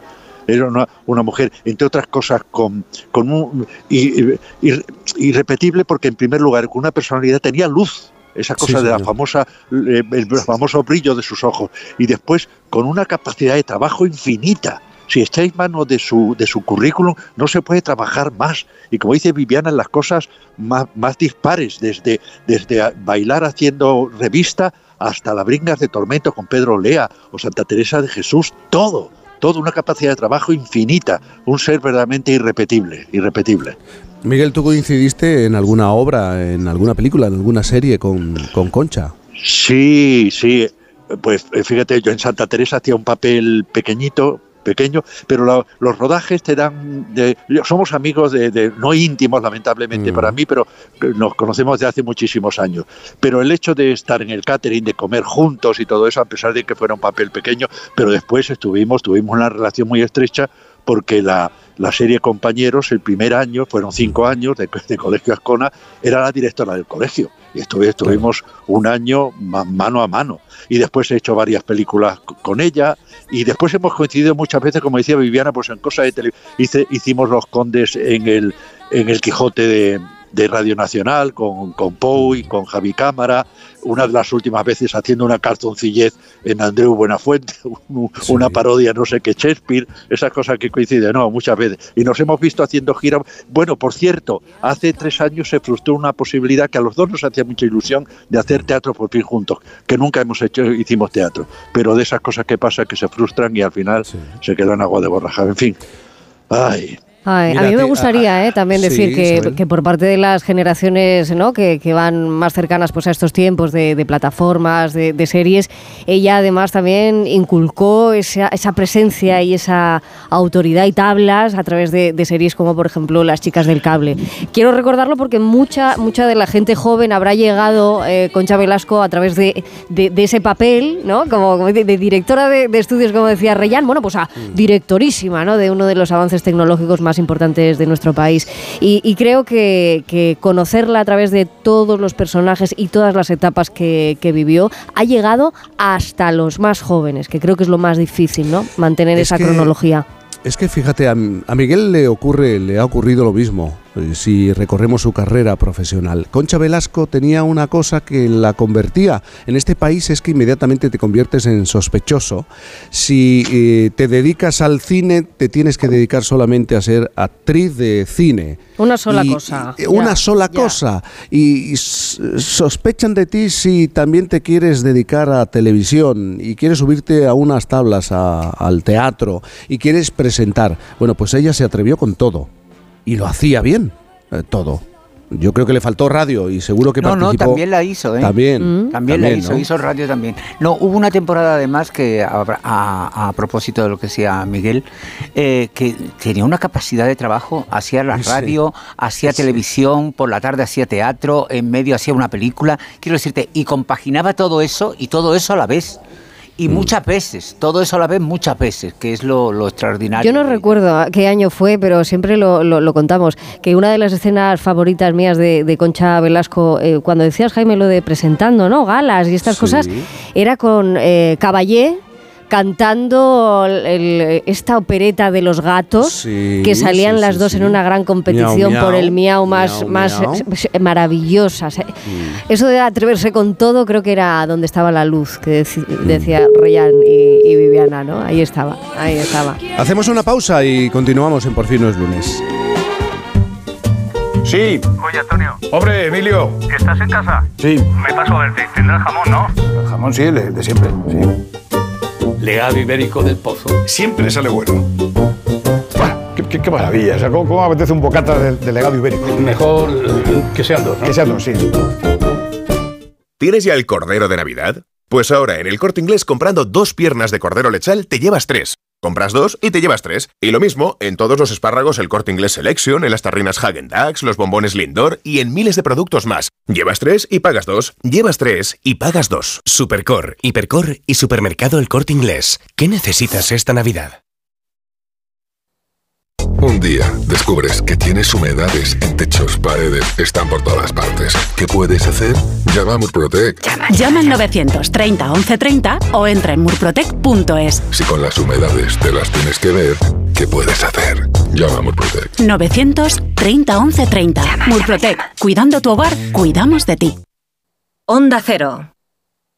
Clínica Oliveri Alcázar. Especialistas en implantes para pacientes con muy poco hueso. Cirugía mínimamente invasiva con prótesis definitiva en un mes como máximo. Diagnóstico gratuito y financiación. Consulte su caso en el 91 564 6686 o a través de la página web oliverialcázar.com. Más de 30 años de experiencia. Rigoletto te espera en el Teatro Real. Del 2 de diciembre al 2 de enero vive una de las óperas más queridas de Verdi en una espectacular nueva producción de Miguel del Arco. Disfruta en vivo de estrellas de la ópera como Javier Camarena, Xavier Anduaga o Julie Fuchs, entre otros grandes cantantes. Compra ya tus entradas desde 18 euros en teatroreal.es. Patrocina Endesa. Teatro Real. Siente la experiencia de la ópera. Pasillo 15, estantería 7. Cogemos las sillas y nos vamos a por los cojines. Tenemos que volver al pasillo 1. Ya llevamos dos vueltas y ni rastro de la mesa Strogenmurgen, que es a lo que veníamos. A ver, Manolo, aquí o vienes con actitud o no vienes. Ahora ya puedes redecorar tu vida sin tener que patearte un laberinto. Ven a la vaguada y desbloquea el siguiente nivel. Restaurante Couzapin, cocina asturiana con los mejores productos, ideal para tus eventos en estas fiestas. Calle Menorca 33, parking concertado, couzapin.com.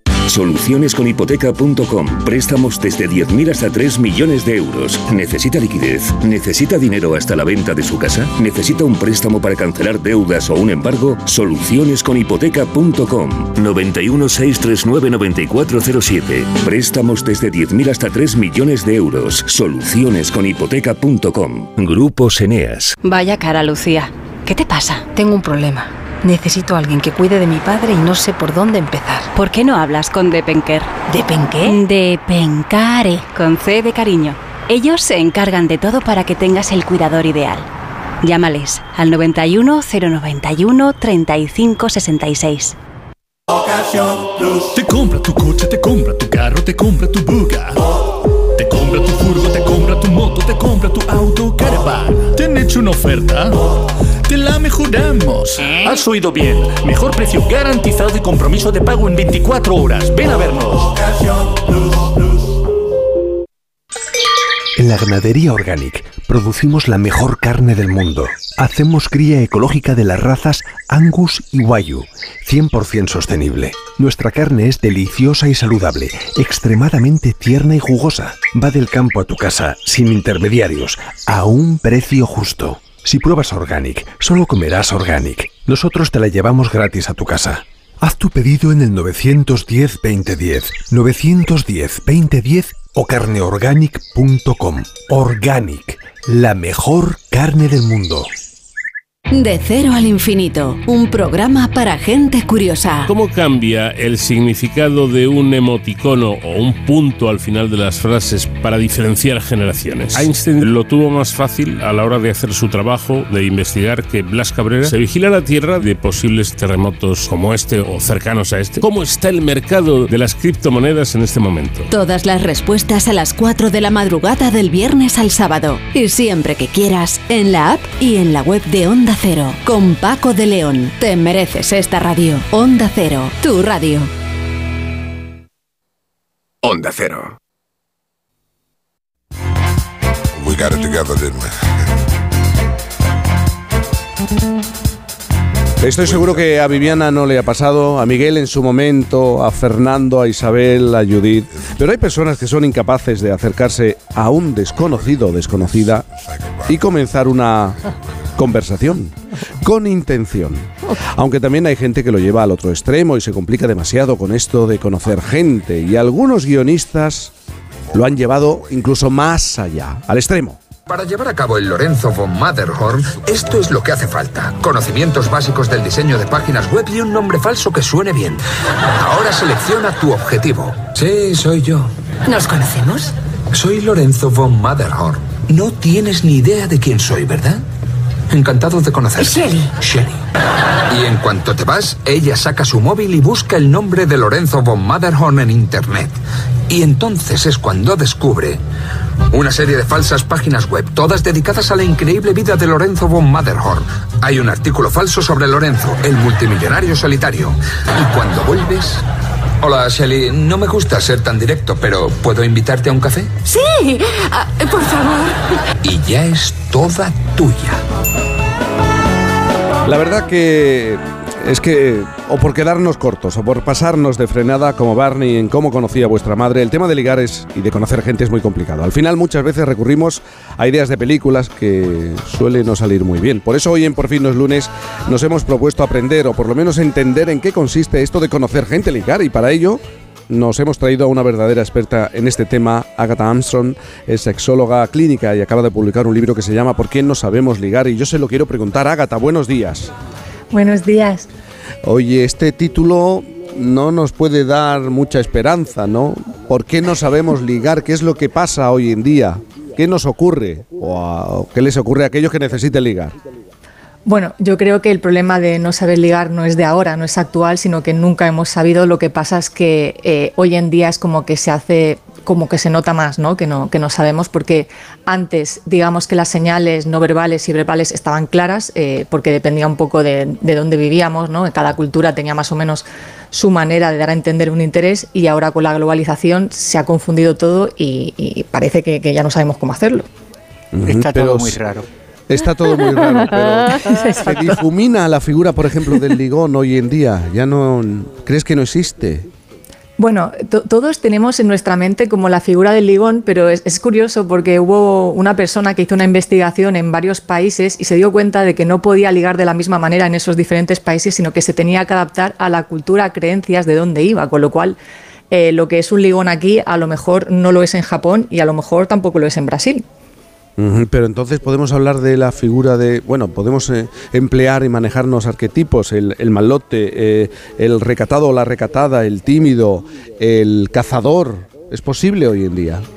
Eh, bueno, eh, en, en España y en, Lat- y en Latinoamérica, de hecho, nos va- a la hora de hablar del ligón se habla de este tipo de arquetipos, aunque yo francamente no me gusta hablar de estos arquetipos porque da a entender que ligar de alguna manera hay que hacerlo de alguna manera tóxica y, y realmente eh, ligar no es mantener relaciones tóxicas, sino que debería ser de manera natural mantener relaciones sanas. Pero como tóxico, ¿a qué te refieres?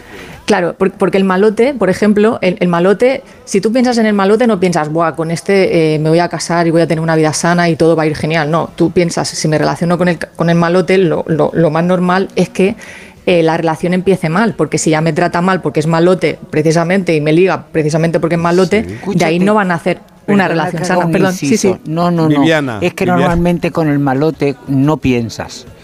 O sea, no piensas. Vas, después vas. Su papel, no está para después vienen las consecuencias, quiero decirte. Pero en principio no piensas, si no, no ligarías igual, claro. Porque Viviana, tú te has encontrado con muchos malotes. Yo me he eh, encontrado con mucho de todo porque yo o has tengo- tropezado, o has tropezado sin querer. No he tropezado, no he tropezado. Eh, tenían un imán para mí. Estaba, Tenían estaba predestinada. Pero, pero no, no, quiero decirte, malote, es que la palabra malote tiene un sentido peyorativo. Y muchas veces los malotes son malotes, pero mm, cuando te enamoras de alguien, además de ser malote, tiene que tener una parte buena que es la que te gusta, porque a nadie nos gusta que nos traten mal. Quiero decirte, lo que te gusta es que sea un poco canalla, que no sea una persona, eh, digamos, corriente, que, que, que- que se Insulsa, salta- sí, se sal- no, no El insulsa. malote noble. Mm, El malote. Fernando introduce otro concepto. concepto, malote noble. No sé si estará de Eso acuerdo ni el nuestra, malote ni en nada. nuestra invitada. Sí, sí, sí, sí, los malotes ¿estás que yo he conocido el- casi todos eran nobles, ¿eh? Sí, hombre. A ver, Sí. lo, lo que pasa es que hay una confusión, porque fijaos, vosotros habéis dicho o es malote o es soso. Y no, yo puedo no ser malote y tener atracción y conseguir erotizar la relación. Es decir, que tú, que tú y yo tengamos una relación pasional y que, y que no pienses, como muy bien ha dicho Viana. Dice, yo lo que pasa con el malote es que no pienso, es que tú puedes tener esa misma relación con una persona buena. Y porque ser soso. ¿eh? Y pensando, claro. Eh, Miguel no- creo que pedía paso. Miguel, decías. ¿Puedo intervenir? Sí, por supuesto, por supuesto. Oye, eh, es que eh, Ágata, yo tengo que leer ese libro. Yo tengo que, yo tengo que decir una cosa. Vamos a ver. Esto hay aprender a eh, ligamos mal o hemos tenido que aprender a ligar ciertos individuos con- de los que yo formo parte. Porque, porque, claro, yo tenía un amigo, tenía un amigo que lamentablemente Sí. se murió como Sinatra de 50.000 whiskies, que es que no tenía que hacer nada. Es que, imaginaos, Paul Newman era una defeso a su lado. Pero es que además era simpático, inteligente, divertido. Es que, no, es que se estaba quieto y caían todas. Todas, hasta tal punto que muchas mujeres hace tiempo ya se acercaban a mí sin mirarme, imaginar la escena, me tiraban de la manga mirándole a él y decían, oye, oye, preséntame a tu amigo, oye, sin mirarme a mí. Preséntame a tu amigo. Claro, él no tenía que aprender a, a ligar. que él estaba Tú eres el intermediario, ¿eh? Del Pero eso, eso, escúchame, estás definiendo la historia de mi vida. yo, por cierto, Ay, ay, vosotros, esto, eh, Viviana, eh, Viviana Isabel, eh, esto, Jaime, ¿vosotros creéis que yo ligo? Sí, Yo seguramente. Estoy seguro. No lo dudo, vamos. ¿Por qué? Pues porque... Por, los ojos- por estos ojos verdes. Por lo No, guapo, no, no, claro. no, no, no, por lo no, guapo y el tupé, Quiero decirte, no, no, y por lo guapo y el tupé, no. Yo creo que los hombres tienen otros atractivos que no solamente radican en el ser malotes. eh, y que no todo es lo físico, que mm, eh, hay muchos tipos de encanto, que el- la capacidad intelectual, la manera de ser, eh, eh, el sentido del humor, quiero decir. El que- sentido del humor. Perfe- Perfectamente de acuerdo. Sí. Mira, yo, yo de vez en cuando soy un insensato que doy talleres a otros insensatos que quieren ser actores. Y después de, después de una semana de eso, pues muy bien, Miguel, hemos aprendido mucho, Stanislavski y todas esas cosas. ¿Qué hacemos, para, ¿Qué hacemos para trabajar? Y yo les pongo un ejemplo que digo, eh, queridos, queridas, es como si me decís que hay que hacer para ligar. No hay reglas, no hay reglas. No hay Hombre, reglas. si Ya, eres pero- como Brad Pitt y no eres idiota, tienes más posibilidades. Pero es, eh, son, hay que tener cualidades que no se aprenden en ningún sitio. Pero Miguel, no me has respondido, no me has ¿Qué? respondido. ¿Tú ligas ¿Qué? o no ligas? Sí. Sí. que no, sí que liga, tampoco. porque Yo- es yo- auténtico, porque él es él es Claro. él mismo. Vamos, es, vamos, tiene que No, ser pero eso. que me responda, que me responda. Cuando hablo de ligar es despertar interés. ¿Eh? Pues no, pues no lo sé, como dicen ahora ahí lo dejo. Ay, ay, ay, Pero ay, ligar, no es despertar interés, ligar es una cuestión de voluntad. Tú haces por. Bueno, pero que despertar yo- interés, despertar interés lo despierta por una eh, por, por los dones de la naturaleza. Me parece un gasto de energía terrible ser eh, co- completamente guapísimo y ser un ligón. ¿Qué gasto de energía? Quédate aquí quieto, ya te calan. Claro, claro, que es lo que hacía mi amigo, claro. Te imaginas. No, pero en serio, esto, Ágata, que es la, que es la profesora, que, que por ello también te quería preguntar, Ágata, si tú ligas, pero bueno, que ya hablaremos. Pero, pero, hace- hace- ¿dónde, do- pero querido, ¿dónde se aprende a tener sentido de la oportunidad? Claro. Y sentido del humor. Hombre, claro, y, y sentido del humor, y saber, y psicología. Es que son un montón de dones que no se aprenden en ningún sitio. Y paciencia. Es que no-. También hace falta. Eh, vale, es una pregunta, ¿no? Lo que entiendo Son varias, son varias, pero tú empieza por la que quieras. Vale, empieza por la que quieras. A ver, eh, yo creo que aquí, aquí hay otro- otra confusión, que es que, claro, mi amigo como era guapo, liga más. Brad Pitt como es guapo, liga más. Es que para ti que Brad Pitt sea guapo no significa que para el mundo sea guapo. Si bien todos estamos de acuerdo que tiene una belleza normativa y que más o menos hemos... eh, Muy estamos de acuerdo en que normativa. es guapo. Claro, claro. Pero si tú te vas, yo qué sé... eh, en la época de Sócrates, a lo mejor Brad Pitt pues no molaba tanto. No sé si me explico. A ver, Diógenes era el rey ahí. Yo, O sea, yo creo que ahí, sí molaría. un ¿eh? En la época de Sócrates de en concreto, creo que Brad Pitt molaría mucho. Con la túnica. En algunos lugares, en algunos lugares donde daban aguas Que y se ponga la tal, túnica calientes. y ya decidimos, ¿no? Vamos a verle con la túnica. Sí, sí, pero la oportunidad. la Yo veo a. Brad Pitt en, En una este, caso, terma. en este caso concreto, digo. sí, ¿eh? en una terma. Sí, tú sí, lo, sí, a que sí. lo ves en una terma. Lo veo en una terma, trayéndote una jarrita de agua.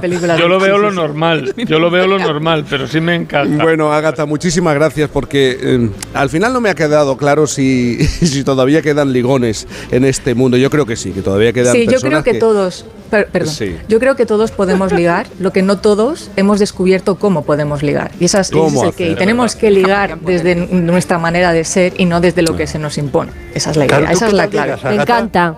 Ágata, Yo, ¿tú qué yo tal bien, ligas? yo, yo, yo contenta, no la me verdad quejar, tiene la mucho verdad. poder. Es verdad lo que has dicho, lo que acabas de decir, desde lo que somos y no desde lo que queremos ser. La verdad siempre tiene mucho atractivo, quiero decirte. Agatha Armstrong, autora del libro ¿Por qué no sabemos ligar? Muchísimas gracias y muy buenos días. A vosotros. Habrá que Estaba, ojo. estaba yo pensando, yo he sido muy vago para ligar. Es que Por- eh, una pereza. Yo he sido muy vago. Yo he preferido, mira, me siento aquí un rato Han salido palabras y, como y a ver qué es lo que. Pero escúchame, tú- tú eh, y la ligona. Necesitas moverte, Jaime. Que no, no, Joder, bueno, alguna Yo vez no te creo ni una sola vaso. palabra de No me crees ninguna. No te creo ni una sola. A ver, claro. Tú te estás quieto y ya está, y la gente viene. No te creas tampoco. Fernando, ¿qué decías? ¿Eres un papel para que se peguen las moscas o qué? Pues, vamos, a, anda, vamos a hacer una pausa y continuamos en Por fin no es lunes. Cantizano En Por fin no es lunes. ¿Tu hijo saca malas notas? ¿Se despista con facilidad? Prueba con The Memory Studio. The Memory contiene vitamina B5 que contribuye al rendimiento intelectual normal. Para exámenes, The Memory Studio, de Pharma OTC. ¿Este cochinillo solo en 50 minutillos? Pues sí, con fácil y crujiente. De tabladillo el cochinillo. Abres, lo pones en el horno y en un momentillo, como en el restaurante. Pues para estas navidades con el grupillo, triunfillo. Y si lo compras en tabladillo.es, te lo traen desde Segovia a casa. ¡Gratis! Disfruta de la Navidad en familia con más de 500 pequeños productores de alimentos de Madrid, cuyo esfuerzo y trabajo diario llevan a tu despensa productos de gran calidad y cercanía. Porque en Navidad lo que quieres es celebrar con los tuyos. Hazlo con Alimentos M Producto Certificado. Sabores que despiertan tus sentidos y se convierten en un me gusta. Comunidad de Madrid. Onda Cero.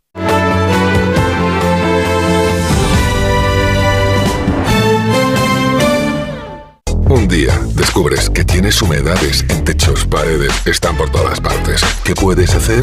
Llama a Murprotec. Llama al 930 1130 o entra en murprotec.es. Si con las humedades te las tienes que ver, ¿qué puedes hacer? Llama a Murprotec. 930 1130. Murprotec. Cuidando tu hogar, cuidamos de ti. Hay emociones tan intensas e indescriptibles que teníamos que ponerles nombre. Son las emociones de los clientes de Gilmar, como el compromiso. Sensación de compromiso al contar con Gilmar durante todo el proceso de compra de tu casa. Descubre más en emocionariogilmar.es. Gilmar, de toda la vida, un lujo. Te compra tu coche, te compra tu carro, te compra tu buga. Te compra tu furgo, te compra tu moto, te compra tu auto, caravan. ¿Te han hecho una oferta? Te la mejoramos. Has oído bien. Mejor precio garantizado y compromiso de pago en 24 horas. Ven a vernos. Hola, ¿qué tal? Soy Isabel de Cuerpo Libre. Has intentado adelgazar muchas veces y no lo has conseguido. Es que no has venido a Cuerpo Libre. Tratamientos naturales, localizados, personalizados. Te esperamos con una sonrisa. Vas a adelgazar y no lo vas a recuperar. 91 192 32 32. 40% de descuento. 91 192 32 32.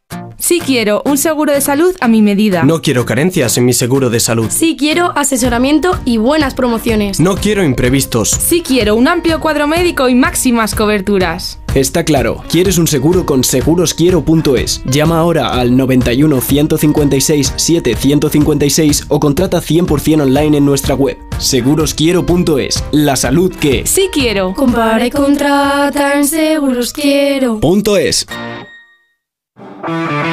Llega el fin de semana y tú al fin paras. Pero el mundo no. Él sigue girando. El mundo no para de darle vueltas a la actualidad más inmediata. Juan Diego Guerrero tampoco. Si quieres desconectar sin dejar de estar informado, escucha Noticias Fin de Semana. Cada sábado y domingo a las 7 de la mañana y a las 2 de la tarde. Y siempre que quieras en la web y en la app. Onda Cero. Tu radio. Onda Cero.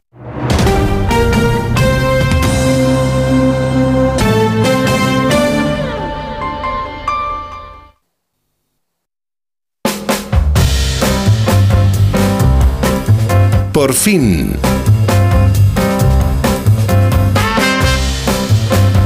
Estamos emitiendo por fin, no es lunes, en los fines de semana de Onda Cero desde Valle del Este Golf Resort, donde celebramos la gran final de la vigésima edición del Circuito Nacional de Golf Onda Cero, un hotel de cuatro estrellas ubicado en Vera, Almería, una de las zonas con más horas de luz de nuestro país. Aquí combinan perfectamente el deporte, la tranquilidad, con su campo de golf, donde se disputa esta final de Onda Cero, deben de estar jugando en este, en este momento y su centro de spa y wellness. No es de, extra- de extrañar que este año les acaben de conceder el Premio Turismo Andaluz 2023 por buenas prácticas laborales.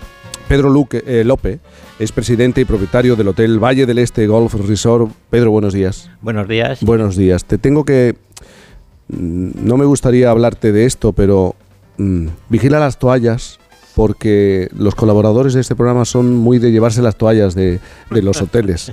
Eh, luego vais a tener que contar, vais a tener que contar las toallas. Yo te hago una recomendación. A ver, lo informaré Y- inmediatamente. Y, y la vajilla también. Pedro, y la vajilla también. Pero la cubertería no. La cubertería no, de momento No son, no son gente de fiar, Pedro. El día que me encuentre una cubretería en la habitación voy a flipar. una toalla, jabón, eh, peine, gorrito de ducha. Y, y tienes la casa montada. Y una cuchara. Minibar, minibar. Bueno, Pedro, enhorabuena, ahora en serio, enhorabuena por este premio, ¿no? Muchísimas gracias. Pues sí, la, la verdad que es un premio ni buscado ni, ni deseado, sí, cuando me lo entregan, porque la, la verdad que nosotros trabajamos, somos una empresa familiar, hacemos las cosas como tenemos que hacerlo, porque es muy difícil una empresa familiar con un hotel salir adelante, y más en zona como Vera o Almería, que no es la costa solo, otras zonas turísticas muy reconocidas. Entonces nosotros de, de alguna manera cuando nos centramos en tener contenta la plantilla, en hacerlo bien, dar un buen servicio y te lo reconoce una institución como la Junta de Andalucía, pues nos hace una ilusión enorme y nos hace pensar que estamos en el buen camino, que tenemos que seguir así, insistiendo más. Y el premio es por tener la plantilla fija prácticamente el, noven- el 90 y algo por ciento de la plantilla, el tener más mujeres en directivas que, que hombres directivos y por la formación, por la promoción interna que hacemos nosotros. Nosotros de alguna manera lo que intentamos es formar a la gente desde, desde el principio. No buscamos líderes fuera de, de- de- de nuestra plantilla. Tampoco es fácil encontrarlos. La zona turística en la que estamos no, no es de primer nivel en relación a, a Costa del Sol, que hay mucho más profesionales. Por eso es, es nuestra vocación formar, pero también es nuestra obligación formar a- al personal para que pueda de- desarrollar toda su carrera profesional en, en nuestro hotel. Y a mí siempre me llama la atención cuando me encuentro con empresarios eh, que gestionan una empresa familiar. eh, siempre pienso en la capacidad para resistir en estos tiempos en los que eh, ya sabemos los grandes gigantes, por ejemplo, de- del mundo de los hoteles, eh, que arrastran todo y pueden con todo. Bueno, pues hay que poner en valor esta capacidad para resistir y para aguantar, ¿no? Y para hacer bien el trabajo y recibir un reconocimiento como este. Sí, sí, es, es, es complicado. Nosotros tenemos factores a favor y, y muchos más en contra que, que a favor. Pero lo que tenemos a favor, nosotros tenemos que potenciarlos de alguna manera. Nosotros no podemos luchar con una comercialización de una multinacional o con los servicios que da una multinacional, pero sí podemos competir con ellos en dar más calidad de servicio, en ser más humanos. Es decir, al final las familias que tenemos hoteles lo que queremos es transmitir a todo el personal y de ahí a los clientes que se encuentran en una especie de hogar, un hogar familiar, es decir, que no están metidos en una situación que el director hoy está, está hoy aquí, mañana está en otra ciudad, que cambia. No que se le pone cara. No. Por eso es importante. Yo siempre hablo de, de que, hay, que evidentemente hay que fidelizar al cliente, pero también hay que fidelizar la plantilla. Es muy importante que cuando una persona nos vuelva dentro de un año, se pueda reconocer a la persona que le está atendiendo y hablar con él y saludarle. Esa es un poco la, la norma que nos gusta a nosotros seguir. ¿Es verdad que abrís 365 días al año? Abrimos 365 días al año. Algunos, algunos días con muchos problemas. Sí. Porque el- a pesar de que estamos en una zona que yo creo que la mejor época para visitarnos es el invierno, porque es lo que de verdad nos diferencia de, de- de otras zonas, el- en el invierno es, es duro. Pero es duro fundamentalmente por los aeropuertos. Es decir, el- nosotros tenemos muchos clientes que quieren venir aquí y no pueden porque no hay vuelos. En diciembre, en enero, febrero, hay muy pocos vuelos. Y luego ya a marzo, abril, ya lo tenemos lleno. Pero nos falta el aeropuerto, por ejemplo, de Almería, no sé si me está escuchando algún político ahora, tiene- Sí, pero está bien decirlo. Está tiene- bien. tienen, tienen que darle un empujón al aeropuerto de Almería. De Almería. Sí, Almería sí. Nosotros estamos ahora, recibimos casi todos nuestros clientes desde Alicante. Pensar que el- un, un señor que está en, en Noruega coge el avión, va a Alicante y luego viene aquí y va a estar dos horas y pico en autobús para luego venir al hotel es muy complicado. Es más Es muy complicado, sobre todo cuando ellos están pasando alrededor de numerosos resorts. Y el tren de alta velocidad que llega, ¿no? Porque va a llegar. Eso dicen. Eso dicen, pero ya hay una fecha. Sí, hablan del 26. Yo no me lo creo, pero bueno, hablan ¿No del te lo 26. crees? No, ese es, es- pero si no es el 26 será el 27. Es decir, en estos momentos yo estoy tranquilo porque cuesta más dinero dejar las obras que continuarlas. Una vez que se ha empezado, Una vez que se ha empezado, ya no hay quien lo pare. Te pueda tardar más o menos. Y el, el tren lo, lo esperamos con, con- con ansiedad. No sé realmente al final la, la trascendencia económica que puede tener ese, ese el, el tren, pero por lo menos a los que vivimos aquí nos va a permitir eh, disfrutar de muchas zonas de España a través del AVE. Bueno, es un acto de justicia también con determinados territorios de, del país y ciudadanos. Con, con Almería en concreto hay que hacer muchos más actos de justicia. Almería está abandonada, el primero por la Junta de Andalucía en épocas anteriores y luego por también la- a la, hora de invertir. Solamente tienes que ver las infraestructuras que tenemos en Almería y compararlas con otras provincias de, de España. Aún así, aún así, digamos que yo viviendo aquí 20 años, en 20 años se ha cambiado todo. Está cambiando todo, pero todavía vamos por detrás. Hay, hay que hacer más cosas en Almería. Pedro, ¿y qué tipo de cliente, qué tipo de personas vienen aquí, se alojan aquí? ¿Turismo nacional? Entiendo.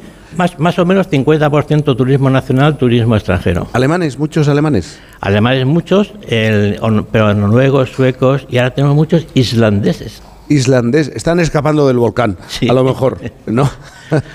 Este verano estuvimos allí en, en Islandia viendo al, al tour operador y la verdad es que Islandia es espectacular, ¿eh? Sí, es uno de los Es lugares espectacular y vive del turismo. que se puede visitar. ahí, y, la, y la verdad es que ellos son una población pequeña, 300.000 habitantes, pero el deporte rey es el golf.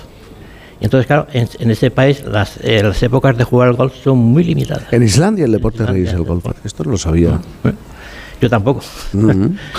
Porque eh, piensas, como con tan poca gente que vive ahí, ¿cómo puede haber tanto jugador de golf? Es precisamente por eso. Porque hay, hay muchísimos campos de golf. Ahí el campo de golf es muy fácil tenerlo. Les echan unas cuantas semillitas. Y crece inmediatamente. ya crece, sí. De hecho, los campos de golf que estuve visitando en España eh, estarían en nivel en quinta división. O sea, no, no son campos no son campos pro- profesionales. Claro. Pero bueno. Pedro, eh, te quiero agradecer que nos acojas, eh, nos recibas. El segundo año, antes decía tres, tres años. Bueno, el segundo, pues vamos a por el tercero. Vamos a por el tercero. Sí, si te parece. Y pide la lista de toallas. Sí. Te, te lo recomiendo, insisto. Se llama, hemos, he tomado nota. y, toma- y también de la cubertería, no, de la, de la vajilla. De la vajilla, de la vajilla. A mí me ha encantado que te caes billar. Ah, sí, sí. Mesa de billar en un hotel me parece una maravilla. Yo no la he visto. La mesa Aquí de- está, detrás Aquí tuyo. está. Pues fíjate cómo voy yo de dormido a primera hora de la mañana. los palos también. A las 8 de la mañana es complicado fijarse en esas A cosas. Ves una mesa y ya está. eh, Estoy, Pedro, muchísimas. Lope, presidente y propietario del Hotel Valle del Este Golf Resort. Muchísimas gracias por estar aquí. Muchísimas gracias a vosotros por venir y disfrutar de Vera. Mere- merece la pena. Por supuesto. En tan solo un momento, cuando terminemos el programa, hacemos una pausa. Por fin no es lunes. Hola, soy Juan del Val y te invito a leer mi nueva novela Boca Besada. Tierna, provocadora y brillante. En Boca Besada descubrirás un mundo sin fronteras entre la novela y la vida. No es ficción, no es realidad, son ambas. Después del éxito de Del Paraíso, Juan del Val vuelve a sorprendernos con Boca Besada, editado por Espasa. A ver esa foto, decir patata. ¡Hijolusa! Es que decir patata es decir hijolusa. Entre nuestra gran variedad encontrarás la patata perfecta para tu plato, siempre con la misma calidad. Patatas hijolusa. Empresa colaboradora del Plan 2030 de apoyo al deporte de base. Lleva tu negocio a otro nivel con Vodafone Business. Con negocio a medida disfrutarás de fibra y móvil con soporte informático 24/7 y reparación y sustitución de dispositivos por solo 54,54 euros al mes masiva. No esperes más. Llámanos ahora al 1443 o visita vodafone.es. Vodafone Business. Together we can. ¿Se acabó el fin de semana? Tranquilo, toma Ansiomet. Ansiomet con triptófano y asuaganda te ayuda en situaciones de estrés. Y ahora también Ansiomet Autoestima, de Pharma OTC. Esta Navidad ahorra eligiendo segunda unidad al 70% de descuento en más de 2.000 productos. Como en el turrón de Gijón o Alicante El Lobo. Comprando dos, te ahorras el 70% en la segunda unidad. Hasta el 13 de diciembre en Carrefour, Carrefour Market y Carrefour.es. Carrefour, la mejor Navidad al mejor precio.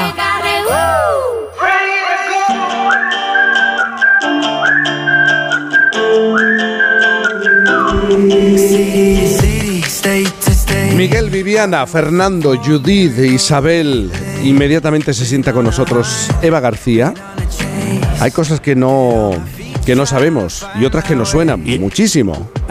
Y, hay antes de y hay eso, cosas, Jaime, que no se me olvidan, con que nos llevamos las toallas, ¿no? Muy bien. Sí, sí, luego pasa en la minuta. Bueno, pero es un pequeño detalle que no me gustaría Ya. pasar por alto. ¿eh? Pero bueno, ahí está. Ahí está. Yo quiero preguntaros por una cosa, porque los domingos a las 8 y 50 yo siempre le planteo una pregunta a los oyentes a través del 620-621-991. Luego escuchamos qué historias nos cuentan. Me gustaría hoy preguntaros a los eh, que estáis aquí, a los cinco, bueno, a los cuatro, luego Isabel mañana nos lo cuenta, qué expresiones usáis sin parar. ¿Cuál es esa coletilla que no dejáis de usar? ¿De dónde vino? ¿Cómo captó vuestra atención? Y la, eh, la repetís, reproducís permanentemente. 620 621 991. ¿Alguna coletilla, Fernando Eiras? Pues últimamente yo soy mm, de coletillas las justas, pero porque se me agotan muy, muy rápido. Pero hay una cosa que me has pegado tú, que es escúchame. Escúchame. Y se la he pegado a toda la redacción de un programa que ya no sabe, pero he sido yo. Porque me la has pegado tú, de los viajes y tal. Es muy Oye, del sur. Pero escúchame, Es- es debe muy del ser sur, de tu pueblo. Es verdad, es ¿sabes? verdad que muy. Pero es que me encanta. Escúchame. Escúchame, me encanta. Escúchame. Escúchame. Y, no- y lo que sea, ¿no? Es- así que Y deja el móvil, es- escúchame y deja el móvil. Es mi favorita. Es mi favorita. 620 621 991. Judith, tú como filóloga, como experta, no usas muletillas, coletillas. Como hablante sí que las uso porque al final Sí, se pero te pegan y son, y alguna- son normales. A mí me pegan, pues no sé, en el trabajo, con los compañeros. Hay muchas que se te quedan, ¿no? Ahora o brujería o maravilla, ¿no? Algo sale bien, brujería. ¿Esto cómo, cómo va? esto es Esto brujería. pura brujería. ¿Cómo va este proyecto? Bueno, Brujería. fijaos, gente que se maneja con las palabras, un guionista de reconocido prestigio como Fernando Eiras, una filóloga de reconocido prestigio, un actor de reconocido prestigio. Miguel, ¿tú tienes yo, alguna? ¿no? Sí, sí, alguna muletilla, alguna No, eh. Dios me. Dios me libre, Dios me libre. Procuro evitarlas. Me parece una vulgaridad enorme. Eso sí, eso no quiere decir que utilice, eh, que diga cosas que me habéis oído decir muchas veces, por ejemplo, pero conscientemente. Yo llamo, os llamo insensatos, eh, doy, doy besos espachurraos. Ahora, no entiendo, no entiendo cómo no se hace autocrítica, por ejemplo, los políticos, los, los tertulianos. Estoy, a- me están desgastando la palabra escenario. El escenario. Eh, poner esto, el relato, el relato. Dicho esto, dicho esto, son un relato, un montón de lugares comunes que yo no sé por qué no evitan cuidadosísimamente y que a mi juicio lo- los, los desprestigian, los, los, i- los invalidan para un montón de cosas. He dicho, Bueno, ala. no, no, no los evitan porque a lo mejor no tienen a dónde ir y, y- y están mejor en ese lugar, en ese espacio, ¿no? Puede Pues ser. los, pones, los pones peor todavía. Ya, 620 621 991 620 621 991 que los oyentes nos hablen de esas expresiones, esas muletillas, muletillas, coletillas, fíjate. Viviana tiene emplear- mogollón, ¿eh? Viviana ¿No? tiene Sí, pero no mogollón, me di Viviana. cuenta, fíjate. Pero no, no caes. No, lo no me di cuenta, nosotros, pero me lo los amigos me las repiten muchas veces, las que yo suelo decir. Pero fíjate cómo debo ser, se- tengo amnesia selectiva. Entonces, de lo que no me quiero acordar o de lo que no me doy cuenta, porque eh, está, son las coletillas normalmente cuando se utilizan es in- de una manera inconsciente. Sí, claro. Entonces, claro, no, no, no, no soy consciente de ellas. ¿Sabes lo que te quiero decir? Esas- Por Ah, esa sí, ¿sabes lo que te quiero decir? Sí. Ay, Sí, sí, sí. ¿sabes lo sí. es? ¿Sabes Esa absolutamente tú dices, que decía Esperanza Roy en una revista. Absolutamente tú dices. Pues es así. Eh, ¿Sabes lo que te quiero decir? Que, que normalmente lo suelen saber porque yo lo digo en español, vamos, en otro idioma. Bueno, los oyentes que nos hablen de esa coletilla, de esa muletilla, de esa expresión que repite muchas veces y desde hace mucho tiempo, desde hace muchos años, 620-621-991. Y yo no sé si Eva García, Eva, buenos días. ¿Qué tal? Buenos días. Tú tienes alguna, seguro. No soy muy de coletillas, la verdad, pero bueno, seguro que alguna utilizaré, creo que inconscientemente. Mira, esta semana en Esto te va a sonar rescatamos un sonido que encierra una historia que tiene que ver con uno de los personajes más mentirosos de la historia del mundo. Pues sí, eso es lo que nos han contado. Lo que pasa es que creo que la realidad dista mucho ¿eh? de lo que nos han dicho. Seguro que si yo os pregunto a todos vosotros, a Viviana, a Miguel, a Isabel, a Jaime, eh, ¿cuál es el personaje más mentiroso del mundo? Seguro que a todos se os viene a la cabeza este. Pinocho, ¿por qué no fuiste a la escuela? ¿A la escuela? Sí, eh, yo iba a la escuela y encontré a alguien. ¿A alguien? Sí, monstruos con boca de lobo. Me ataron en una bolsa. No me digas. ¿Y dónde estaba Don Grillo? Lo ataron en una bolsita. No. Sí, ¿Cómo escapaste? no pude porque me tiraron al fuego. Perdóname, Eva, perdóname. Escuchando a este Pinocho me estoy arañando hacia arriba, por favor. Pero es, es argentino, puede ser. Es el que, eh, Jaime, en la época en la que se grabó esta película, sabes que se utilizaba, Sí, seguro que Judith, que la tienes por ahí, nos va a poder explicar mejor ese, ese neutro, ¿no? Que decían, que era así como un español neutro, El ¿no? neutro Bueno, Disney, sí. esto El es un poco neutro. ¿eh? Ese español que nos molesta a todos. Eso es. español No, pero es por el tono, no por ser argentino, que nadie Sí, se vaya a No, enfadar, no, no, y además no solamente argentino, entre los dobladores de las series de los 60 existía esa cosa que era como más mm, como puertorriqueña o no sé cuánto. que Era, era, Puerto Rico, el español neutro era de Puerto Rico. sí. era de Puerto Rico, muy de Puerto Sí, sí. Rico. Perry Manson. Pe- todas esas, todas esas. Perry Manson, Embrujada. ¿Pero sí, qué año era eso? Pues Bonanza. Los 70, los bueno, 70. Antes, antes, Antes. sesenta y tantos, sí. Bueno, Eva. Claro. Los Vengadores. Claro, bueno, todos seguro que tenéis en la cabeza, ¿no? A ese Pinocho de nuestra infancia, como esa fábula, ¿no? Para enseñar a los niños a portarse bien, bueno, a ir al colegio y a no mentir, claro. Bueno, normalmente siempre nos viene a la cabeza. crecer la nariz cada vez que sonaba el... Exactamente, es que, es que es como muy visual, ¿no?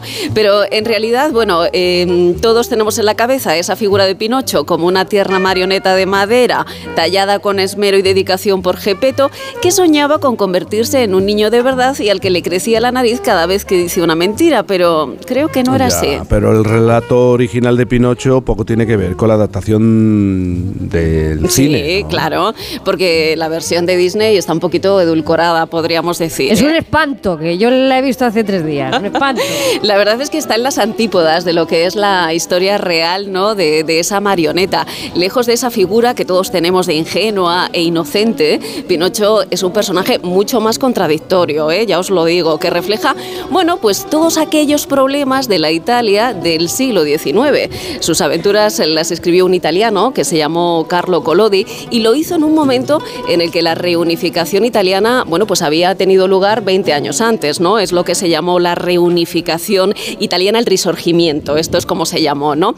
La verdad es que en aquel momento el país, aunque es verdad que se había logrado unir geográficamente, pero todavía seguía siendo un mosaico. De distintos eh, territorios que a menudo además estaban enfrentados. Así es que Italia seguía luchando por encontrar esa reunificación real. Era una Italia con muchísimos problemas, había muchísima hambre y también muchísima pobreza. Tengo que seguir trabajando y trabajando para enviar dinero. Si trabajo para usted, ¿se olvidará del dinero que le reclama mi papá? Gepetto sufría muchísimo, ¿no? Para conseguir comida y Pinocho también. Y en ese cuento original del que estamos hablando hay un diálogo que es muy esclarecedor, que es muy cortito, tres líneas, que dice, le preguntan a Pinocho, ¿cómo se llama tu padre? Y él responde, Gepetto. ¿Y qué hace para ganarse la vida? Y él dice, pues ser pobre. Y que y gana mucho. Y le dice, lo suficiente para no tener nunca un centavo en el bolsillo.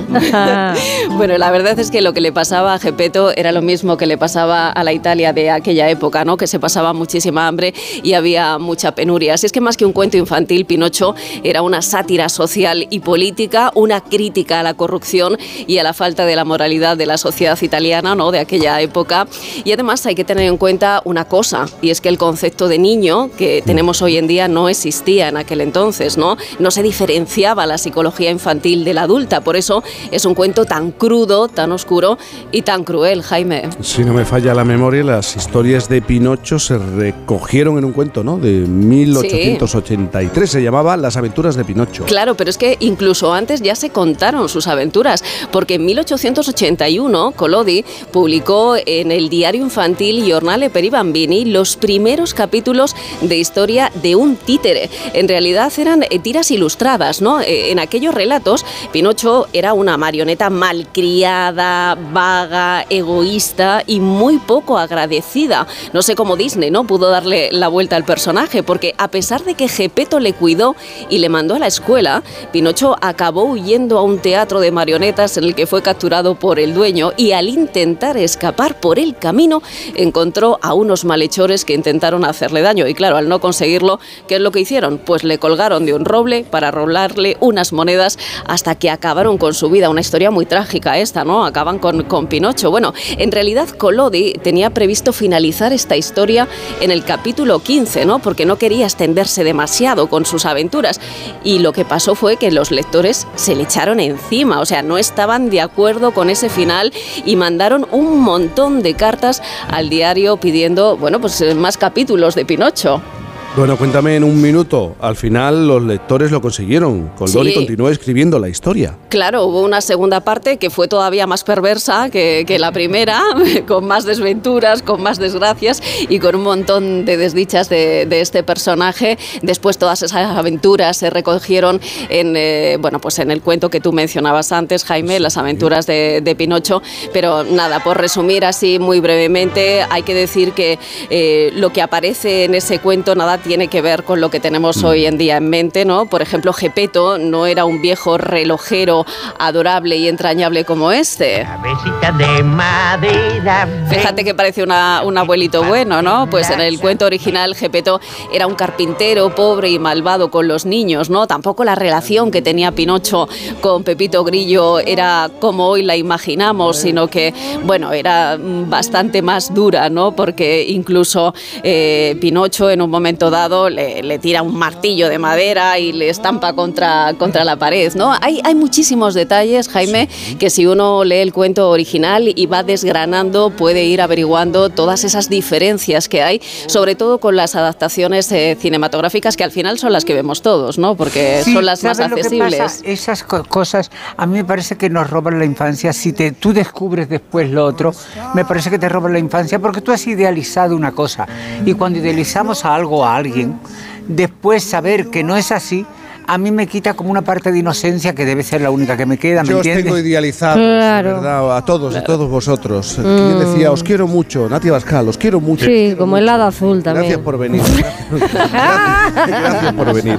Eh, tenemos que llegar al final de Por fin los lunes. Hemos hecho, sí, sí, sí, hemos hecho este programa desde Vera, desde el Hotel Valle del Este Golf Resort, celebrando la vigésima final del Circuito Nacional de Golf de Onda Cero. Nosotros en este equipo básicamente miramos, porque ninguno sabemos jugar al golf. Así que miramos y aplaudimos, que es lo que vamos a hacer en tan solo un momento. Lo hemos hecho gracias a la colaboración institucional del Ayuntamiento de Vera, la Diputación de Almería y Costa de Almería y gracias a Audi Vera Impor. Eh, Mirando y descubriendo qué es esto del swing. Mañana volvemos Isabel Lobo con más swing, ¿verdad? Sí. Desde las 8, las 7 Sí, en Canarias. sí, sí. Yo seguiré No lo aquí. sé por qué, ¿eh? pero Sí. sabemos que debemos hacerlo. Debemos, es nuestra labor. Abrazo, Gracias a todos. Miguel, Besos pachurrao, Viviana, Miguel. Fernando, un beso Hasta luego, besos Isabel, espachurraos. El sábado un beso estoy muy ahí. grande y Que seáis buenos. muy Voy a buenos. intentar. Despedimos este programa recordando de nuevo a Concha Velasco que se ha ido en esta mañana y por desgracia lo hemos tenido que contar. Gracias a todos y adiós, adiós, adiós, adiós, adiós. Jaime Cantizano.